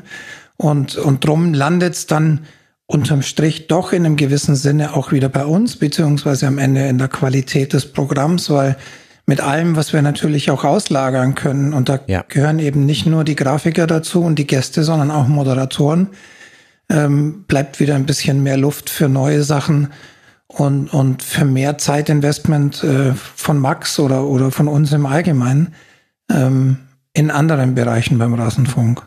Ja, absolut. Sehr gut, dass du diesen Einschub nochmal gemacht hast. Das ist völlig richtig. Also es ist alles zum Wohle des Rasenfunks. Es ist jetzt auch nicht so, dass wir, äh, dass wir äh, irgendwie an, an die Gäste mehr Geld verteilen wollen, weil die uns alle so sympathisch sind. Sie sind uns sympathisch und wir wollen mehr Geld an sie verteilen. Wir wollen einfach professionell sein. Wir wollen so sein, wie wir uns auch durchaus Journalismus wünschen würden an vielen Ecken. Bezahlung und eben schlechte Bezahlung oder gar fehlende Bezahlung ist ein Problem im Journalismus und da waren wir lange Teil des Problems, sind es auch immer noch. Also unsere Honorare sind ja noch nicht dem Aufwand angemessen. Man macht sich ein komplettes Wochenende kaputt für eine Schlusskonferenz. Da ist schon noch sehr viel Luft nach oben, aber wir wollen eben, wir machen das jetzt nicht, um irgendwelchen Buddies von uns Geld zuzuschustern, sondern weil wir finden, dass das die richtige Art und Weise wäre, wie man ein solches Produkt wie den Rasenfunk herstellt und damit A, seine Qualität sicherstellt und B, aber auch allen Beteiligten gegenüber sich fair verhält. So ist es. Lass uns zur nächsten Frage springen. Ich habe das Gefühl, das artet schon wieder Wie aus. Wir, wir, sind erst bei, wir sind bei 6 von 16 oder Ach so, Gott. was die Beiträge angeht. Ja, okay. Aber wir kommen jetzt dann auch zu einigen Doppelungen, wo wir, glaube ich, zwischendurch mal ein bisschen drüber springen können. Jetzt kommt aber erstmal ein Beitrag von Pitbull Giraffe. Mhm. Habt ihr das Gefühl, beziehungsweise kriegt ihr entsprechende Rückmeldung, dass sich mehr zum Thema Frauen-Bundesliga gewünscht wird, eventuell sogar eine Schlusskonferenz? Mir geht's bei der Frage gar nicht darum, ob das zeitlich zu leisten wäre, sondern ob das Interesse an einem entsprechenden eigenen Format überhaupt besteht. Hm. Wie sind die Downloadzahlen und das Feedback bei den Kurzpässen zum Frauenfußball im Verhältnis zu den übrigen Themen? Und jetzt kommt ah. der Punkt mit der Statistik. Von Deswegen habe ich hier diesen Tab aufgelassen. genau. Wobei, das hätte ich sogar ohne den Tab zu öffnen beantworten können. Also, was das das nominelle Interesse angeht, also wir stellen einfach Downloads nebeneinander, sind die Frauenfußballsendungen hinken, ja, hinken hinterher ist komisch, aber sie haben halt weniger Downloads als die anderen. Ich weiß jetzt nicht, wie dramatisch der Abfall ist, da muss ich jetzt mal hier ein bisschen äh, klicken äh, tatsächlich, aber es ist schon so, man sieht es auch bei YouTube sehr deutlich so, bei YouTube ist es mehr als weniger als die Hälfte einer normalen, eines normalen Kurzpasses. Bei den Downloads ist es nicht ganz so deutlich, wobei Downloads da auch ein bisschen ungenauer sind. Also ein Download bedeutet ja auch nicht immer, dass jemand die Folge abgespielt hat.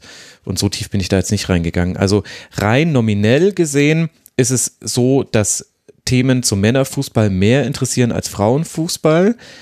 Aber man sieht eine Dynamik man sieht, dass das sich beim Frauenfußball verändert und vor allem, das kann man an den Zahlen noch nicht ablesen. Ich prophezeie aber, wir werden das in einem Jahr an den Zahlen ablesen können, denn ich merke es an mir selbst und ich merke es an Rückmeldungen von Hörerinnen und Hörern, dass ich selbst ein anderes Verhältnis zum Frauenfußball habe, obwohl ich mich ja immer schon für ihn interessiert habe, aber jetzt tiefer drin bin. Und ich merke, dass sowohl am Input als auch an den Rückmeldungen und eben manchmal auch schon ein bisschen an der Reichweite einzelner Sendungen es wächst und es wächst viel schneller, natürlich immer noch zu langsam, wenn es nach mir geht, aber es wächst äh, schneller als man es vielleicht noch von einem Jahr hätte erwarten können. Da tut sich etwas im Frauenfußball, man kommt weniger gut daran vorbei und dann interessiert man sich auch dafür. Also um die Frage zu beantworten, nominell ist das Interesse schwächer. Ich, ich sehe da aber eine Dynamik und ich bin sehr froh, dass wir sehr spät zwar, aber dass wir jetzt endlich ein bisschen mehr Frauenfußball im Rasenfunk haben. Und wenn es nach mir ginge, hätte ich gerne sofort Rasenfunk-Schlusskonferenzen, denn ich wäre der erste Hörer dieser Schlusskonferenzen. Ich fände das super interessant, da, da einfach tiefer drin zu sein, weil ich ja jetzt auch noch nicht die Tiefe erreicht habe, die ich gerne hätte da muss man gucken, wie sich das alles entwickelt. Und äh, ich hoffe, wir kommen da irgendwann hin, dass das so ist, dass man auch zum Frauenfußball sich genauso informiert wie zum Männerfußball. Und vielleicht noch die eine kleine Fußnote, dann darfst du gerne ergänzen. Auch weil da für ein Format wie den Rasenfunk ganz andere Möglichkeiten drinstecken als im Männerfußball. Also wir können ja mal durchspielen, dass ich einen Sportdirektor aus dem Männerfußball anschreibe, ob er Zeit hätte für einen Kurzpass zu einer Saisonbilanz. Und dann schauen wir einfach mal, wie da die Reaktionen sind. Äh, Sascha Reis vom SC Sand, das war eine E-Mail und dann hat das geklappt, weil die ah. logischerweise noch eine ganz, ein ganz anderes Interesse daran haben, sich zu äußern und auch eine andere Zugänglichkeit, das muss man auch ehrlich sagen. Der Männerfußball im Profibereich, der hat seine, seine Burgen schon errichtet, seine, seine, äh, seine, na, jetzt fällt es mir gerade nicht ein, die Burgtore hochgezogen über den Wassergraben, da kommst du nicht rein. Das ist im Frauenfußball noch anders. Ich hoffe, es wird auch noch eine Weile so bleiben und das äh, bietet uns auch ganz andere Möglichkeiten und da, äh, da werde ich auch richtig wuschig, wenn ich darüber nachdenke, was wir da alles machen könnten, dass, dass man eben Spielerinnen mal einladen könnte, Verantwortliche einladen könnte. Vielleicht könnte man sogar mal ein spieltagsaktuelles Format um solche Perspektiven ergänzen. Das gibt es ja nicht mal im Männerfußball, dass du eben hast, dass es einen Podcast gibt, wo auch regelmäßig Leute zu hören sind, die am Wochenende selbst mit involviert haben, die vielleicht nochmal involviert waren, vielleicht eine eigene Perspektive haben. Es kann sein, dass es alles Luftschlösser sind, aber es ist zumindest nicht undenkbar und allein deshalb müssen und wollen wir den Frauenfußball im Rasenfunk weiter verfolgen, weil es irre spannend ist, aus ganz, ganz vielen Gründen heraus. Ja, dem kann ich tatsächlich gar nicht so viel hinzufügen, außer der, das nochmal zu unterstreichen, dass ich glaube, dass dem, der Rasenfunk mit dem Frauenfußball eine Möglichkeit hat, ähm, Dinge zu machen, die wir einfach sonst in, in anderen Bereichen des Fußballs nicht hätten. Und äh, naja, auch eine gewisse, gewissermaßen eine Nische besetzen, die einfach von vielen Medien noch gar nicht wirklich beachtet wird oder wenn dann nur sehr beiläufig.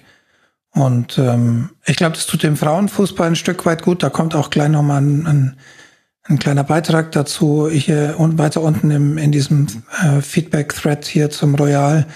Ähm, und ja, ich, ich glaube, man sieht das, wie sich beim Rasenfunk entwickelt, dass es schon ankommt, dass das natürlich jetzt im Moment noch dem Männerfußball nachsteht, ist, glaube ich, für niemanden wirklich überraschend.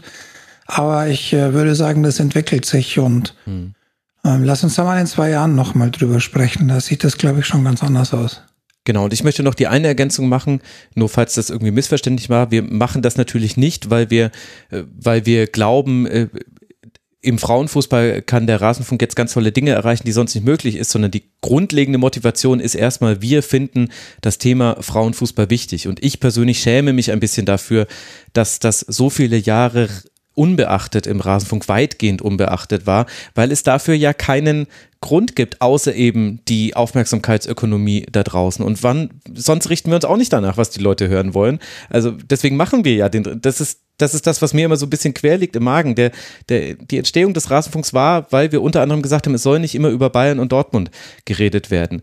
Warum haben wir nicht damals schon weitergedacht? Ich meine, ich kenne natürlich die Antwort, das hatte ganz viele auch praktische Gründe, aber eigentlich hätten wir weiterdenken müssen, hätten sagen müssen, ja, warum soll denn eigentlich immer über Männerfußball geredet werden? Da haben wir halt leider ein bisschen gebraucht, aus den unterschiedlichsten Gründen auf diesen Trichter zu kommen und das ja, liegt mir ein bisschen quer im Magen. Das, das hätten wir früher schon machen wollen. Ich wollte es ja auch schon früher machen, wenn ich ehrlich bin. Es hat halt nicht geklappt. Aber jetzt sind wir endlich soweit und jetzt ziehen wir es aber auch durch und wir machen es aber, das ist die Grundmotivation, erstmal über Frauenfußball zu sprechen. Alles andere kommt dann noch on top. Okay, dann lass uns jetzt mal über Hammes Milner sprechen. Mhm. Weil, äh, wie du dir wahrscheinlich schon denken kannst, sein Beitrag ist lang. er hat die Fragen in drei Kategorien geteilt. Rasenfunk, Elf Leben und Fußball. Lass uns mal mit dem Rasenfunk anfangen. Ähm, er will wissen, wie schwer und wie zeitaufwendig ist es eigentlich, die zwei Gäste für jede Woche zu finden? Und weil es viele Fragen sind, Max, Versuch's mal mit kompakten Antworten in dem Fall. Habe ich auch schon ganz oft äh, beantwortet. Manchmal geht's ganz schnell, manchmal sind es äh, zwei äh, WhatsApp-Signal-Nachrichten oder Direct Messages. Manchmal dauert es die komplette Woche. Also alles schon dabei. Montag 12 Uhr, beide Gäste gefunden, aber auch schon Samstagvormittag total verzweifelter Aufruf ans Rasenfunktionsteam. Es, es, es, ist unkalkulierbar und das ist ein großer Teil der, des Organisationsproblems der Schlusskonferenz, dass du nie weißt, wie lange du brauchst. Dann lass uns da direkt nochmal anschließen mit seiner zweiten Frage. Für welche Teams hast du am meisten potenzielle Gäste auf deiner Liste? Oder ich erweitere mal die Frage, bei welchen Teams fällt es dir am leichtesten, jemand zu finden? Hm. Bei welchen am wenigsten leicht? Kann man leider, glaube ich, in unserer Datenbank nicht sehen. Also so aus dem Kopf würde ich mal sagen, Eintracht Frankfurt ist alles easy, Bayern ist easy, Dortmund ist easy, Gladbach ist easy. Eigentlich, ist, ich glaube ehrlich gesagt, dass dass es inzwischen bei vielen Vereinen sehr einfach ist. Werder, Schalke auch zum Beispiel gar kein Problem. Es sind dann eher, glaube ich, die Vereine, wo es noch weniger Expertinnen und Experten die gibt. Die Aufsteiger? Die Aussteiger, wobei da muss ich sagen, wenn du dann so jemanden wie Michi Fischer zum Beispiel dabei haben kannst für Kräuter Fürth, dann brauche ich auch nichts mehr. Also dann bin ich auch total happy. Mhm. Ich bin unglaublich glücklich, dass wir den Michi im, im Rasenfunk dabei haben konnten, auch im Rasenfunktionsteam und so auch bei den Bochumern, die jetzt mit dabei waren. Es gibt es natürlich bei Hoffenheim ist die Auswahl nicht so groß. Bei ja, na, man, Augsburg schränkt sich auch ein. Es gibt noch so ein paar Vereine, also mir fällt es ein bisschen schwer, das jetzt zu beantworten, weil es gibt ein paar Vereine, da haben wir viele Expertinnen und Experten, aber wenige Expertinnen und Experten, die auch den sonstigen Bundesligaspieltag in der Regel verfolgen. Das heißt, fürs, mhm. für den Rasenfunk Royal habe ich da immer keinerlei Probleme, merkt man ja auch, jedes Jahr findet ein Royal statt und das ist kein Ding, aber für die Schlusskonferenzen ist es ein bisschen diffiziler, weil ich das ja auch den Leuten, wenn die sagen, ey, ich gucke immer nur die Spiele meines Vereins, dann will ich das ja auch respektieren und will die jetzt nicht in die Lage bringen, dass sie jetzt auch über alle anderen Vereine sprechen müssen weil man sich da ja auch ein Stück weit exponieren muss in der Schlusskonferenz. Also das ist, glaube ich, eher das Problem. Es gibt ein paar in der zweiten Männer-Bundesliga, wo ich noch weniger Gäste habe. Aber im Grunde hat sich das jetzt auch über die vielen Jahre Rasenfunk sehr gut eingependelt, dass, dass wir schon immer ganz gut, inzwischen vermittel ich schon ganz gerne Gäste. Es melden sich immer mal wieder Leute bei mir und fragen, hast du denn, wen hast du denn mal zu XY gehabt? Und dann kriegen die einen Screenshot aus unserer Datenbank und dann haben sie meistens ein paar Namen, wo sie anfragen können. Ähm, da kann man gleich die dritte Frage anschließen, die passt ja ganz gut dazu. Kommen denn mittlerweile eigentlich Leute, in Klammer Journalisten, Blogger, Podcaster etc. von sich selbst auf dich zu und wollen Gast im Rasenfunk sein? Mm, Blogger, Journalisten und so weiter glaube ich eher nicht. Äh, es gibt manche sehr motivierte Männer, kann man tatsächlich so sagen, die mir auf Instagram gerne schreiben. Ich red, ich gucke jedes Spiel vom BVB und rede mit meinen Kumpels über Fußball, lad mich doch mal ein. Und ich meine, an mich auch an die ein oder andere Mail zu erinnern. In stimmt, stimmt, bei Mails kam Ton. das auch schon. Hm? Ja, ja, also es gibt schon manchmal, dass Leute sich einladen, ist halt für uns eine schwierige Sache, aber ich glaube, das muss ich gar nicht weiter erklären, warum das jetzt nicht so, warum wir das jetzt nicht einfach mal so machen können, jemanden einzuladen.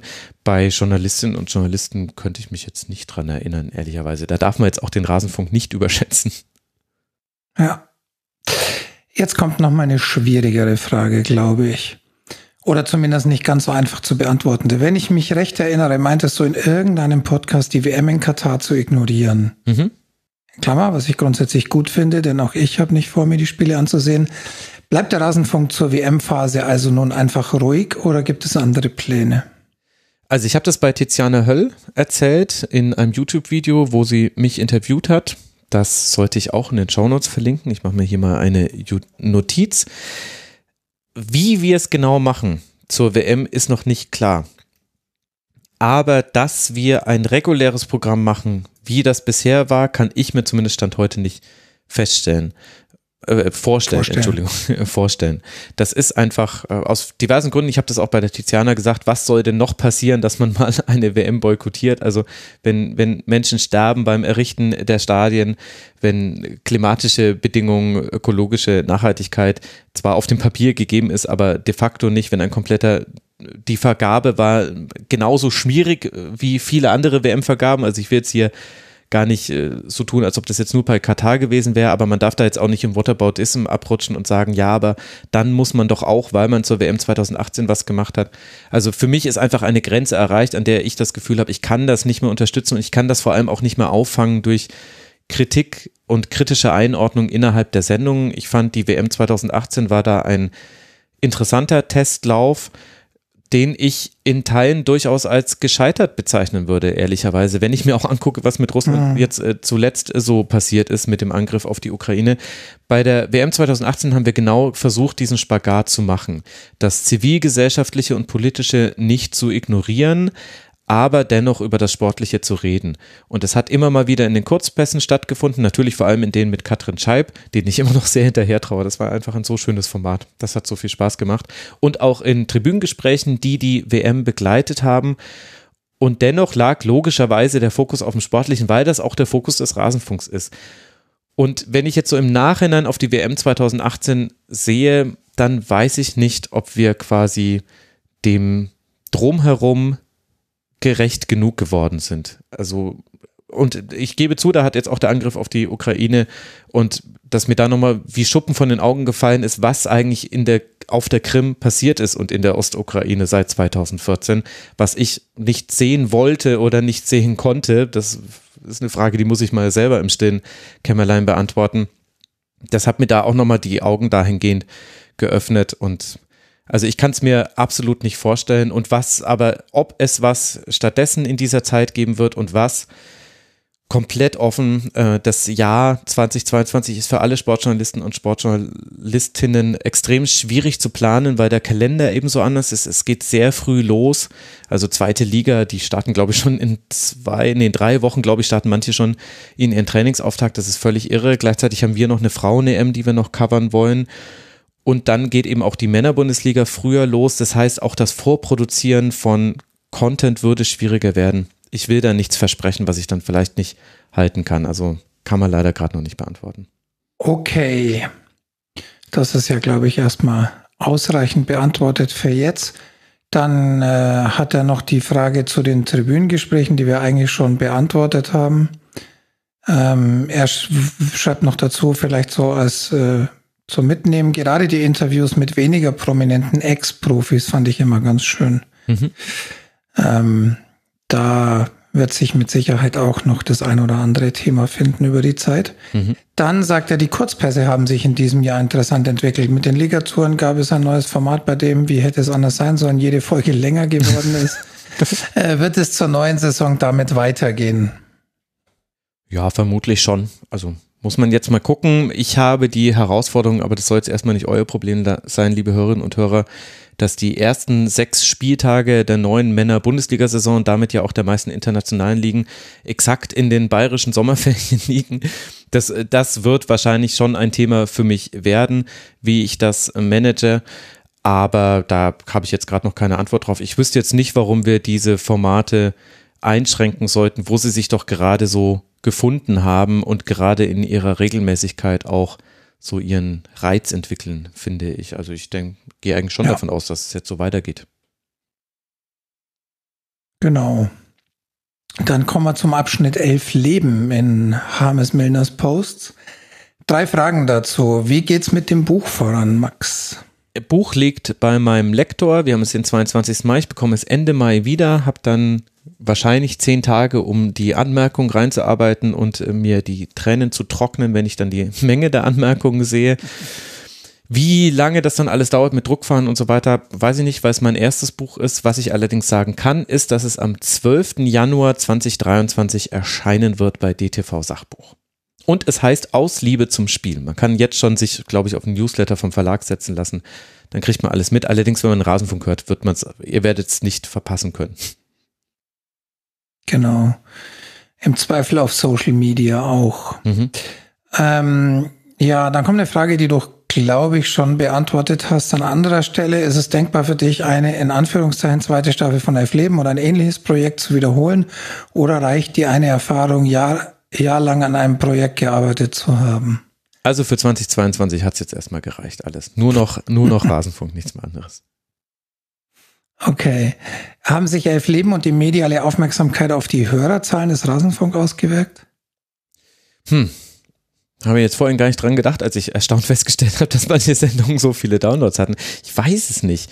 Also ich glaube ehrlich gesagt nicht, nicht ja. auffällig. Also mit ja. Sicherheit ein bisschen unterstützen. Wir bekommen auch immer mal wieder Mails, auch von Supportern, die dann sagen, Mensch, ich bin durch elf Leben auf euch gekommen. Stimmt. Also es gibt diesen Zufluss schon, aber ich glaube, man könnte jetzt nicht sagen, dass seit elf Leben die Zahlen stark angestiegen sind oder sowas. Ja, genau. Zumindest würde der direkte Connect fehlen, glaube ich. Vor allem muss man ja auch sagen, wir haben ja auch einen konstanten Abfluss an Hörerinnen und Hörern. Zum einen Menschen, die sich generell so ein bisschen vom Fußball verabschieden oder auch Menschen, bei denen sich die Lebenssituation so geändert hat, dass da eine dreistündige Spieltagsbesprechung nicht mehr reinpasst. Oder vielleicht auch Menschen, denen es zu langweilig geworden ist, irgendwie die ganze Zeit jemanden über Flanken jammern zu hören. Also ja, so Kann ist es ja. Es ist ja nicht so, dass man sich seine Hörerschaft aufbaut und dann stapelt sich das auf, sondern es gibt immer Menschen, die aufhören, den Rasenfunk zu hören und dafür kommen neue nach.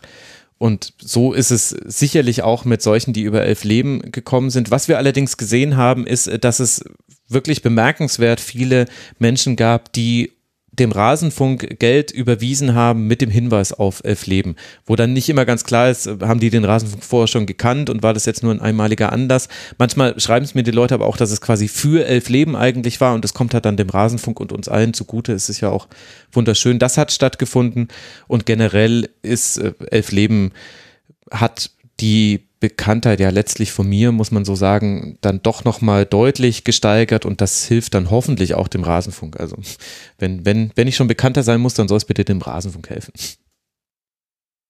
Genau, darauf hoffen wir. Mhm. Ähm, dann kommt jetzt der Abschnitt, den er mit Fußball überschreibt. Und ich glaube, von diesen drei Fragen ist keine wirklich einfach zu beantworten. Gott. Aber lass uns mal probieren. Was muss und kann die Bundesliga tun, um im internationalen Vergleich wieder attraktiver zu werden? Und er schreibt selber, ja, ich weiß, dass man hier fünf Stunden monologisieren könnte. Ja, die Bundesliga muss ein Wettbewerb werden, oder? Also, äh, das ist doch. Ja, also ich glaube, da kann also, man es zusammenfassen. Außer es geht jetzt darum, dass er sagt, im internationalen Wettbewerben äh, konkurrenzfähiger zu werden. Dann braucht man genau das Gegenteil davon. Aber ich glaube ehrlich gesagt, dass die, die Bundesliga hat alles, was eine tolle äh, Leistungssport Fußballliga braucht. Sie haben Vereine mit äh, super Geschichten. Bei manchen sind die Geschichten ein bisschen weniger toll als bei anderen, das ist mir schon klar. Sie haben Fans, die in die Stadien gehen. Sie haben eine kulturelle Verankerung des Fußballs. Jeder in diesem Land redet über Fußball. Also viele reden über Fußball, nicht jeder. Aber es ist halt quasi der Volkssport Nummer eins. Und sie haben ein Ligensystem, was so auch schon länger etabliert ist. Also du hast diese fixe 18er Anzahl von Teams. Du hast eigentlich, eigentlich hattest du auch immer klare Winterpausen und sonstige Regelungen. Also es ist alles gelernt. Es ist alles da. Es liegt alles da, um eine richtig tolle Liga zu, zu haben und die dann auch nach außen hin attraktiv ist für andere. Und dass jetzt die Liga aus diversen Gründen vielleicht nicht immer so attraktiv ist, wie sie hätte sein können. Das hat halt, das wollte letztlich die Liga so und das hat sich so entwickelt. Ich glaube, die Thematiken dazu muss ich jetzt hier nicht nochmal aufmachen, weil dann wird es wirklich ein Fünf-Stunden-Monolog. Aber alle, alle Zutaten sind da, um eine super, richtig attraktive Liga zu haben. Und ich glaube, das ist das, was manche Fans auch und auch mich durchaus manchmal frustriert, dass man das Gefühl hat, man entscheidet sich bewusst dagegen. Eben weil man dann international konkurrenzfähig sein will oder möglichen internationalen Titeln hinterherhechelt oder vielleicht auch, weil man einfach sich auch nicht eingestehen will, dass das Problem nicht die Einnahmen sind, sondern die Ausgaben. Äh, ich glaube, das ist immer noch das zugrunde liegende Problem des deutschen Fußballs. Das macht es so ein bisschen schwer, aber die Zutaten sind doch alle da, dass das eine richtig, richtig geile Liga sein könnte. Ja, dem kann ich auch nichts hinzufügen. Ich glaube aber ähm, tatsächlich, also wie du das am Anfang schon gesagt hast, wenn es um den internationalen Vergleich der Ligen aus nationaler Sicht geht, dann braucht es einen Wettbewerb. Schwierig wird es natürlich, wenn man zeitgleich international erfolgreich sein will als Bundesliga. Dann steht der natürlich dem eher so ein bisschen entgegen, solange sich in den anderen Ligen dahingehend nichts tut. Ja, wobei da natürlich, der kurze Einschub, den muss ich jetzt noch machen, da ärgert mich aber halt auch einfach, wie oberflächlich die Diskussion ist. Denn wann war denn zuletzt die Bundesliga international konkurrenzfähig? Wann haben denn zuletzt die größten Stars des Weltfußballs in der Bundesliga gespielt? Wann haben denn die Vereine internationale Titel in Serie gesammelt? Ich würde behaupten, seit Anfang der 80er gab es das gar nicht und seitdem ist man dem hinterher gerannt und hat es dann punktuell mal geschafft, 1997. 1996 und natürlich dann die Bayern-Erfolge, aber da weiß ich ja schon gar nicht, ob ich das überhaupt äh, werten lassen will. Und dann gucken wir doch einfach mal, was hat denn dieses Hinterherhecheln nach internationalen Titeln was hat es denn in Summe gebracht? War es das dann wert? Hatten wir denn Europapokalnächte, die uns allen in Erinnerung geblieben sind in den 20 Jahren? Und haben wir denn international so geglänzt, dass du, wenn du jetzt mit, mit anderen mit anderen Fans dich unterhältst aus anderen Ländern, dass die dann gleich sagen, nicht nur FC Bayern und Borussia Dortmund, sondern dass die auch sagen, boah, Werder Bremen, wie die damals immer im Weserstadion nochmal ihre Spiele gedreht haben, Mensch, das war ja toll. Ich würde das extrem anzweifeln und deswegen würde ich dann auch äh, auf Grundlage dieses Befundes dann das vielleicht nochmal neu denken wollen und die Frage stellen wollen, haben wir denn nicht genau dieses Hinterherhecheln nach möglichen internationalen Titeln jetzt schon die letzten 20, 30, vielleicht sogar 40 Jahre gemacht? Und was hat es uns denn dann tatsächlich gebracht? Wäre jetzt nicht vielleicht die Möglichkeit zu sagen, Vielleicht probieren wir es mal anders und vielleicht fällt ja dann sogar international auch etwas herunter, wenn man sich jetzt mal gerade anguckt. Eintracht Frankfurt hatte definitiv nicht die beste Mannschaft der Europa League mhm. und auch die Glasgow Rangers nicht. Und interessanterweise haben sie es trotzdem geschafft. Kann auch einmalig gewesen sein, wobei bei der Eintracht haben wir es jetzt zum zweiten Mal innerhalb von wenigen Jahren erlebt, dass sie sehr weit gekommen sind. Könnte aber auch vielleicht ein Hinweis darauf sein, dass es dann vielleicht halt doch nicht nur die Qualität und das Gehaltsgefüge im internationalen Fußball ist, das darüber entscheidet, wer in diesen Wettbewerben weiterkommt. Und vielleicht würden wir uns gar nicht das internationale Grab schaufeln, wenn man sagen würde, wir strukturieren ein bisschen was in der Bundesliga um. Hm. Ja, da ist durchaus was dran. Zumindest käme es auf einen Versuch an, wahrscheinlich.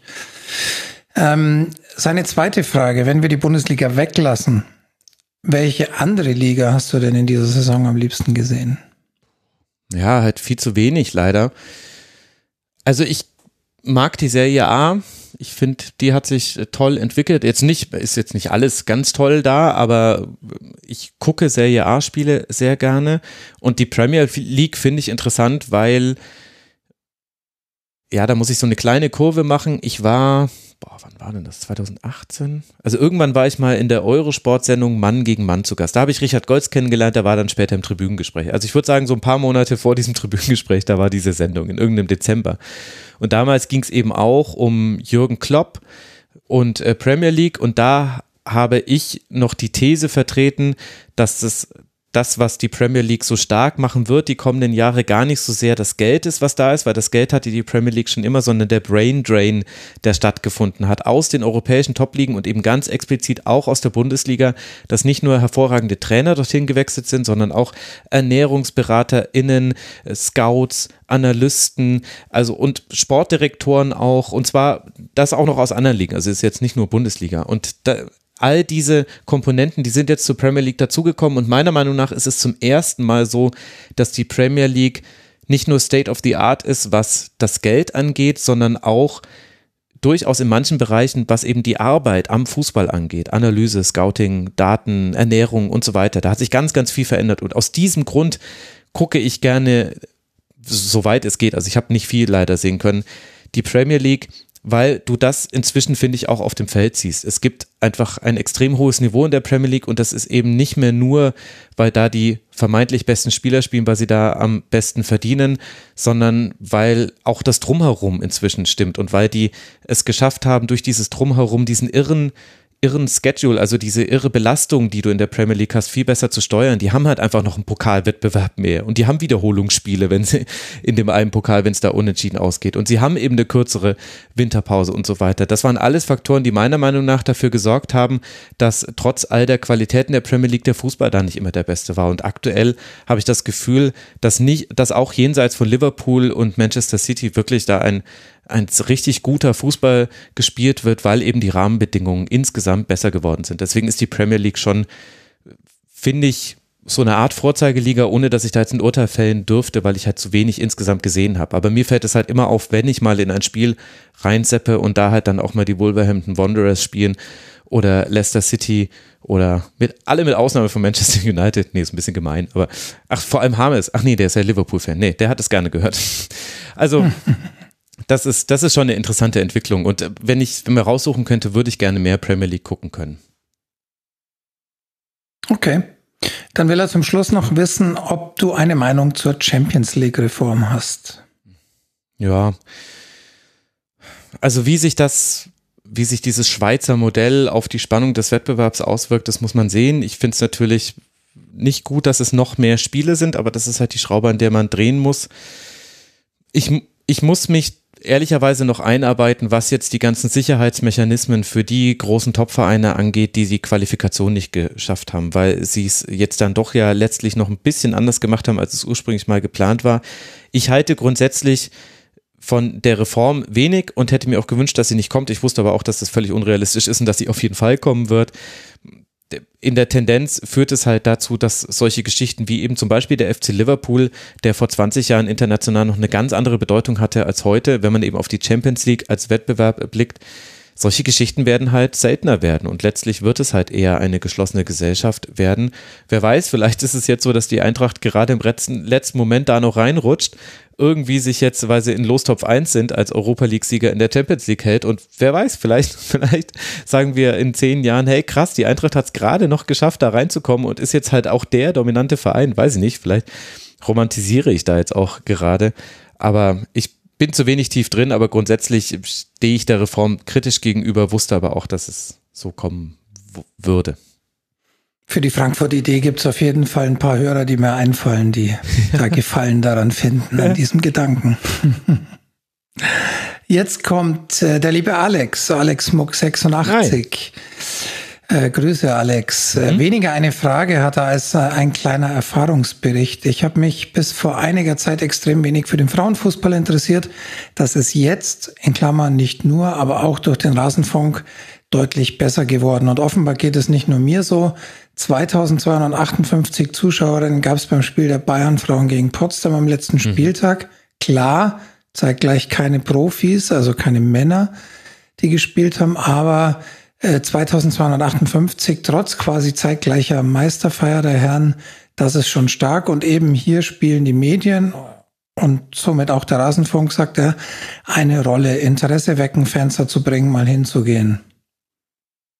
So sieht's Blut. aus, Alex. Und da kann ich Schöne nur, Sache. da kann ich nur vorausschicken, freut euch alle auf die Frauen-EM. Das wird ein fantastisches Turnier werden, wirklich. Das wird richtig, richtig Bock machen. Es gibt so viele gute Nationen. Für Deutschland wird es vielleicht ein bisschen schmerzhaft, aber das werden wir hoffentlich alle verkraften können, dass wir in Anführungszeichen äh, kein erfolgreiches Turnier eventuell haben werden. Aber es gibt es fantastische Spielerinnen, fantastische National Teams, die auch wirklich äh, eine für sich genommen tolle Entwicklung äh, genommen haben. Ein, also da, auf dieses Frauen-EM freue ich mich, obwohl die so krass anstrengend wird, freue ich mich richtig. Ich glaube, die Frauen-EM könnte das sein, was vielleicht dem einen oder anderen und der einen oder anderen die Augen öffnet, weil es einfach, das wird schöner Fußball sein. Das werden tolle Spiele sein. Es wird auch eine gute Kulisse sehr wahrscheinlich geben, weil schon ganz viele Spiele sehr, sehr viele Tickets verkauft haben. Und das kommt noch dazu, es sind viel weniger Teams als im Männerfußball. Das macht es auch ein bisschen einfacher, dem Ganzen zu folgen. Auch für die Vorschau bin ich ganz dankbar, muss ich sagen, würde ich mir für den Männerfußball fast wünschen. Also ich glaube, die Frauen-EM ich hoffe, dass ich da nicht zu viel falsche Erwartungen wecke, aber ich glaube, die könnte richtig, richtig toll werden und könnte auch ganz vielen Hörerinnen und Hörern Freude bereiten, weil eigentlich guten Fußball angucken im Sommer ist doch immer geil. Also vor allem, wenn man auch nicht so emotional drin hängt. Das ist doch der Zauber von Turnieren. Also ich, ach, Frauen-EM wird ja. super. Das stimmt, das war immer schon äh, der Zauber von Turnieren, dass man da einfach mal auf Spiele guckt, die man vielleicht sonst gar nicht gucken würde und eben auch nicht emotional drin hängt und trotzdem irgendwie eine gewisse Spannung im Turnierkontext ähm, verspürt dabei. Ja, äh, bestimmt cool. Ähm, ansonsten hat er keine Fragen, schreibt er, außer wann gibt's den Rasenfunk Hoodie? Arsch. Ja, Alex, äh, Kommt. wird, wird noch ein bisschen dauern, aber kommt. Werden die Genau. nicht sogar schon produziert? Ich bin mir gerade nicht sicher. Schon, oder? Ja, ja, die sind tatsächlich in der Produktion, aber ein bisschen wird's tatsächlich noch dauern, glaube ich, bis wir die Ja, ja, ja. für den Verkauf fertig haben. Jetzt kommt ein Post von Dirion. Ähm, ich erlaube mir da jetzt mal drei Fragen zusammenzufassen und glaube allerdings, dass wir uns da bei allen dreien ein bisschen schwer tun. Ähm, und zwar einerseits will er wissen, wie ist der Plan, wie ist die Planung für die nächste Saison und gegebenenfalls darüber hinaus. Die zweite Frage ist dann, wird sich der Senderhythmus an der abgelaufenen orientieren oder sind Veränderungen geplant und wie schaut's mit den Langzeitzielen, also im Grunde das darüber hinaus aus der ersten Frage aus, also so zwei bis drei Jahre in die Zukunft. Hm. Also ich, ich spreche mal ein bisschen Mhm, voraus. Ich, es gibt eigentlich bei uns grundsätzlich keine Langzeitplanung. Ähm, Wir sehen ich glaube, uns es gibt immer mal einzelne. Ideen. Genau. Äh, es gibt allgemein natürlich mal eine Idee, wo man sagt, okay, das könnte man vielleicht mal irgendwann machen, aber es gibt jetzt keine, keine Ziele, egal ob das jetzt äh, finanzieller Art ist oder so sagen wir, wir wollen jetzt die Hörerzahlen da und dahin treiben. Ähm, so hat es beim Rasenfunk nie funktioniert. Darum gibt's diese Langzeitplanung nicht. Und auch was jetzt den Senderhythmus angeht, der orientiert sich, glaube ich, in erster Linie an dem, also immer an, an, an dem aktuellen. Mhm. Ich glaube, es ist jetzt eigentlich selten so gewesen, dass wir gesagt haben, ja, ab der nächsten Saison machen wir das aber jetzt komplett anders. Ähm, weil es ist ja auch immer eine Sache, die funktionieren muss. Also für die Kurzpässe müssen die Themen da sein, muss die Zeit da sein. Die Schlusskonferenzen sind ja sowieso die äh, das Bread and Butter sozusagen, also das Basisgeschäft des Rasenfunks. Ähm, ich weiß nicht, ob du da noch mal irgendwie was was äh, was anderes dazu sagen kannst, Max. Naja, es läuft Gibt es von natürlich. deiner Seite den Gedanken, da Ja, klar, Tausende. zu verändern? Tausende, aber die will ich zum Teil erstmal mit dir äh, teilen und jetzt nicht gleich hier öffentlich hinausposaunen. Also te tendenziell, glaube ich, wird der Rhythmus schon darauf hinauslaufen, wenn Spieltage stattfinden, wöchentlich eine Schlusskonferenz und ein Kurzpass. Das ist schon so im Groben unser Rhythmus und das wird halt unterbrochen durch Länderspielpausen und hin und wieder klappen die Kurzpässe nicht. Die Kurzpässe sind tatsächlich mehr Aufwand, als äh, der, das Format es suggeriert. Und in tendenziell glaube ich, dass der Content auch mehr werden wird. Denn das ist ja jetzt schon aktuell zu sehen. Wir waren schon immer ein Podcast mit einem hohen Output. Aber wenn jetzt dann auch noch Tribünengespräche mit dazukommen, plus eben vielleicht noch eine bessere Frequenz noch bei Kurzpässen, einzelne sind ja doch noch ausgefallen in dieser äh, Rückrunde, dann wird es tendenziell ne- mehr werden und irgendwann wird sich dann bestimmt auch noch mal in einer anderen Dringlichkeit als jetzt die Frage stellen, ob ich jedes Format moderieren kann und muss, weil auch mein Tag eben nur 24 Stunden hat und da gab es jetzt schon manchmal Überschneidungen, die schwer zu handeln waren. Also als Beispiel äh, die Schlusskonferenz zum 34. Spieltag der Männerbundesliga, die ist online gegangen, glaube ich, um 2 Uhr nachts äh, am Montag, also quasi von Sonntag auf Montag und musste das aber auch, weil ich schon wusste, am Montag um 9 Uhr werde ich dann den Kurzpass zur zweiten Männerbundesliga aufnehmen. Und das sind so Terminnöte, in die man dann kommt. Und der Grund dafür war wiederum der Rasenfunk Royal, weil der dann am Montag um 14 Uhr begonnen hat, quasi die Segmente dazu. Das sind so Dringlichkeiten, die halt aktuell auch noch sich am Output nachverfolgen lassen, weil eben sehr viel von meiner Person abhängt und vielleicht werden wir da mal ein bisschen unabhängiger, sind wir ja jetzt zum Teil schon geworden, aber wie das in zwei, drei Jahren aussieht, weiß ich nicht. Okay, dann können wir ähm, vielleicht gleich noch mit der nächsten Frage von CK-3, dem Chris, ähm, und gewissermaßen auch der Rita, die danach gepostet hat, die beide im Grunde ähnliche Fragen formuliert haben, anknüpfen. Da geht es nämlich um die GastmoderatorInnen. Mhm. Ähm, und zwar äh, hat äh, Chris geschrieben, in den letzten Jahren merkte man dir am Ende der Saison leichte Abnutzungserscheinungen an. Dieses Jahr bekam ich da weniger mit. Stimmt da mein Eindruck, dass die Pausen alle paar Wochen mit Gastmoderatorinnen sehr geholfen haben? Und wie zufrieden bist du mit dieser Vorgehensweise oder möchtest du in der neuen Saison wieder alle Schlusskonferenzen selbst moderieren? Ich finde die Vorgehensweise super. Es lag allerdings jetzt nicht daran, dass die Kraft jetzt zum Ende hin mehr gereicht hat. Das habe ich ja vorhin schon genannt. Das lag eher an Corona, dass das im letzten Jahr so extrem anstrengend hinten raus war. Ich finde, es tut dem Format gut. Also das ist mir erstmal nochmal wichtiger, als ob es mir gut tut. Also das, ich habe alle Folgen mit anderen ModeratorInnen sehr gerne gehört und fand es auch total spannend, mal den Spieltag aus HörerInnen-Sicht zu sehen. Und es hat mir natürlich auch geholfen, weil es jeweils spezifische Anlässe dafür gab, warum ich eine Sendung nicht moderieren konnte. Und das war glaube ich, einmal war es Urlaub. Genau, da bin ich zurückgefahren noch vom Urlaub. Da konnte ich nicht aufnehmen. Und die anderen Male waren es aber eigentlich so Einzelereignisse, die ich gerne wahrnehmen wollte, wo ich dann dankbar war, dass ich da mal mich nicht um den Rasenfunk kümmern musste. Und ich finde, es tut dem Format gut und für mich ist es natürlich auch eine Entlastung zu wissen, dass das funktioniert. Und ja, also ich habe da nur positive Gedanken, wenn ich dran denke. Und ich sehe das definitiv als Teil des Rasenfunks auch in der Zukunft, weil ich jetzt schon manche Terminkollisionen für die neue Saison, da weiß ich jetzt schon rum, dass es bei manchen äh, Spieltagen mal wieder eng werden wird. Also ich könnte mir, ich denke, gehe eigentlich davon aus, dass wir das regelmäßig im Rasenfunk haben werden. Okay, dann wollt ihr zum Schluss noch wissen, wie geht's euch? Das hatten wir ja auch schon weiter oben. Ähm, die Rita hat nochmal nach den Tribünengesprächen gefragt, das hatten wir auch schon, und nach den Gastmoderatoren und schreibt ansonsten Danke für alles in eine entspannte Sommerpause mit einem dreiwöchigen Urlaub am Bergsee. Ich nehme mal an, du weißt, worauf sie anspielt. Nee, nee. Also auf Urlaub spielt sie an, aber drei Wochen wird es leider nicht geben. Aber äh, okay. verstehst du worauf? Also ist es eine Anspielung nee, auf den keine Ahnung, aber es klang, klang nee. so, als würde sie äh, bei dir irgendwelche Bergsee-Connections mit dreiwöchigen Urlaub herstellen. Keine Ahnung. Also ich stelle gerade keine Dann verstehe ich die Anspielung auch nicht. ich glaube, es war okay. einfach nur ein Wunsch, wie ich meinen Urlaub verbringe. Okay, dann haben wir jetzt zum Abschluss noch was Interessantes. Ich habe dir das im Vorfeld schon angekündigt von Svolvar. Ähm, Ach ja. Mhm.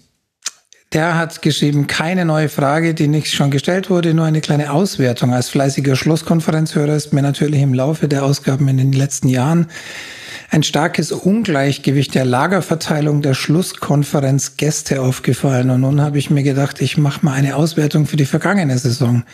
Ich schreibe von Lager in Anführungszeichen, weil es manchmal nicht Fans sind, sondern journalistische Experten zu einem gewissen Verein.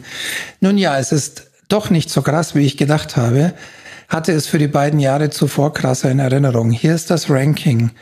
Und jetzt führt er auf die Anzahl der Gästinnen und Gäste zu einem Verein in der Saison mhm. mit eben der Anzahl und dem Verein. Ähm, du kennst den Beitrag ja noch nicht. Jetzt würde ich sagen, rate mir mal die ersten fünf. Also welcher Verein hatte die meisten Gästinnen und Gäste in der Schlusskonferenz in dieser Saison? Also Nummer eins müsste die Eintracht sein. Da bin Jawohl. ich mir ziemlich sicher, ja. Es sind acht. Acht Gästinnen und Gäste. Na gut, das ist ja dann von acht als Experten mhm. zu Eintracht Frankfurt gelten können. Also es müssten ja dann acht von 68 sein, oder? Wenn man einfach von zwei Gästen pro 34 Spieltage ausgeht. Ich habe es jetzt nicht zusammengezählt. Geht dann Die eigentlich Liste sogar. Die Liste ist 20, 20 lang. Also quasi 12,5 Prozent so circa. 17 Gäste hat er keinem Lager zuordnen können, schreibt er außerdem noch. Mhm. Ah, Tobi Escher. Sehr gut, das ist wahrscheinlich das. Boah, aber bei Nummer zwei wird's dann schon schwieriger. Ja, ich glaube, dass. Bayern? Nein. Bayern kommt auch vor in den Top 5, aber nicht auf Nummer 2. Okay. Wie haben wir denn noch so? Gladbach dürfte noch ganz gut vertreten gewesen sein. Allein Nach etwas Nachdenken hat es mich nicht überrascht, aber ich hätte es auch nicht erraten. Haha, ja, okay. Bielefeld, weil die Eva war ja auch Ja. Moderatorin, oder? Ja. Genau, ich, ich weiß allerdings nicht, ob das Moderatorinnen-Dasein damit zu tun hat. Ich denke mal nicht, weil er nennt ja explizit Gäste. Ach so, stimmt. Ah, okay. Aber trotzdem. Aber- Ach. Bielefeld mit sechs Aha. äh, auf Platz zwei, auf äh, im Grunde mit dem geteilten zweiten Platz mit der Hertha. Mit Hertha, echt? Das ist ja interessant. äh, mit sechs Gästen. Dann kommen die Bayern mit vier, Stuttgart mit drei, Mönchengladbach mit drei, Freiburg mit drei und so weiter. Und Dortmund? Ähm, Dortmund hat äh, da unten ein Gast. Nein, das kann nicht stimmen. Das, äh, wir, hatten, 18. wir hatten allein Dortmund zweimal als Schwerpunkt. Ja, ja, Moment, der schreibt nämlich, dem gegenüber stehen folgende Schwerpunktvereine, so. Bielefeld, Stuttgart je dreimal, dann äh, und äh, Frankfurt, bla bla bla und Dortmund je zweimal und zum Schluss Fürth, Wolfsburg, Hoffenheim, Mainz, Leipzig, Augsburg je einmal. Ja, genau, das stimmt auch mit Und meiner Mainz, Liste. War. Leipzig, Augsburg sind auch bei den Gästen in einmal vertreten. Ich weiß nicht, warum er jetzt Dortmund, hattest du einmal Dortmund als Schwerpunkt ohne einen expliziten Dortmund-Gast oder zumindest jemanden, der vielleicht nicht so leicht Dortmund zuzuordnen wäre? Konstantin vielleicht. Bin ich mir gerade nicht sicher, weiß ich gerade nicht auswendig. Ja, ist Mhm. Aber interessant. interessante Aufstellung auf Ja, jeden und vor Fall. allem- Könnt ihr euch im Forum im Detail angucken. Das ist jetzt mit Vorlesen ein bisschen schwierig, aber da hat er sich echt Arbeit gemacht. Ja, vor allem, äh, also vielen Dank für die Aufstellung, finde ich auch sehr interessant und vor allem, das ist äh, der, der kleine Fun-Fact, ich bin mir ziemlich sicher, wenn ich über diese Aufstellung nochmal drüber gehe, dass Werder Bremen in den Top 5 landen würde. Wir hatten nämlich eine ganze Reihe von Gästen, die sich zum Teil nach der Schlusskonferenz als Werder-Fans herausgestellt haben. Also da bin ich mir ziemlich sicher, dass die eigentlich auch in den Top 5 mit drin sein müssten. Zum Teil wusste ich das vorher nicht. Zum Teil war es auch so, dass ich mir gedacht habe, ja, ist ja wurscht, wenn du Bock hast, dann komm hier mit dazu. Also ja, interessant. Spannend auf jeden Fall, ja. Dann kommt noch von Erik eine kleine Anmerkung, Vorschlag, Vorschlag für das nächste, die Saison als im nächsten Royal, den Ball mal zurückspulen, spielen und die Wortspieltitel der Schlusskonferenz aufgreifen. Die Saison als Wortspiel mit Spielernamen schlägt er vor fürs nächste, für den Oh. nächsten Royal. Muss ich mir dann auch im Royal noch Wortspiele überlegen? Ich bin immer so froh, wenn ich das so hinter mir habe. Es ist ja auch, äh, es ist ja immer so der erste Gedanke, der mir kommt, weil ich das Wortspiel ja als letztes mache, bevor ich die Folge produzieren kann und da muss es auch schnell gehen, da bin ich ehrlich und dann der erste doofe Ja. Gedanke ist es meistens, den ich dann gleich mache und dementsprechend bescheuert sind die wir. Und ich bin beim Royal immer total froh, dass ich da einfach nur reinschreiben kann, Platz X bis X. Das macht mir schon mal total einfach. Dann haben wir noch einen Abschluss, den Hammes Milner nachschiebt als Nachtrag. Er hätte fast die wichtigste Frage vergessen. Herr Ost, nach so einer Saison, wie fühlen Sie sich? Ach, die habe ich doch jetzt schon beantwortet. Ich habe mir vorhin gedacht, dass du doch auch danach gefragt wurdest, wie es dir geht. Und ich finde, diese Frage hast du noch nicht äh, au- ausreichend begnügt. Ich habe jetzt so viel erzählt, wie es mir gegangen ist in dieser Saison. Frank, wie hast du denn diese Saison im Rasenfunk gesehen? Tja, also im Rasenfunk, äh, im, im Rasenfunk war die Saison geprägt von, von Website Mhm. für mich. Das ist interessant, da hatten wir gar keine Fragen zu, oder? Ja, es, äh, tatsächlich ist mir auch aufgefallen, als ich den Beitrag äh, durchgelesen habe zum ersten Mal. Ähm, die war geprägt von Website und zwar aus dem folgenden Grund, das sollte man vielleicht mal kurz erwähnen. Für diejenigen, die jetzt nicht so nah dran waren, ich glaube, Johannes zum Beispiel wird es nicht so überraschen, der hat ja regelmäßig danach gefragt. Wir haben mit dem ganzen Projekt neue Website und voranstellend erstmal nur neuer Supporter-Registrierungsbereich Mhm. irgendwann begonnen im Februar 21, glaube ich. Ja. Also ziemlich Anfang des Jahres auf jeden Fall. 21 wohlgemerkt. Ähm, mit dem Ziel, wir haben dann irgendwann, äh, haben wir dann gesagt, naja, eigentlich macht Sinn, die Website gleich neu zu machen und diesen Supporter-Bereich dann dort einzubinden. Dann haben wir, ich glaube, damit irgendwann, vielleicht so vor einem Jahr jetzt, April, Mai, losgelegt mit dem Ziel, zur neuen Saison sind wir online. Also zur Saison Naja. 21, 22. genau, genau. Und äh, jetzt äh, ist äh, Ende Mai und wir sind jetzt seit drei Wochen, vier Wochen, mhm, ungefähr. drei Wochen online äh, mit der Website. Genau, also ihr könnt euch vorstellen, es hat ein paar Verzögerungen gegeben. Entsprechend ähm, war da natürlich auch viel Arbeit drin. Und ähm, das hat meine Saison ziemlich geprägt. Ähm, meine Saison war leider immer, also leider tatsächlich auch ein bisschen immer weniger von Fußball geprägt für mich selber. Ähm, mein, ich habe das ja, glaube ich, beim letzten Royal schon gesagt, dass mein Konsum des Fußballs sich immer mehr in Richtung Rasenfunk Only bewegt.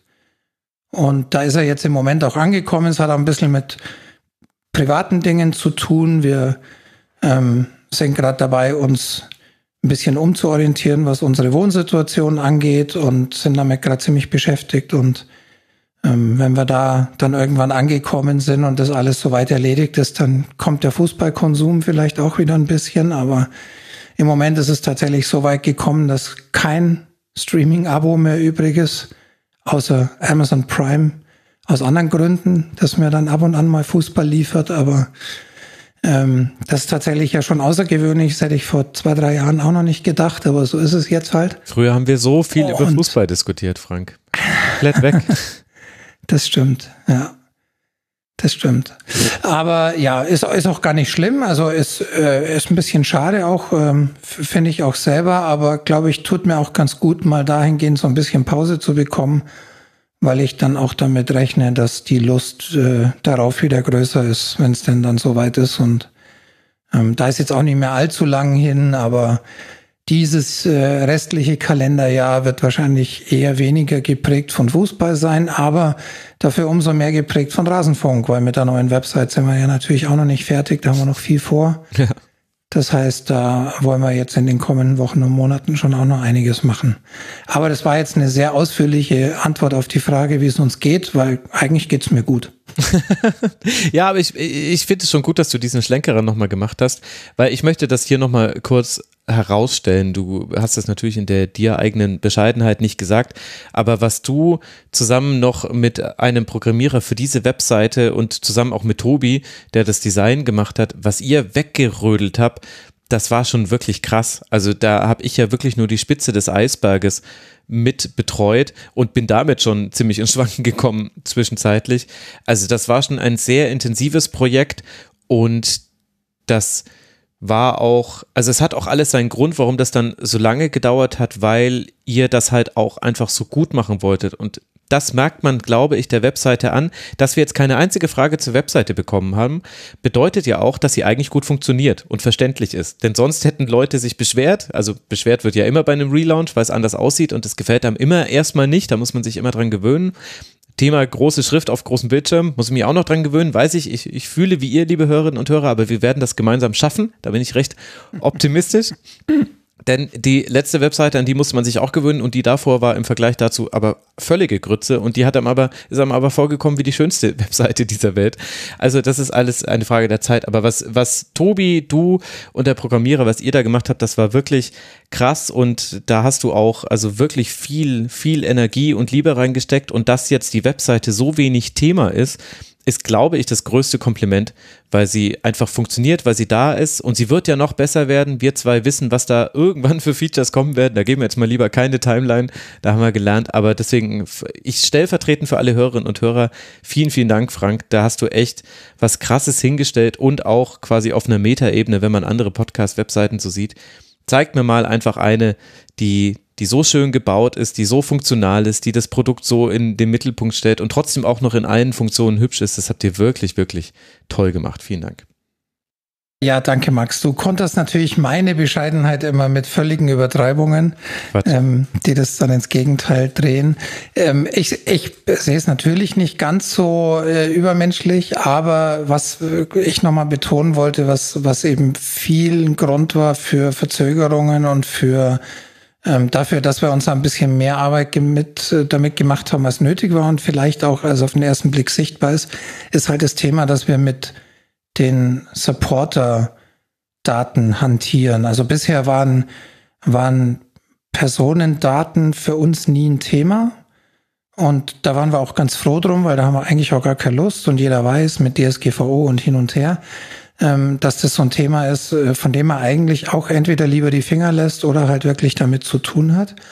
Und ähm, jetzt ist es halt so, dass wir durch diese Porter-Registrierung, die es ja so gar nicht gab, früher war das ja einfach nur mehr oder weniger ein Kontaktformular, äh, damit wir mal die Daten als Basis hatten, aber dann mhm. ähm, ist da nicht weiter ähm, viel passiert. Und äh, mittlerweile haben wir jetzt halt die, diese Porter-Registrierung, die wir im Hintergrund dann auch mit den Zahlungen verknüpfen, damit jeder eben, wenn er sich registriert und uns unterstützt, sehen kann, ist mein Geld angekommen. Und das alles so zu handhaben, dass wir A, aus Datenschutzgründen nicht eine völlige Hölle aufmachen, die wir gar nicht wollen, weil wir eigentlich gar nicht viele Personendaten dazu haben wollen und brauchen und aber B auch dafür sorgen, dass die Daten sicher sind, dass wir möglichst wenig im Klartext speichern, so dass wir da auch gar nicht erst äh, in die Verlegenheit laufen, da ähm, mit potenziellem Datendiebstahl irgendwann zu tun mhm. zu haben. Das ist einfach ein Punkt, der uns sehr beschäftigt hat und, und für den wir uns sehr lange Zeit genommen haben. Und weil wir eben da in Zukunft auch ein bisschen was drauf aufbauen wollen. Das ist eigentlich ein, ein wichtiger Grund, warum es dann länger gedauert hat als gedacht. Genau. Zusätzlich noch genau. dazu vielleicht die Anmerkung, auch beim Thema Analytics haben wir uns jetzt äh, für einen neuen Weg entschieden, sind jetzt bei Fathom, die du äh, Gott sei Dank kanntest, die eben Analytics ermöglichen, ohne die Nutzer durchzutracken, so wie es eben bei vielen anderen Diensten der Fall ist. Also wir haben genau. da quasi unter der unter der Haube haben wir viele Dinge noch mitbedacht und auch nochmal neu gedacht. Und jetzt wissen ja inzwischen alle Hörerinnen und Hörer, wir denken halt auch immer sehr viel, deswegen dauert auch immer alles so lange. Aber dann werden wir dafür dann selten überrascht. Also der Launch verlief jetzt problemlos, das habt ihr mega gut vorbereitet. Ich habe noch nie einen Lounge erlebt und ich habe das ja auch im beruflichen Kontext mit Neon und mit Spox und so weiter schon mehrmals durchgespielt. So wenige Bugmeldungen nach einem Launch hatte ich, habe ich wirklich noch nie erlebt. Also es ist wirklich krass. Das hat mich tatsächlich auch sehr erleichtert. Das war mit ein Grund, warum, ähm, warum ich beim Launch erst immer so zögerlich war und gesagt habe, naja, wollen wir jetzt wirklich schon und machen wir nicht lieber mhm. erst noch das besser und lassen uns da noch mal eine Woche Zeit und so. Und am Ende war aber dann natürlich auch irgendwann jetzt mal der Druck da zu sagen, jetzt müssen wir dann doch mal raus damit, weil sonst wird es jetzt irgendwann auch mal albern. Ähm, und da war ich auch sehr froh, dass die Vorsicht dann offenbar groß genug war, dass wir gerade eben den, den Supporter-Bereich, ähm, der eben mir auch so wichtig ist, dass niemand die Sorge haben muss, da äh, ist jetzt irgendwas falsch oder wenn da die Hälfte nicht funktioniert, dann, dann bringt man dem natürlich auch erstmal kein Vertrauen gegenüber, dass meine Daten auch halbwegs sicher sind. Und, und darum war mir das so wichtig, dass wir da einen guten Punkt erwischen und wie du jetzt auch gesagt hast, der, der, das geringe Feedback ähm, im, im negativen Sinne dazu war, war dann echt ganz passend, dass, ähm, dass wir da sehen, die mhm. Leute locken sich ein, die registrieren sich, aber es kommen kaum Fragen, es kommen kaum Fehlermeldungen. Dann können wir einfach davon ausgehen, dass es gut zu benutzen und das ist natürlich das, wofür wir es gemacht haben und wofür es da sein soll. Ja, und wenn erst noch die neuen Funktionen kommen, liebe Hörerinnen und Hörer. Ach Mensch, wenn ihr wüsstet, wenn ihr wüsstet, was wir da noch in der Pipeline haben. Aller Uli Höhne kann ich das, das sagen. Mach, mach doch nicht schon wieder so große Sprüche. Ach komm, es ist doch so. Ich finde, ah, ich freue mich da so drauf, weil das sind so ah. richtig schöne Funktionen, die, die es auch bei anderen äh, Podcast-Seiten nicht gibt. Ich meine, wir haben ja eh schon viele Sachen, die, die viele andere Podcast-Seiten nicht haben. Aber da wird noch, ach, da wird noch, äh, schöne Dinge werden da noch kommen. Freue ich mich drauf. Und bin froh, dass ich es nicht machen muss, Frank. Na klar. Na gut. gut. Max. Ich glaube, ich habe jetzt äh, den Thread noch ein paar Mal rauf und runter gescrollt. Ich glaube, wir sind durch. Reicht ja auch. Und äh, genau, es sind ja auch mal eben nur wieder zweieinviertel Stunden. Ja, machen wir dann wieder gemeinsam die Verabschiedung des kompletten Rasenfunk Royals, oder Frank? Ich glaube, das so sieht's aus. Dann möchte ich als allererstes an der Stelle dem ganzen Rasenfunktionsteam danken. Vor allem Alice, Daniel, Dennis, Eike, Eva, Frieda, Christelle, Manuel, Matthias, Michi, Mischa, Sebastian, Fanny und Mara. Die alle haben uns den Rücken dermaßen freigehalten und man muss es noch dazu sagen, es, es macht so viel Spaß, mit dem Rasenfunktionsteam zu interagieren und wie ihr auch miteinander umgeht. Ich, ich, weiß, du liest viel mit, Frank. Ich bin ja dann äh, der aktivere von uns beiden in äh, dem Bereich. Aber vielen, vielen Dank an alle, äh, die uns damit geholfen haben und damit verbunden auch ein paar der Namen sind ja auch jetzt in diesem Segment schon gefallen an alle Hörerinnen und Hörer, die Input gegeben haben im Forum unter mitmachen.rasenfunk.de. Das ist wirklich wichtig für den Rasenfunk. Ich weiß nicht, ob das immer rüberkommt, weil ich manchmal Fragen nicht wortwörtlich stelle, weil ich manchmal auch vergesse oder es nicht schaffe, Usernamen dazu zu nennen, weil ich, aber ich lese es ja wirklich vor jeder Sendung, was ihr schreibt, liebe Hörerinnen und Hörer. Und das findet wirklich oft Eingang in die Schlusskonferenz, beziehungsweise ganz oft ist es so, wenn sich das Schwerpunktsegment dem Ende hin zuneigt oder ich so das Gefühl habe, okay, langsam müssen wir zum Ende hinkommen, dann fliege ich immer noch mal über meine Notizen und über den Thread ob, ob wir noch was ganz Wesentliches vergessen haben und, und wenn ja, ob wir das irgendwie noch unterkriegen. Also es ist wirklich toll, dass ihr da nicht nur Feedback gebt, sondern auch Input liefert. Das macht auch den Rasenfunk besonders im Vergleich zu vielen anderen Podcasts. Das ist ganz wichtig, hilft uns total und auch der Umgangston im Forum ist mit seltensten Ausnahmen sehr, sehr gut. Also ganz herzlichen Dank dafür. Ich denke, er spreche auch in deinem Namen. Ja, auf jeden Fall. Da wollte ich auch noch anfügen, das habe ich mir eigentlich vorgenommen vorhin. Ich habe nämlich mal einen kurzen Blick in die Forum-Statistiken geworfen. Ah. Und mich gefreut zu sehen, dass das Forum sich tatsächlich blendend entwickelt. Ist natürlich immer auch so ein bisschen abhängig von einzelnen äh, Ereignissen. Jetzt natürlich zum Beispiel durch den Launch der Website, den wir im Forum mhm. Verkündet und diskutiert haben und so. Aber wir waren jetzt im Mai bei äh, über 100 Beiträgen pro Woche und äh, kommen mittlerweile, ich glaube, das da oben ist auch pro Woche, also so um die 10.000 Zugriffe pro Woche. Da sind dann auch natürlich externe Zugriffe aus Suchmaschinen und, und auch ein paar Crawler dabei. Aber ähm, man sieht, dass sich da, wenn auch langsam, aber durchaus stetig und äh, kontinuierlich was entwickelt. Und äh, das ist wirklich schön zu sehen, weil wir da ja nie den ganz großen Reibach gemacht haben, aber es ja immer so gedacht war, dass wir über den Weg euch als Hörerinnen und Hörer mit einbeziehen und es ist immer schön zu sehen, wie, wie gut das funktioniert und ähm, ja, wie sich da auch wirklich ähm, eine Community festigt, mehr oder weniger.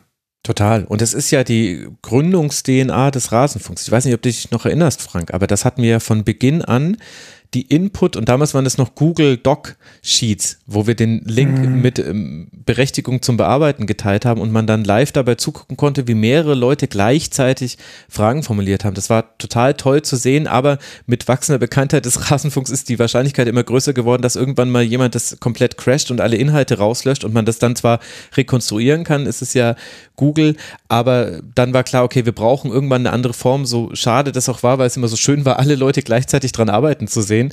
Und so ist ja das Forum entstanden, aber das gab es, wenn mich nicht alles täuscht, gab es das von Folge 2 an. Also Folge 1 konnte es noch nicht geben, weil wir um den Rasenfunk so ein bisschen Geheimnis gemacht haben und auch nicht wussten, ob das mit der Schlusskonferenz technisch alles so klappt mit der Veröffentlichung. Aber ich glaube schon ab Folge 2 gab es dieses Spreadsheet, zumindest sehr, sehr früh. Und es ist total schön, dass diese Idee jetzt aus dem Jahr 2014 bis ins Jahr 2022 gewachsen ist und immer besser geworden ist. Der Input ist ja nie schlechter geworden. Das ist schon schön. Mhm. Dazu übrigens auch nochmal anschließend an das vorherige Thema. Das Forum bekommt auch ein bisschen eine neue Optik angepasst an die neue Seite. In erster Linie die Farben für diejenigen, die nicht so viel im Forum aktiv sind, aber doch einen User-Account dort haben. Ihr könnt es in euren Einstellungen schon mal einstellen. Wir werden das in den kommenden Tagen auch umstellen auf das neue Design. Es wird sich dann immer mal so ein bisschen Stück für Stück noch anpassen. Ähm, aber da könnt ihr auch schon mal ein bisschen die neuen Farben und die neue Schrift mit, mit einbeziehen und quasi die Optik so ein bisschen an die Website angepasst haben. Genauso wie übrigens der Newsletter, der sieht jetzt auch neu aus. Den könnt ihr auch abonnieren. Da möchte ich an dieser Stelle mal für werben. Das ist so ein kleiner, aber feiler Verteiler. Letztlich bekommt ihr da über jede äh, veröffentlichte Folge Nachricht. Da erfährt man aber tatsächlich mit als erstes, wann eine neue Folge draußen ist. Also solltet ihr nicht den Auto-Download aktiviert haben in eurer Podcast-App, könnte das für euch interessant sein. Äh, könnt ihr euch auf rasenfunk.de für registrieren und der sieht jetzt auch neu aus, weil wir den jetzt auch über ein komplett neues Tool verschicken. Also wir haben wirklich viel hinter der, unter der Haube neu gemacht beim Rasenfunk und wer den noch nicht abonniert hat und aber Lust darauf hat, eben dann im Grunde ja zweimal die Woche bekommt man dann einmal die Schlusskonferenz, einmal den Kurzpass in der Regel äh, frei Haus und ganz selten dann auch mal größere Dinge, die sich verändern beim Rasenfunk, dann könnt ihr euch dafür anmelden, genauso wie ihr euch ja auch als Supporter in registrieren könnt und dann auf unserem Supporter ja, Newsletter würde ich es jetzt nicht nennen, auf der Supporter-Mailing-Liste landet. Da gibt es dann so ein bis zweimal im Jahr auch mal nochmal eine extra Mail, die nur alle SupporterInnen bekommen. Da könnt ihr euch auch mit der, mit der Supporter-Registrierung, seid ihr automatisch auch da drauf. Könnt ihr alles auf der neuen schicken Webseite machen. Jetzt haben wir es genau. aber wirklich. Frank, ich danke dir. Äh, folgt alle ich danke dem Frank. Ed Helmi heißt er. Wenn ihr das aber noch nicht wusstet, seid ihr noch nicht lange beim Rasenfunk dabei. danke dir, Frank, für deine Zeit. Hat wie immer Spaß gemacht und ich, ich, es macht auch immer so Spaß, dass du durch dieses Segment führst. Mich hat es auch sehr gefreut und sehr Spaß gemacht. Vielen Dank. Dann danke auch euch, lieben Rasenfunkhörerinnen und Hörern und natürlich nochmal expliziter Dank auch an alle Gäste dieses Rasenfunk Royals. Es war wie immer ein Mammutprojekt für alle Beteiligten und es war wieder bewegend zu sehen, wie viel die Leute investieren, um hier mitzumachen und euch dann eine schöne Sendung zu liefern. Wir hoffen, sie hat euch auch gefallen. Also herzlichen Dank an alle Gäste und an alle diejenigen, die es noch nicht getan haben. Abonniert nicht nur die Schlusskonferenz, sondern auch den Kurzpass für die zweite Männer-Bundesliga internationale liegen und natürlich auch dann äh, Sendungen zur Frauen-EM und zum Frauenfußball generell und natürlich die Tribünengespräche, aber fragt bloß nicht, wann es das nächste Tribünengespräch gibt. also abonnieren, aber keine Fragen stellen. Das ist das neue Motto. Haben wir ja schon ausführlich genau, beantwortet. Genau, genau. Kommt gut durch die Zeit, liebe Hörerinnen und Hörer, bleibt gesund. Wenn ihr wollt, dann unterstützt uns gerne rasenfunk.de slash supportersclub und gebt uns gerne Feedback. Ihr wisst ja, wo ihr uns finden könntet. Das waren Frank und Max. Das war der Rasenfunk Royal der Saison 2021-22. Wir haben mal wieder eine Saison gemeinsam rumgekriegt. Vielen Dank, dass ihr mit dabei wart und hoffentlich hören wir uns dann wieder in der nächsten Sendung vom Rasenfunk. Macht's gut, bleibt gesund. Ciao. Servus.